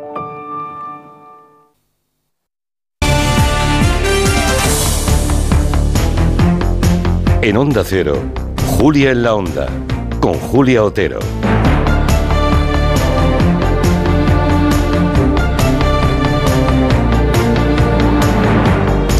Bueno, pues vamos a empezar el tiempo de gabinete. Son ya las 6 y 11 minutos, una menos en Canarias.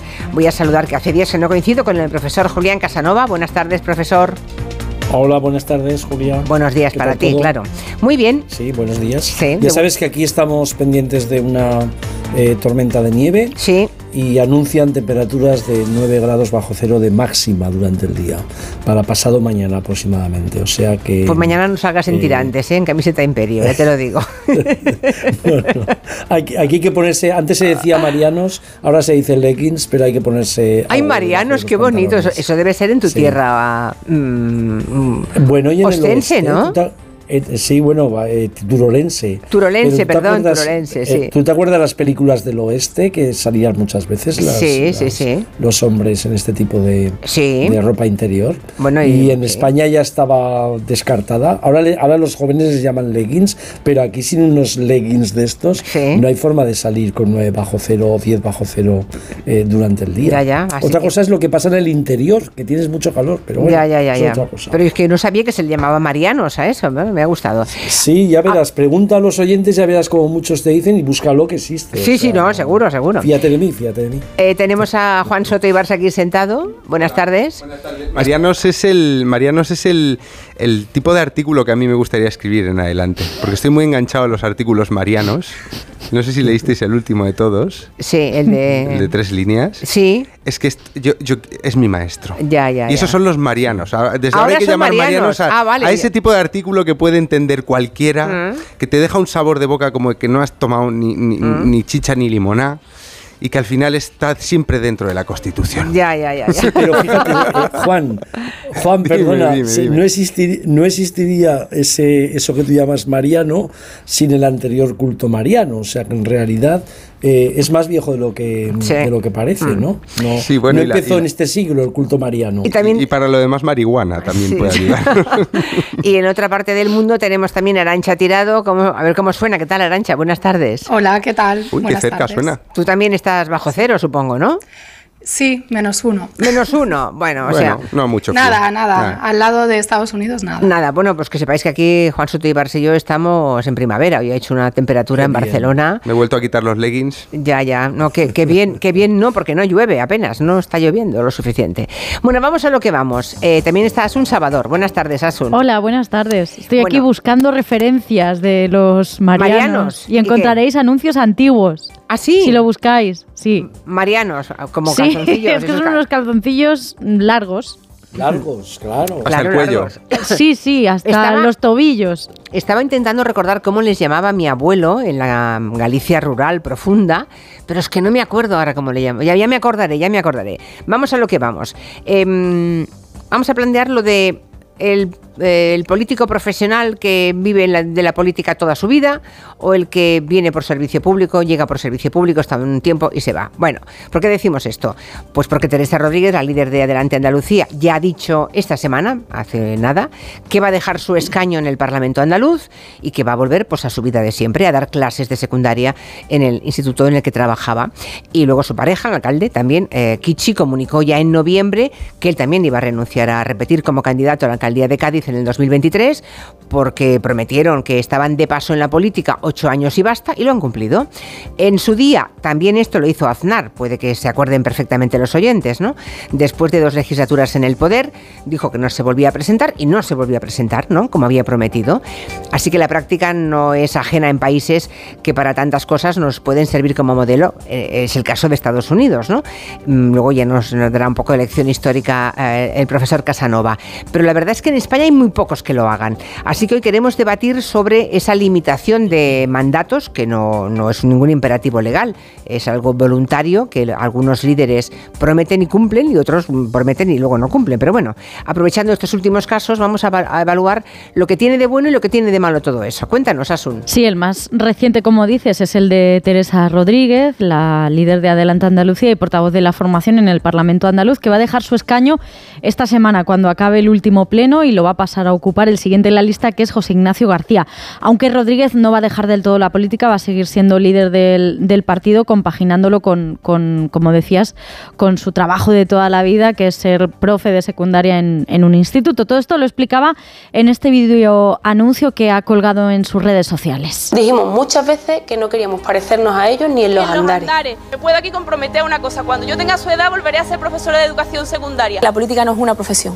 Por eso después de dos legislaturas hay que volver al trabajo. Limitación de salario y limitación de mandatos. Propusimos muchas veces abolir los privilegios y nos votaron siempre en contra. El precursor en el pasado reciente de nuestra historia, en lo que tiene que ver en nuestra historia democrática, en lo que tiene que ver eh, en presidencia del gobierno es, como decía Aznar, que en 2004 confirmó que después de ocho años de presidente no iba a repetir como candidato. Después Albert Rivera, entonces al frente de Ciudadanos, ponía a Aznar como ejemplo para defender la propuesta de limitación de mandatos que su partido registró en el Congreso a finales de 2017. Era parte también del acuerdo que había firmado un año antes Ciudadanos para hacer posible la investidura de Rajoy, acuerdo con el Partido Popular, y durante un tiempo el asunto fue objeto de debate político. En julio de 2018, aquí en esta casa, en Antena 3, en Espejo Público, Rivera le contó a Susana Griso que pensaba reunirse con PSOE y Unidas Podemos para tratar de avanzar en la medida. ¿Qué miedo tiene el PP a quitar los aforamientos? ¿Qué miedo de la edad? ¿Porque quieren seguir aforados? Bueno, pues yo no quiero ser aforado. ¿Qué miedo tiene un señor que lleva 40 años en política como Rajoy, que dice que además le quedan muchos años a que se limiten, como en otros países, los mandatos del presidente? Bueno, Aznar se fue voluntariamente después de 8 años. Entonces, por eso vamos a articular con esas reuniones con Podemos y el PSOE la mayoría para ponerlo en marcha. Que se suma el PP, bien. Que no se suma, ¿Para también. cuándo dicho? Pero después de hablar mucho sobre el tema durante meses y meses, al final no se llegó a nada. Antes de que lo propusiese Rivera, en esos términos que escuchábamos, lo habían introducido algunas comunidades autónomas para delimitar el tiempo de gobierno de los presidentes autonómicos. Castilla-La Mancha fue la primera en 2003, aunque tenía truco en ese caso porque el presidente retirado, después de dos legislaturas, acaba las, las dos legislaturas, se retiraba, pero a los cuatro años de retiro se, se podía volver a presentar otra vez. Con lo cual. O sea, pues, se iba a medias. Se iba un rato, y luego Ya. podía volver. Sí, así se aplicó la medida hasta 2019 que se suprimió. Extremadura tuvo la limitación entre 2014 y 2019 y en Murcia se aplicó entre 2014 y 2021. La única comunidad en la que sigue vigente de momento es Castilla y León. De momento, pero desde luego el debate ha ido a negro, ¿no? Se ha fundido a negro. Ya De esto no se es habla, Un debate ya, de que, no. no. de esto no se habla, pero por eso queremos hablar nosotros. Hablemos un poco de historia. En el resto de Europa se aplica en algunos países, por ejemplo en Francia, pero tampoco es habitual. Efectivamente, y por eso hemos visto mandatos tan largos como el de Merkel en Alemania, de 16 años. El caso de Alemania es curioso, porque allí hay límite de mandatos para el presidente, el federal, pero el presidente al final tiene, el presidente del país tiene poco poder político. El poder político lo concentra el canciller o la canciller, y como decimos, pues Merkel estuvo 16 años. Aquí Felipe González gobernó 14 y en el Reino Unido Margaret Thatcher se mantuvo como primera ministra durante 11 años. El caso contrario se da en el continente americano, donde la limitación está recogida en la mayoría de países latinoamericanos y en Estados Unidos ya el primer presidente, ya George Washington, se mantuvo en el poder solo 8 años, entre 1789 y 1797. Aunque esto no se puso por escrito y hubo presidentes que no cumplieron dos legislaturas, que estuvieron durante más tiempo, por ejemplo, si no recuerdo mal, Delano Roosevelt, y si no ahora me corregirá el profesor, digo, no se puso por escrito la limitación hasta siglo y medio después, en 1947 se aprobó la vigésimo segunda enmienda constitucional para que nadie pudiera ser elegido presidente después de dos mandatos. Pues a ver qué piensan los oyentes, los que quieran opinar respecto de si les gustaría líderes que ah, garantizasen que no estarían más de ocho años eh, en el cargo, o si les parece que es un despilfarro cuando hay un liderazgo consolidado y que eso es dar ventajas a los adversarios. No lo sé, porque todo, todo se puede debatir, ¿no? Les recuerdo el teléfono 638-442-081. Y si empezamos por el tema histórico, profesor Casanova, ¿en qué momento alguien cree que lo que hay que hacer para dedicarse a la política es dejar claro un término final para volver a casa y, en fin, y no profesionalizarse en la política? Este es un tema muy, muy interesante. Eh, Vosotros solo habéis, vosotros solo habéis hablado de, de límites para presidentes, ¿eh? no congresistas o diputados, que son dos cosas bastante diferentes como, como vamos a ver. Y, y el punto de partida es, es un límite de alguien que estaba en un congreso de diputados o de política, no exactamente en la presidencia. Mira, el origen de todo esto es con el origen de, la política profesional o cuando salen los, parlamentos democráticos o semidemocráticos, digamos desde finales del siglo XVIII, principios del siglo XIX.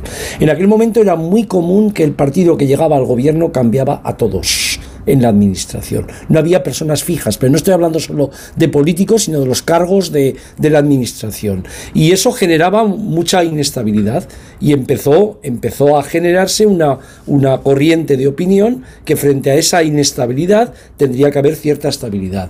Y es el origen también del, del funcionario, de- del civil servant en, en inglés, o el funcionario que prácticamente lo crea la, la Francia napoleónica, que es dar estabilidad frente, frente a la posibilidad de que el poder no tuviera límites, no tuviera control, dar estabilidad a, un, a, a gente que en la administración fuera capaz de darle también eficacia. Este es el origen de todo esto. Después ha habido historia eh, que más o menos la ha ido marcando la evolución, por ejemplo, a lo que se refería eh, antes respecto a, a Roosevelt eh, la primera vez que en Estados Unidos se lo plantean seriamente es después de la muerte de Roosevelt, cuando se han dado cuenta que él ha gobernado bastantes más años de los que y podría haber seguido gobernando. Ahí se limitó a ocho años. Entonces, yo creo que aquí diferenciar dos cosas. La primera muy clara es que los únicos que no están de acuerdo Hmm. en que se limite prácticamente en todos los países la política son los propios políticos, sobre todo si ya están en el poder, porque la mayor parte de los ciudadanos en todos los países cuando se les hacen encuestas dicen que hay que limitar y que los políticos no deberían estar allí o mucho tiempo o más tiempo, eso depende. Así que hay una cosa bastante clara. La segunda es que eh, la idea de que cambiar está bien no siempre es tan clara, no siempre es tan clara. En los países donde nos da igual porque nuestro diputado viene por Teruel, por Zaragoza y mucha gente no lo conoce, puede ser, pero dejar el poder en países donde la gente está muy conectada al político es de alguna forma, cuando cambian, es de alguna forma quitarle eh, eh, poder al ciudadano, al votante. ¿Por qué? Porque pierde un vínculo clarísimo con alguien que lo había eh, tenido, ¿no? Por otra parte, por otra parte, no todo el mundo puede pasar por política cuatro o cinco años, seis, porque muchos de ellos no, muchos de ellos no aprenden. Es decir, la política tiene una parte de, de- de experiencia y de cualificación. Y si alguien llega a la política y en ese momento sabe que va a abandonar en cuatro o cinco o tiene un límite clarísimo, posiblemente no se compromete. Estoy hablando de, de lo- de la parte más positiva, que no lo practica todo el Ya, mundo. vale. Y creo que hay una cosa, hay una cosa ya importante. Alguien dice, no, no, esta es la forma de limitar la, la corrupción. Que no se, que se vayan, que es una forma de limitar la corrupción. Bueno, los estudios sobre este tema de politólogos y sociólogos con sistemas políticos no son tan claros. El tema es, el tema más bien viene de la cultura política de la corrupción que no de que la política genere por sí sola corrupción. Son dos cosas totalmente diferentes. Ah, y muchos ciudadanos, perdona, hay muchos ciudadanos, acabo, que se quejan de la corrupción y se quejan de lo que hacen los políticos, en realidad en la vida cotidiana, en sus empresas, en su trabajo, y cuando tienen cierto poder, hacen lo mismo. Bueno, ¿a ti qué te parece, Juan Soto Ibars? La, la limitación de mandatos. Espera, espera, que no funciona otra vez. Ahora, ahora. Ahora, sí. Que, digo que me alegra eh, la- la- lo que estaba contando Casanova, me, me- me alegra porque iba un poco por ahí. Yo siempre había fetichizado el tema de, de estar ocho años y mandatos limitados y tal, cuando, cuando el 15M era una de las cosas que se pedían, ¿no? y O sea, algunos lo cumplen, ¿eh? Como Teresa Rodríguez y Kichi, Sí, ¿eh? ah, mm, yo me di cuenta de que lo tenía fetichizado porque era algo que me gustaba, pero no, había, me, no me había parado a pensar Ujú. pros y contras, ¿no?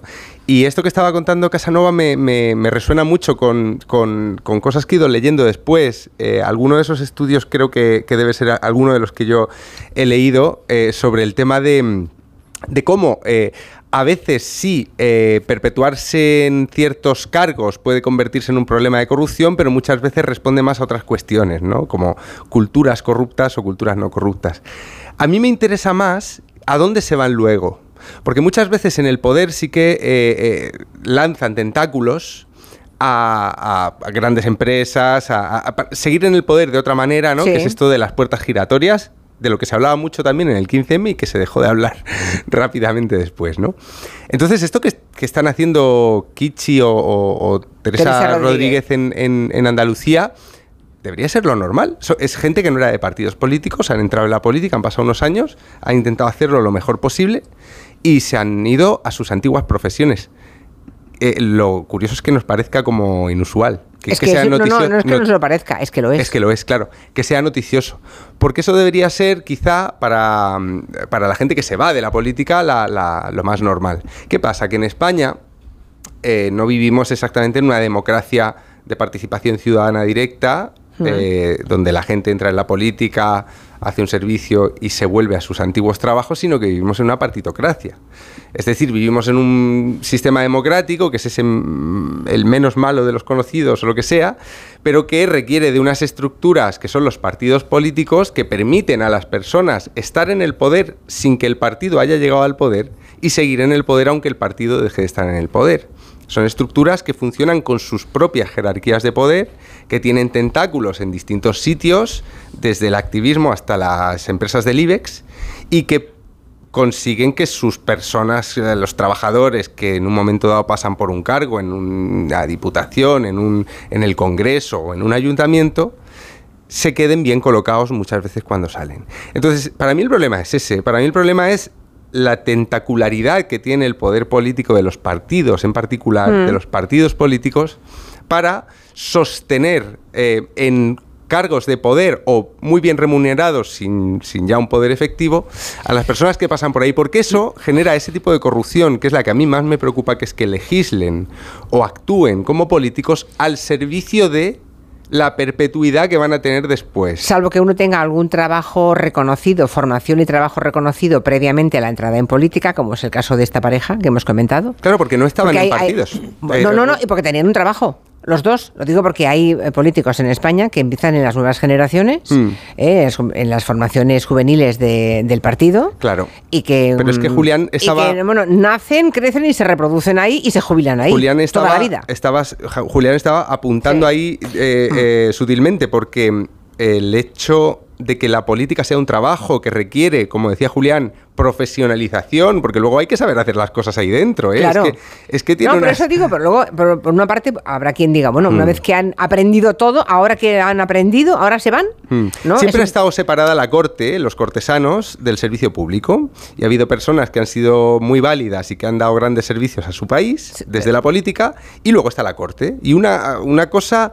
Parece que se- es necesaria la corte para que la cosa vaya funcionando, pero al final no es exactamente dar un servicio público. A ver qué nos dice Arancha Tirado. Lo del servidor público, mm, vocación de servicio, un tiempo limitado y volver al trabajo en el caso de que se tuviera. Que hay muchos que, en su- que están por estrenar.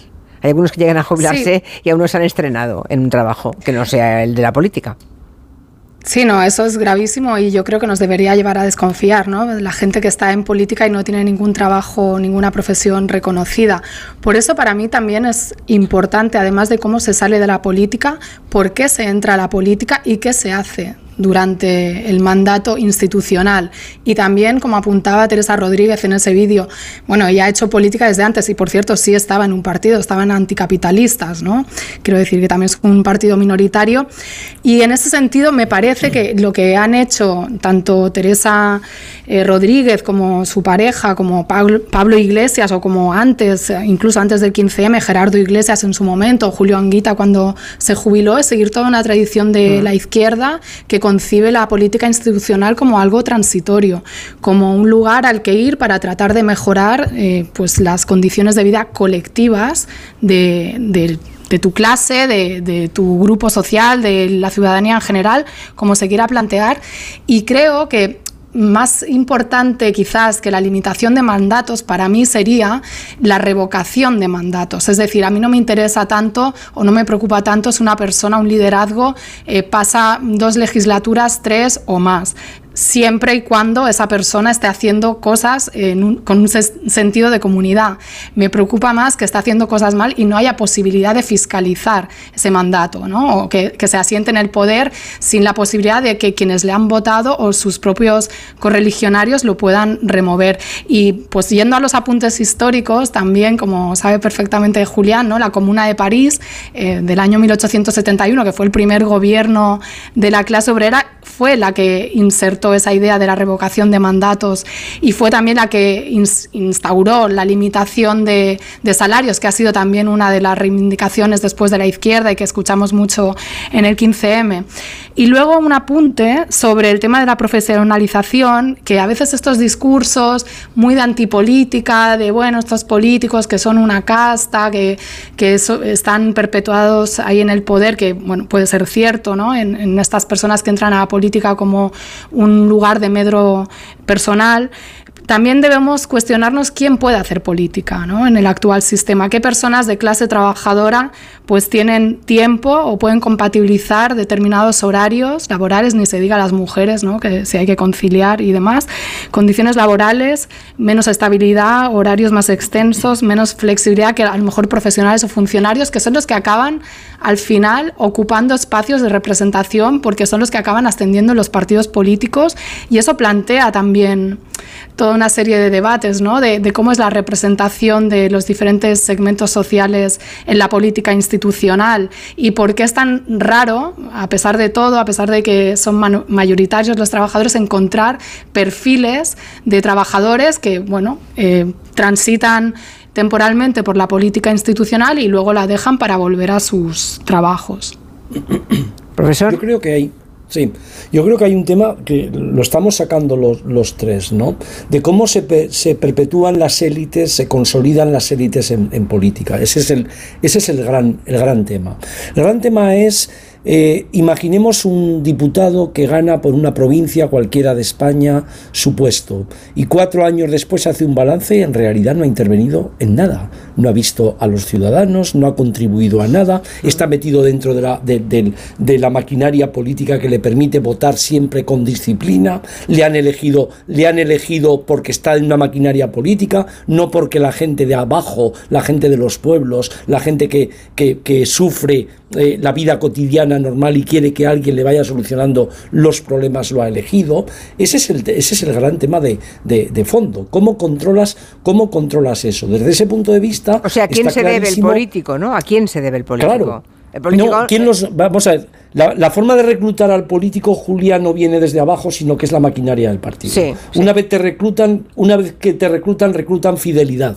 Fidelidad significa que tú vas a estar siempre dispuesto a lo que va diciendo el comité ejecutivo del partido. Y tú no te debes a los ciudadanos. Pasan los años en política, pueden pasar 15 años en política, y ese, ese político o esa política no ha hecho absolutamente nada, nunca por los ciudadanos que lo votaron. Lo único que ha hecho ha sido decir sí o no a lo que le iban diciendo en el Congreso. En realidad no conocemos la, en realidad yo creo que no conocemos la cara de 350 diputados. Me gustaría saber nombre y apellidos de cuánta, de cuántos conocemos. Yo quería Y después está el segundo tema, el segundo tema, perdón, y, acabo, que vuelvo al tema de la profesionalización. Cuando tú ves a un profesor bueno y se jubila o un profesor que, te ha marcado, dices, jo, pues que no se vaya y alguien dice, no, es que tiene que ir. Cuando ves a, a un administrativo, a alguien en el banco que tú tienes muchísima relación y es eficaz el día que se jubila, dices, pero ¿por qué se jubila tan pronto? Pues con los políticos pasa un poco lo mismo. La mayor parte de la gente no siente nada a favor de los políticos porque no los ven. No es como la persona que va y mm. cuando cierra una, una, un, en el mercado un puesto dice, joder, me han fastidiado porque aquí compraba yo la mejor carne. No, al político no lo ven. Por eso la mayor parte de la gente percibe que no hay interés, que no hay interés por parte de esta gente que vive en una casta, entre comillas, por eh, facilitar las cosas a los ciudadanos. Pero esto es peligroso porque la inestabilidad política con la democracia que se tiene en estos momentos, es decir, si no se crean redes que realmente vayan a los ciudadanos y convenzan a los ciudadanos que la democracia es esto, tal y como está el mundo en estos momentos, la democracia tiene mucho más peligro con inestabilidad política que con políticos que defiendan de verdad lo que estoy planteando. Y la inestabilidad también puede generar un cambio en los liderazgos también, ¿no? Deduzco, profesor. Y, Claro, por supuesto, y es que también estamos hablando. es la parte negativa, digamos, de la limitación de mandatos. Claro, pero, vale. Pero perdona, por ejemplo, es más fácil que con una administración, directores generales, secretarios de Estado, gente que saben cómo funciona la administración, el límite de un presidente de ocho años no pase nada, porque en el fondo, porque en el fondo va a seguir funcionando, que echar abajo la ley que permite a, a los que están en contacto con los ciudadanos límites porque no tienen que estar mucho tiempo en política. Yo creo que desde ese punto de vista la política se hace desde abajo y con los que te rodean más que con la persona que está arriba, que es una cara gestionada por muchísima gente alrededor. Vamos a ver qué dicen. Te doy la palabra enseguida, Juan, pero antes oímos alguna intervención de los oyentes. El problema de la mayoría de los políticos de este país es que ¿dónde van a ir que más valgan? Si la mayoría no han hecho otra cosa en su vida más que estar en política. Ese es el problema que tenemos con nuestros políticos. Bueno, yo pienso que si lo están haciendo bien, no veo por qué no pueden seguir. Realmente, en ocho años, pues no da tiempo a desarrollar un gran plan político. Esto sería fácilmente soslayable si entendiéramos que lo que votamos son proyectos políticos. Yo, por ejemplo, estoy totalmente en contra de las listas abiertas. Creo que es justo lo contrario de lo que se debe hacer. Uno vota un programa de un partido o de cuatro partidos juntos, me da igual, pero vota un programa. De la misma manera que estoy completamente en contra de que los diputados voten en conciencia. No, señor, es que usted no se está representando a usted mismo. Usted está representando a 200.000 votos o 43.000 votos, depende de la provincia. Usted no puede votar lo que usted piensa en conciencia. Usted tiene que votar lo que en su programa decía su partido que iba a hacer. Mm. Si le gusta como si no le gusta. Lo que deberíamos pensar es en proyectos políticos, no en personas políticas. Así que no me puedo definir. Yo a mí la verdad que lo que me admira de ciertos sistemas políticos, eh, por ejemplo, es el, eh, una cosa de admirar es el sistema suizo.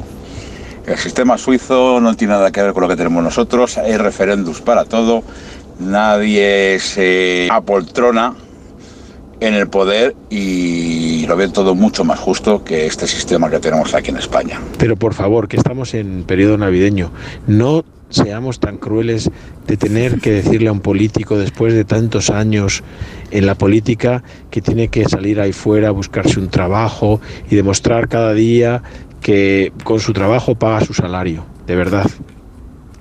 Bueno, a mucha dosis también de ironía por parte de algunos oyentes. Hombre, sí es verdad que cuando uno examina la, la hoja de algunos líderes, Yo quiero. eh, Dices, bueno, ¿dónde encontraría trabajo ese señor o esa señora? Yo quiero ¿Qué- ¿Dónde encontraría trabajo? Porque resulta que no habla ningún idioma, habla uno y con dificultades o con carencias, su formación es muy limitada. Bueno, la verdad es que hay algunos casos bastante mm, lacerantes. Yo quiero homenajear a un político de, de los que iniciaron su carrera política en un partido y A ver, es que creo que hay que decir también las cosas buenas. Hay gente que, mira, el político del que voy a hablar se afilió a las nuevas generaciones del PP a los 18.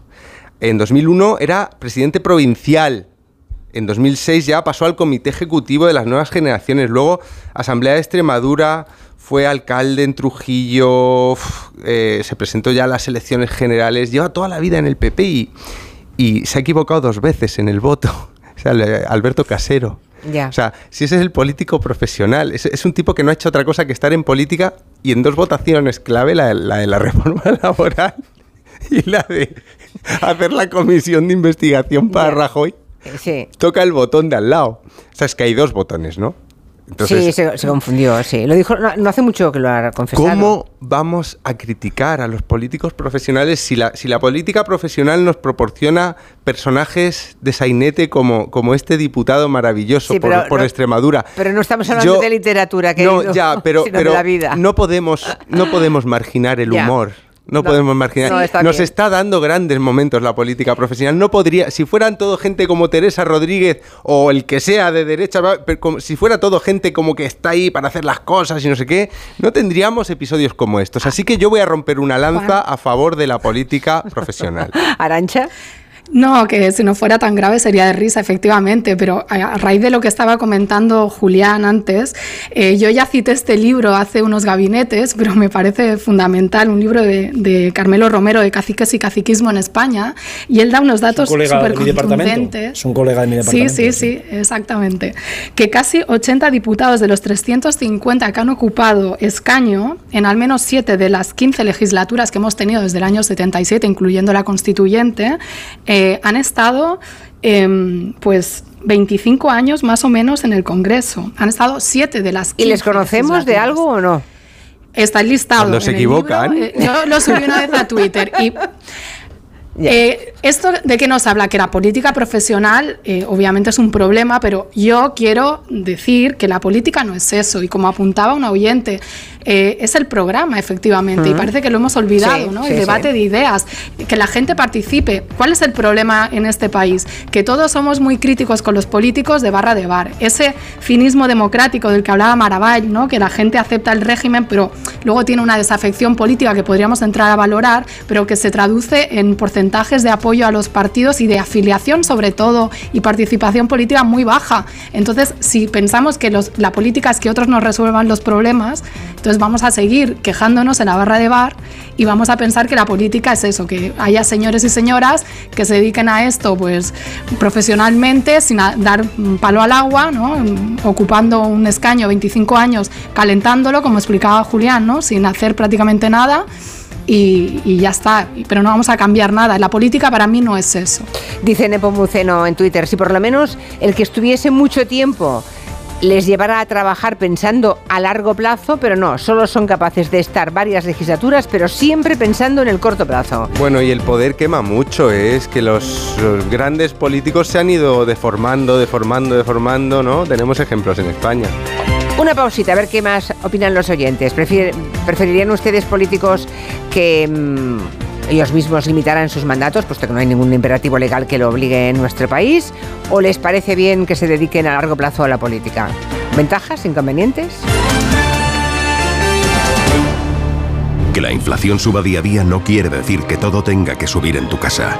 Porque si traes tu seguro de hogar a línea directa te bajamos el precio y tendrás el seguro más completo con coberturas como daños por fenómenos meteorológicos, el servicio de manitas, ven directo a lineadirecta.com o llama al 917-700-700. El valor de ser directo. Consulta condiciones.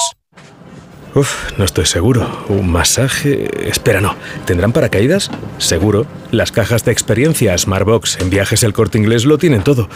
O tal vez una caja cena para dos. Bueno, no, no, el masaje. Le vendrá bien, lo necesita. Todos lo necesitamos. Este año regala emociones. Este año regala Smartbox con viajes El Corte Inglés. Si eres profesor o centro educativo, prepara tu proyecto para la segunda edición de los premios Mentes AMI, con esas iniciativas que fomentan el pensamiento crítico de tus alumnos, que impulsan su creatividad audiovisual responsable o que promueven los valores y la convivencia. Encuentra toda la información en mentesami.org. Queremos reconocer tu labor para que los más jóvenes desarrollen habilidades en alfabetización mediática e informacional. Fundación A3 Media. Hagamos juntos una sociedad más crítica y libre. Las noticias recientes nos dan pocas alegrías. Aún así, debemos disfrutar de la vida. ¿Ansiomet te puede ayudar? Ansiomet con Crocus Atibus mantiene tu ánimo positivo. Ansiomet de Pharma OTC. Esta Navidad pide tus regalos a mi Movistar. Smart TVs, portátiles, smartphones, tablets, consolas y mucho más desde 0 euros al mes. Y lo mejor, te lo enviamos gratis en 72 horas. Además, si llevas tu antiguo smartphone o tablet a una tienda Movistar para reciclar, te lo recompran. Esta Navidad es mejor. Infórmate en movistar.es o en tiendas Movistar. Sephora. Estas navidades en Sephora hacemos tus deseos realidad.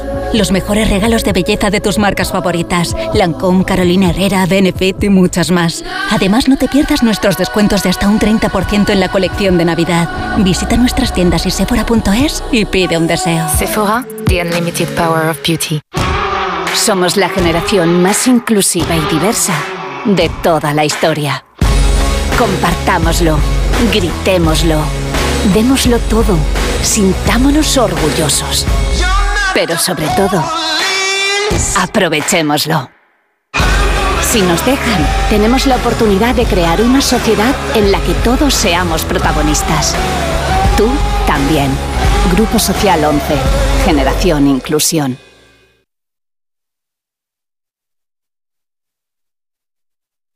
Y ahora que me voy en Navidad, conecto la alarma y me quedo tranquila. Muy tranquila. Y con la app, cuando tú no estás en casa, puedes verla cuando quieras. Puedes conectarla, desconectarla y si se te olvida, te lo recuerda. Si pasa cualquier cosa, lo detectamos al instante. Te enviamos un mensaje y podemos chequear. Si se ha movido una cortina, si dejaste la ventana abierta. Lo importante es que hay personas al otro lado. Protege tu hogar frente a robos y ocupaciones con la alarma de Securitas Direct. Llama ahora al 900-272-272. Onda Cero. Restaurante Carlos Tartiere. Lo mejor de Asturias en Madrid. Faves con almejas, fabada tradicional, arroces, pescados y mucha sidra. Calle Menorca 35. Restaurantecarlostartiere.es. La Fundación Canal de Isabel II presenta en Madrid la gran exposición sobre el agua. Sumérgete en esta apasionante aventura y descubre por qué el agua es el mayor reto del siglo XXI. Compra ya tus entradas para la exposición Somos Agua en la web fundacioncanal.com. Nara Seguros de Vida garantiza la tranquilidad de los tuyos. Desde solo 6,65 euros al año les aseguras con un capital mínimo de 20.000 euros si tú ya no estás. Incluye asesoramiento legal y segunda opinión médica privada para diagnósticos graves. 913-874-199 o consulta Nara Seguros en Internet. Nara Seguros se adapta a ti. Manolo, ponme un vino. ¿Qué te pongo? ¿Un res... No, no, no sigas. Quiero un vino de Madrid, que estamos en Madrid y son excepcionales. Pues tienes razón. Marchando, un vino de Madrid. Denominación de origen Vinos de Madrid. www.vinosdemadrid.es. Son nuestros y son únicos. Bricolaje Moraleja, la mayor exposición de puertas en Madrid que puedas imaginar. Tenemos los mejores precios en puertas porque somos fabricantes. Puerta lacada PMJJ 4R 65 euros. Puerta modelo Bruselas lacada 80 euros. Y Bruselas lacada Plus completa isofónica por solo 130. Solo en Bricolaje Moraleja. Calle Galileo Galilei 14 de Getafe. bricomoraleja.com Ahí va la hostia. En mi casa los regalos los trae el lechero. ¿Eres de Bilbao? Hombre, Maite, de la glorieta, de la calle Fuencarral. Vengas de donde vengas, todas las navidades caben en Madrid. Madrileño de la vaguada. Clínica Oliver y Alcázar. Especialistas en implantes para pacientes con muy poco hueso. Cirugía mínimamente invasiva con prótesis definitiva en un mes como máximo. Diagnóstico gratuito y financiación. Consulte su caso en el 91 564 6686 o a través de la página web oliverialcázar.com. Más de 30 años de experiencia. Durante este año 2022 hemos abierto junto a ti más de 20.000 puertas buscando tu casa ideal. En 2023 seguiremos abriendo puertas convencidos de que con nosotros encontrarás tu hogar. De parte de todo el equipo de Vivienda 2, gracias por confiar en nosotros. Felices fiestas. ¿Quieres estar al día de la actualidad deportiva? Aquí Radio Estadio Noche os lo contamos, esto va a ser muy, muy intenso. Entrevistas, tertulia y análisis. Radio Estadio Noche, Aitor Gómez. Todo el deporte a las once y media de la noche y siempre que quieras en la web y en la app. Te mereces esta radio. Onda Cero, tu radio. Onda Cero Madrid, 98.0.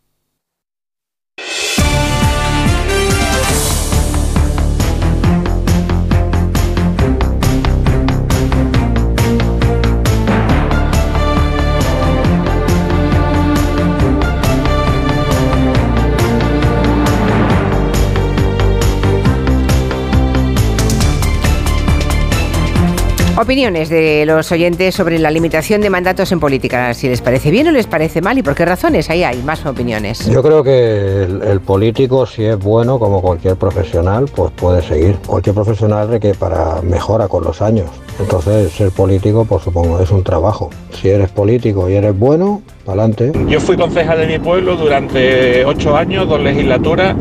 No fui profesional al uso porque no cobré por ello. Había una pequeña asignación para gastos que compartíamos entre los pocos concejales que éramos de- del partido allí, un pueblo pequeñito. La gran mayoría de políticos de este pueblo no cobramos, no cobrábamos y siguen sin cobrar. Yo cuando entré me propuse que fuesen ocho años y ocho años fueron, pero cuando estaba dentro sí notaba que pues joder, como que me iba cuando empezaba a enterarme un poco cómo iba todo. Pero creo que la política no debe ser de personas, sino de proyectos. Al final los partidos políticos se han convertido en agencias de colocación y lo único que hacen es orquestar todas sus campañas y todos sus esfuerzos en que el máximo de votos posible les permita mantener el máximo de puestos eh, a colocar dentro de sus afines. Aquí en Ourense no solo hay políticos profesionales que echan toda, toda su vida eh, en la política, sino que después, cuando se van, dejan a su heredero. Es decir, familias eh, enteras de políticos eh, casi, casi caciquiles, como el libro. Bueno, no sé por qué ha dicho casi, casi. O sea, directamente sin problema. Estaba pensando en los Baltar, por ejemplo, ¿no? Bueno, es que eh, es tremendo, es verdad, es verdad. O sea, eso no. De hecho, el libro eso no, sí, la- eso no lo hemos visto venir. Eso se ¿eh? llamaba el cacicato, eso perdona, en el Sí. libro de Carmelo Romero y Sí. en nuestros estudios de historia se llama cacicato estable. Eh, el cacicato estable, sí, no, bueno, no, eh, es que hay algunos que, mm, y eso no estaba previsto comentarlo, pero es verdad, muy bien introducido por parte de este oyente, que no es que se den toda la vida, es que se van ellos y dejan a los hijos, Mm. claro, es que ya es el colmo. Ahora, Por- hay un tema Por aquí dice Carmen, dice, ¿en qué trabajaba antes? Pregunta con mucha inocencia Carmen Fernández. ¿En qué trabajaban antes Casado, Ayuso o Abascal? Que alguien lo diga. Bueno, ahí lo dejo, si alguien lo sepa, si alguien lo sabe, que nos Hombre. Ayuso llevaba el Twitter de un perro, ¿no? Eh, Ayuso sí. Pues es un trabajazo, tú imagínate lo Bueno, pero ya es estaba eso. dentro del Partido Popular, Ya, ¿no? ya, Ya estaba. el Twitter de un perro. Eh, Sí, em, de Pecas era, ¿no? Sí, Pecas. Profesor, ¿qué decía? Sí, no, que, que hay un tema muy importante. y Salió es diputado Pecas también. ¿Cuántos miles y millones de ciudadanos juzgan o juzgamos con valores éticos y principios éticos a los políticos cuando la mayoría de nosotros, el día que hay que participar en una comunidad de vecinos, el día que hay que solucionar un problema en un pueblo, el día que hay que dar un paso adelante para comprometerse en política, porque eso es política, el, el participar, el crear, el mejorar lo que te rodea, nadie está dispuesto. Así que eh, hay también, es verdad todo lo que estamos planteando, pero hay un discurso mucho más fácil frente al político que frente al empresario, a los que controlan de verdad el poder, Es el poder judicial, por ejemplo, que se, se ha convertido en algo intocable, ¿no? Sagrado, y sin embargo al político se le da unos palos que la gente no está dispuesta a admitir que se le pueda dar a otra gente, ¿no?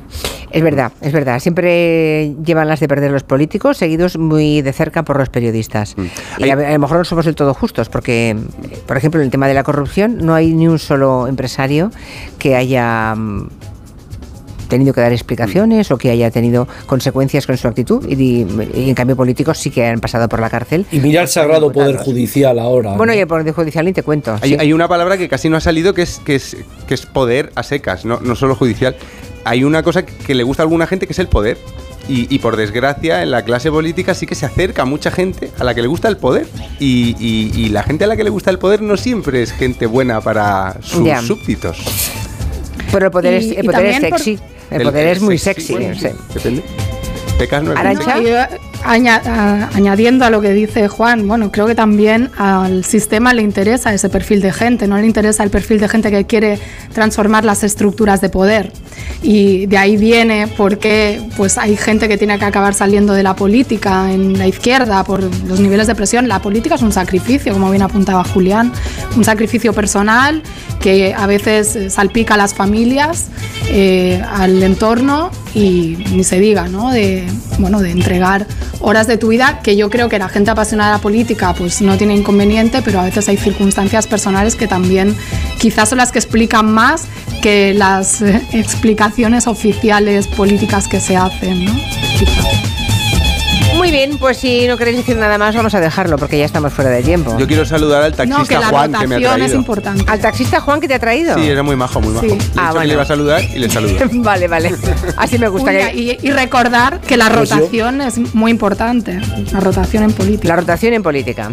Ah, por cierto, hemos contado antes en primicia que van a hacer una plataforma, va a hacer una serie de ficción sobre Podemos. Están haciendo el casting para buscar a sus protagonistas. Una serie de ficción. Pues- Curioso, ¿no? Julia. Adiós, sí.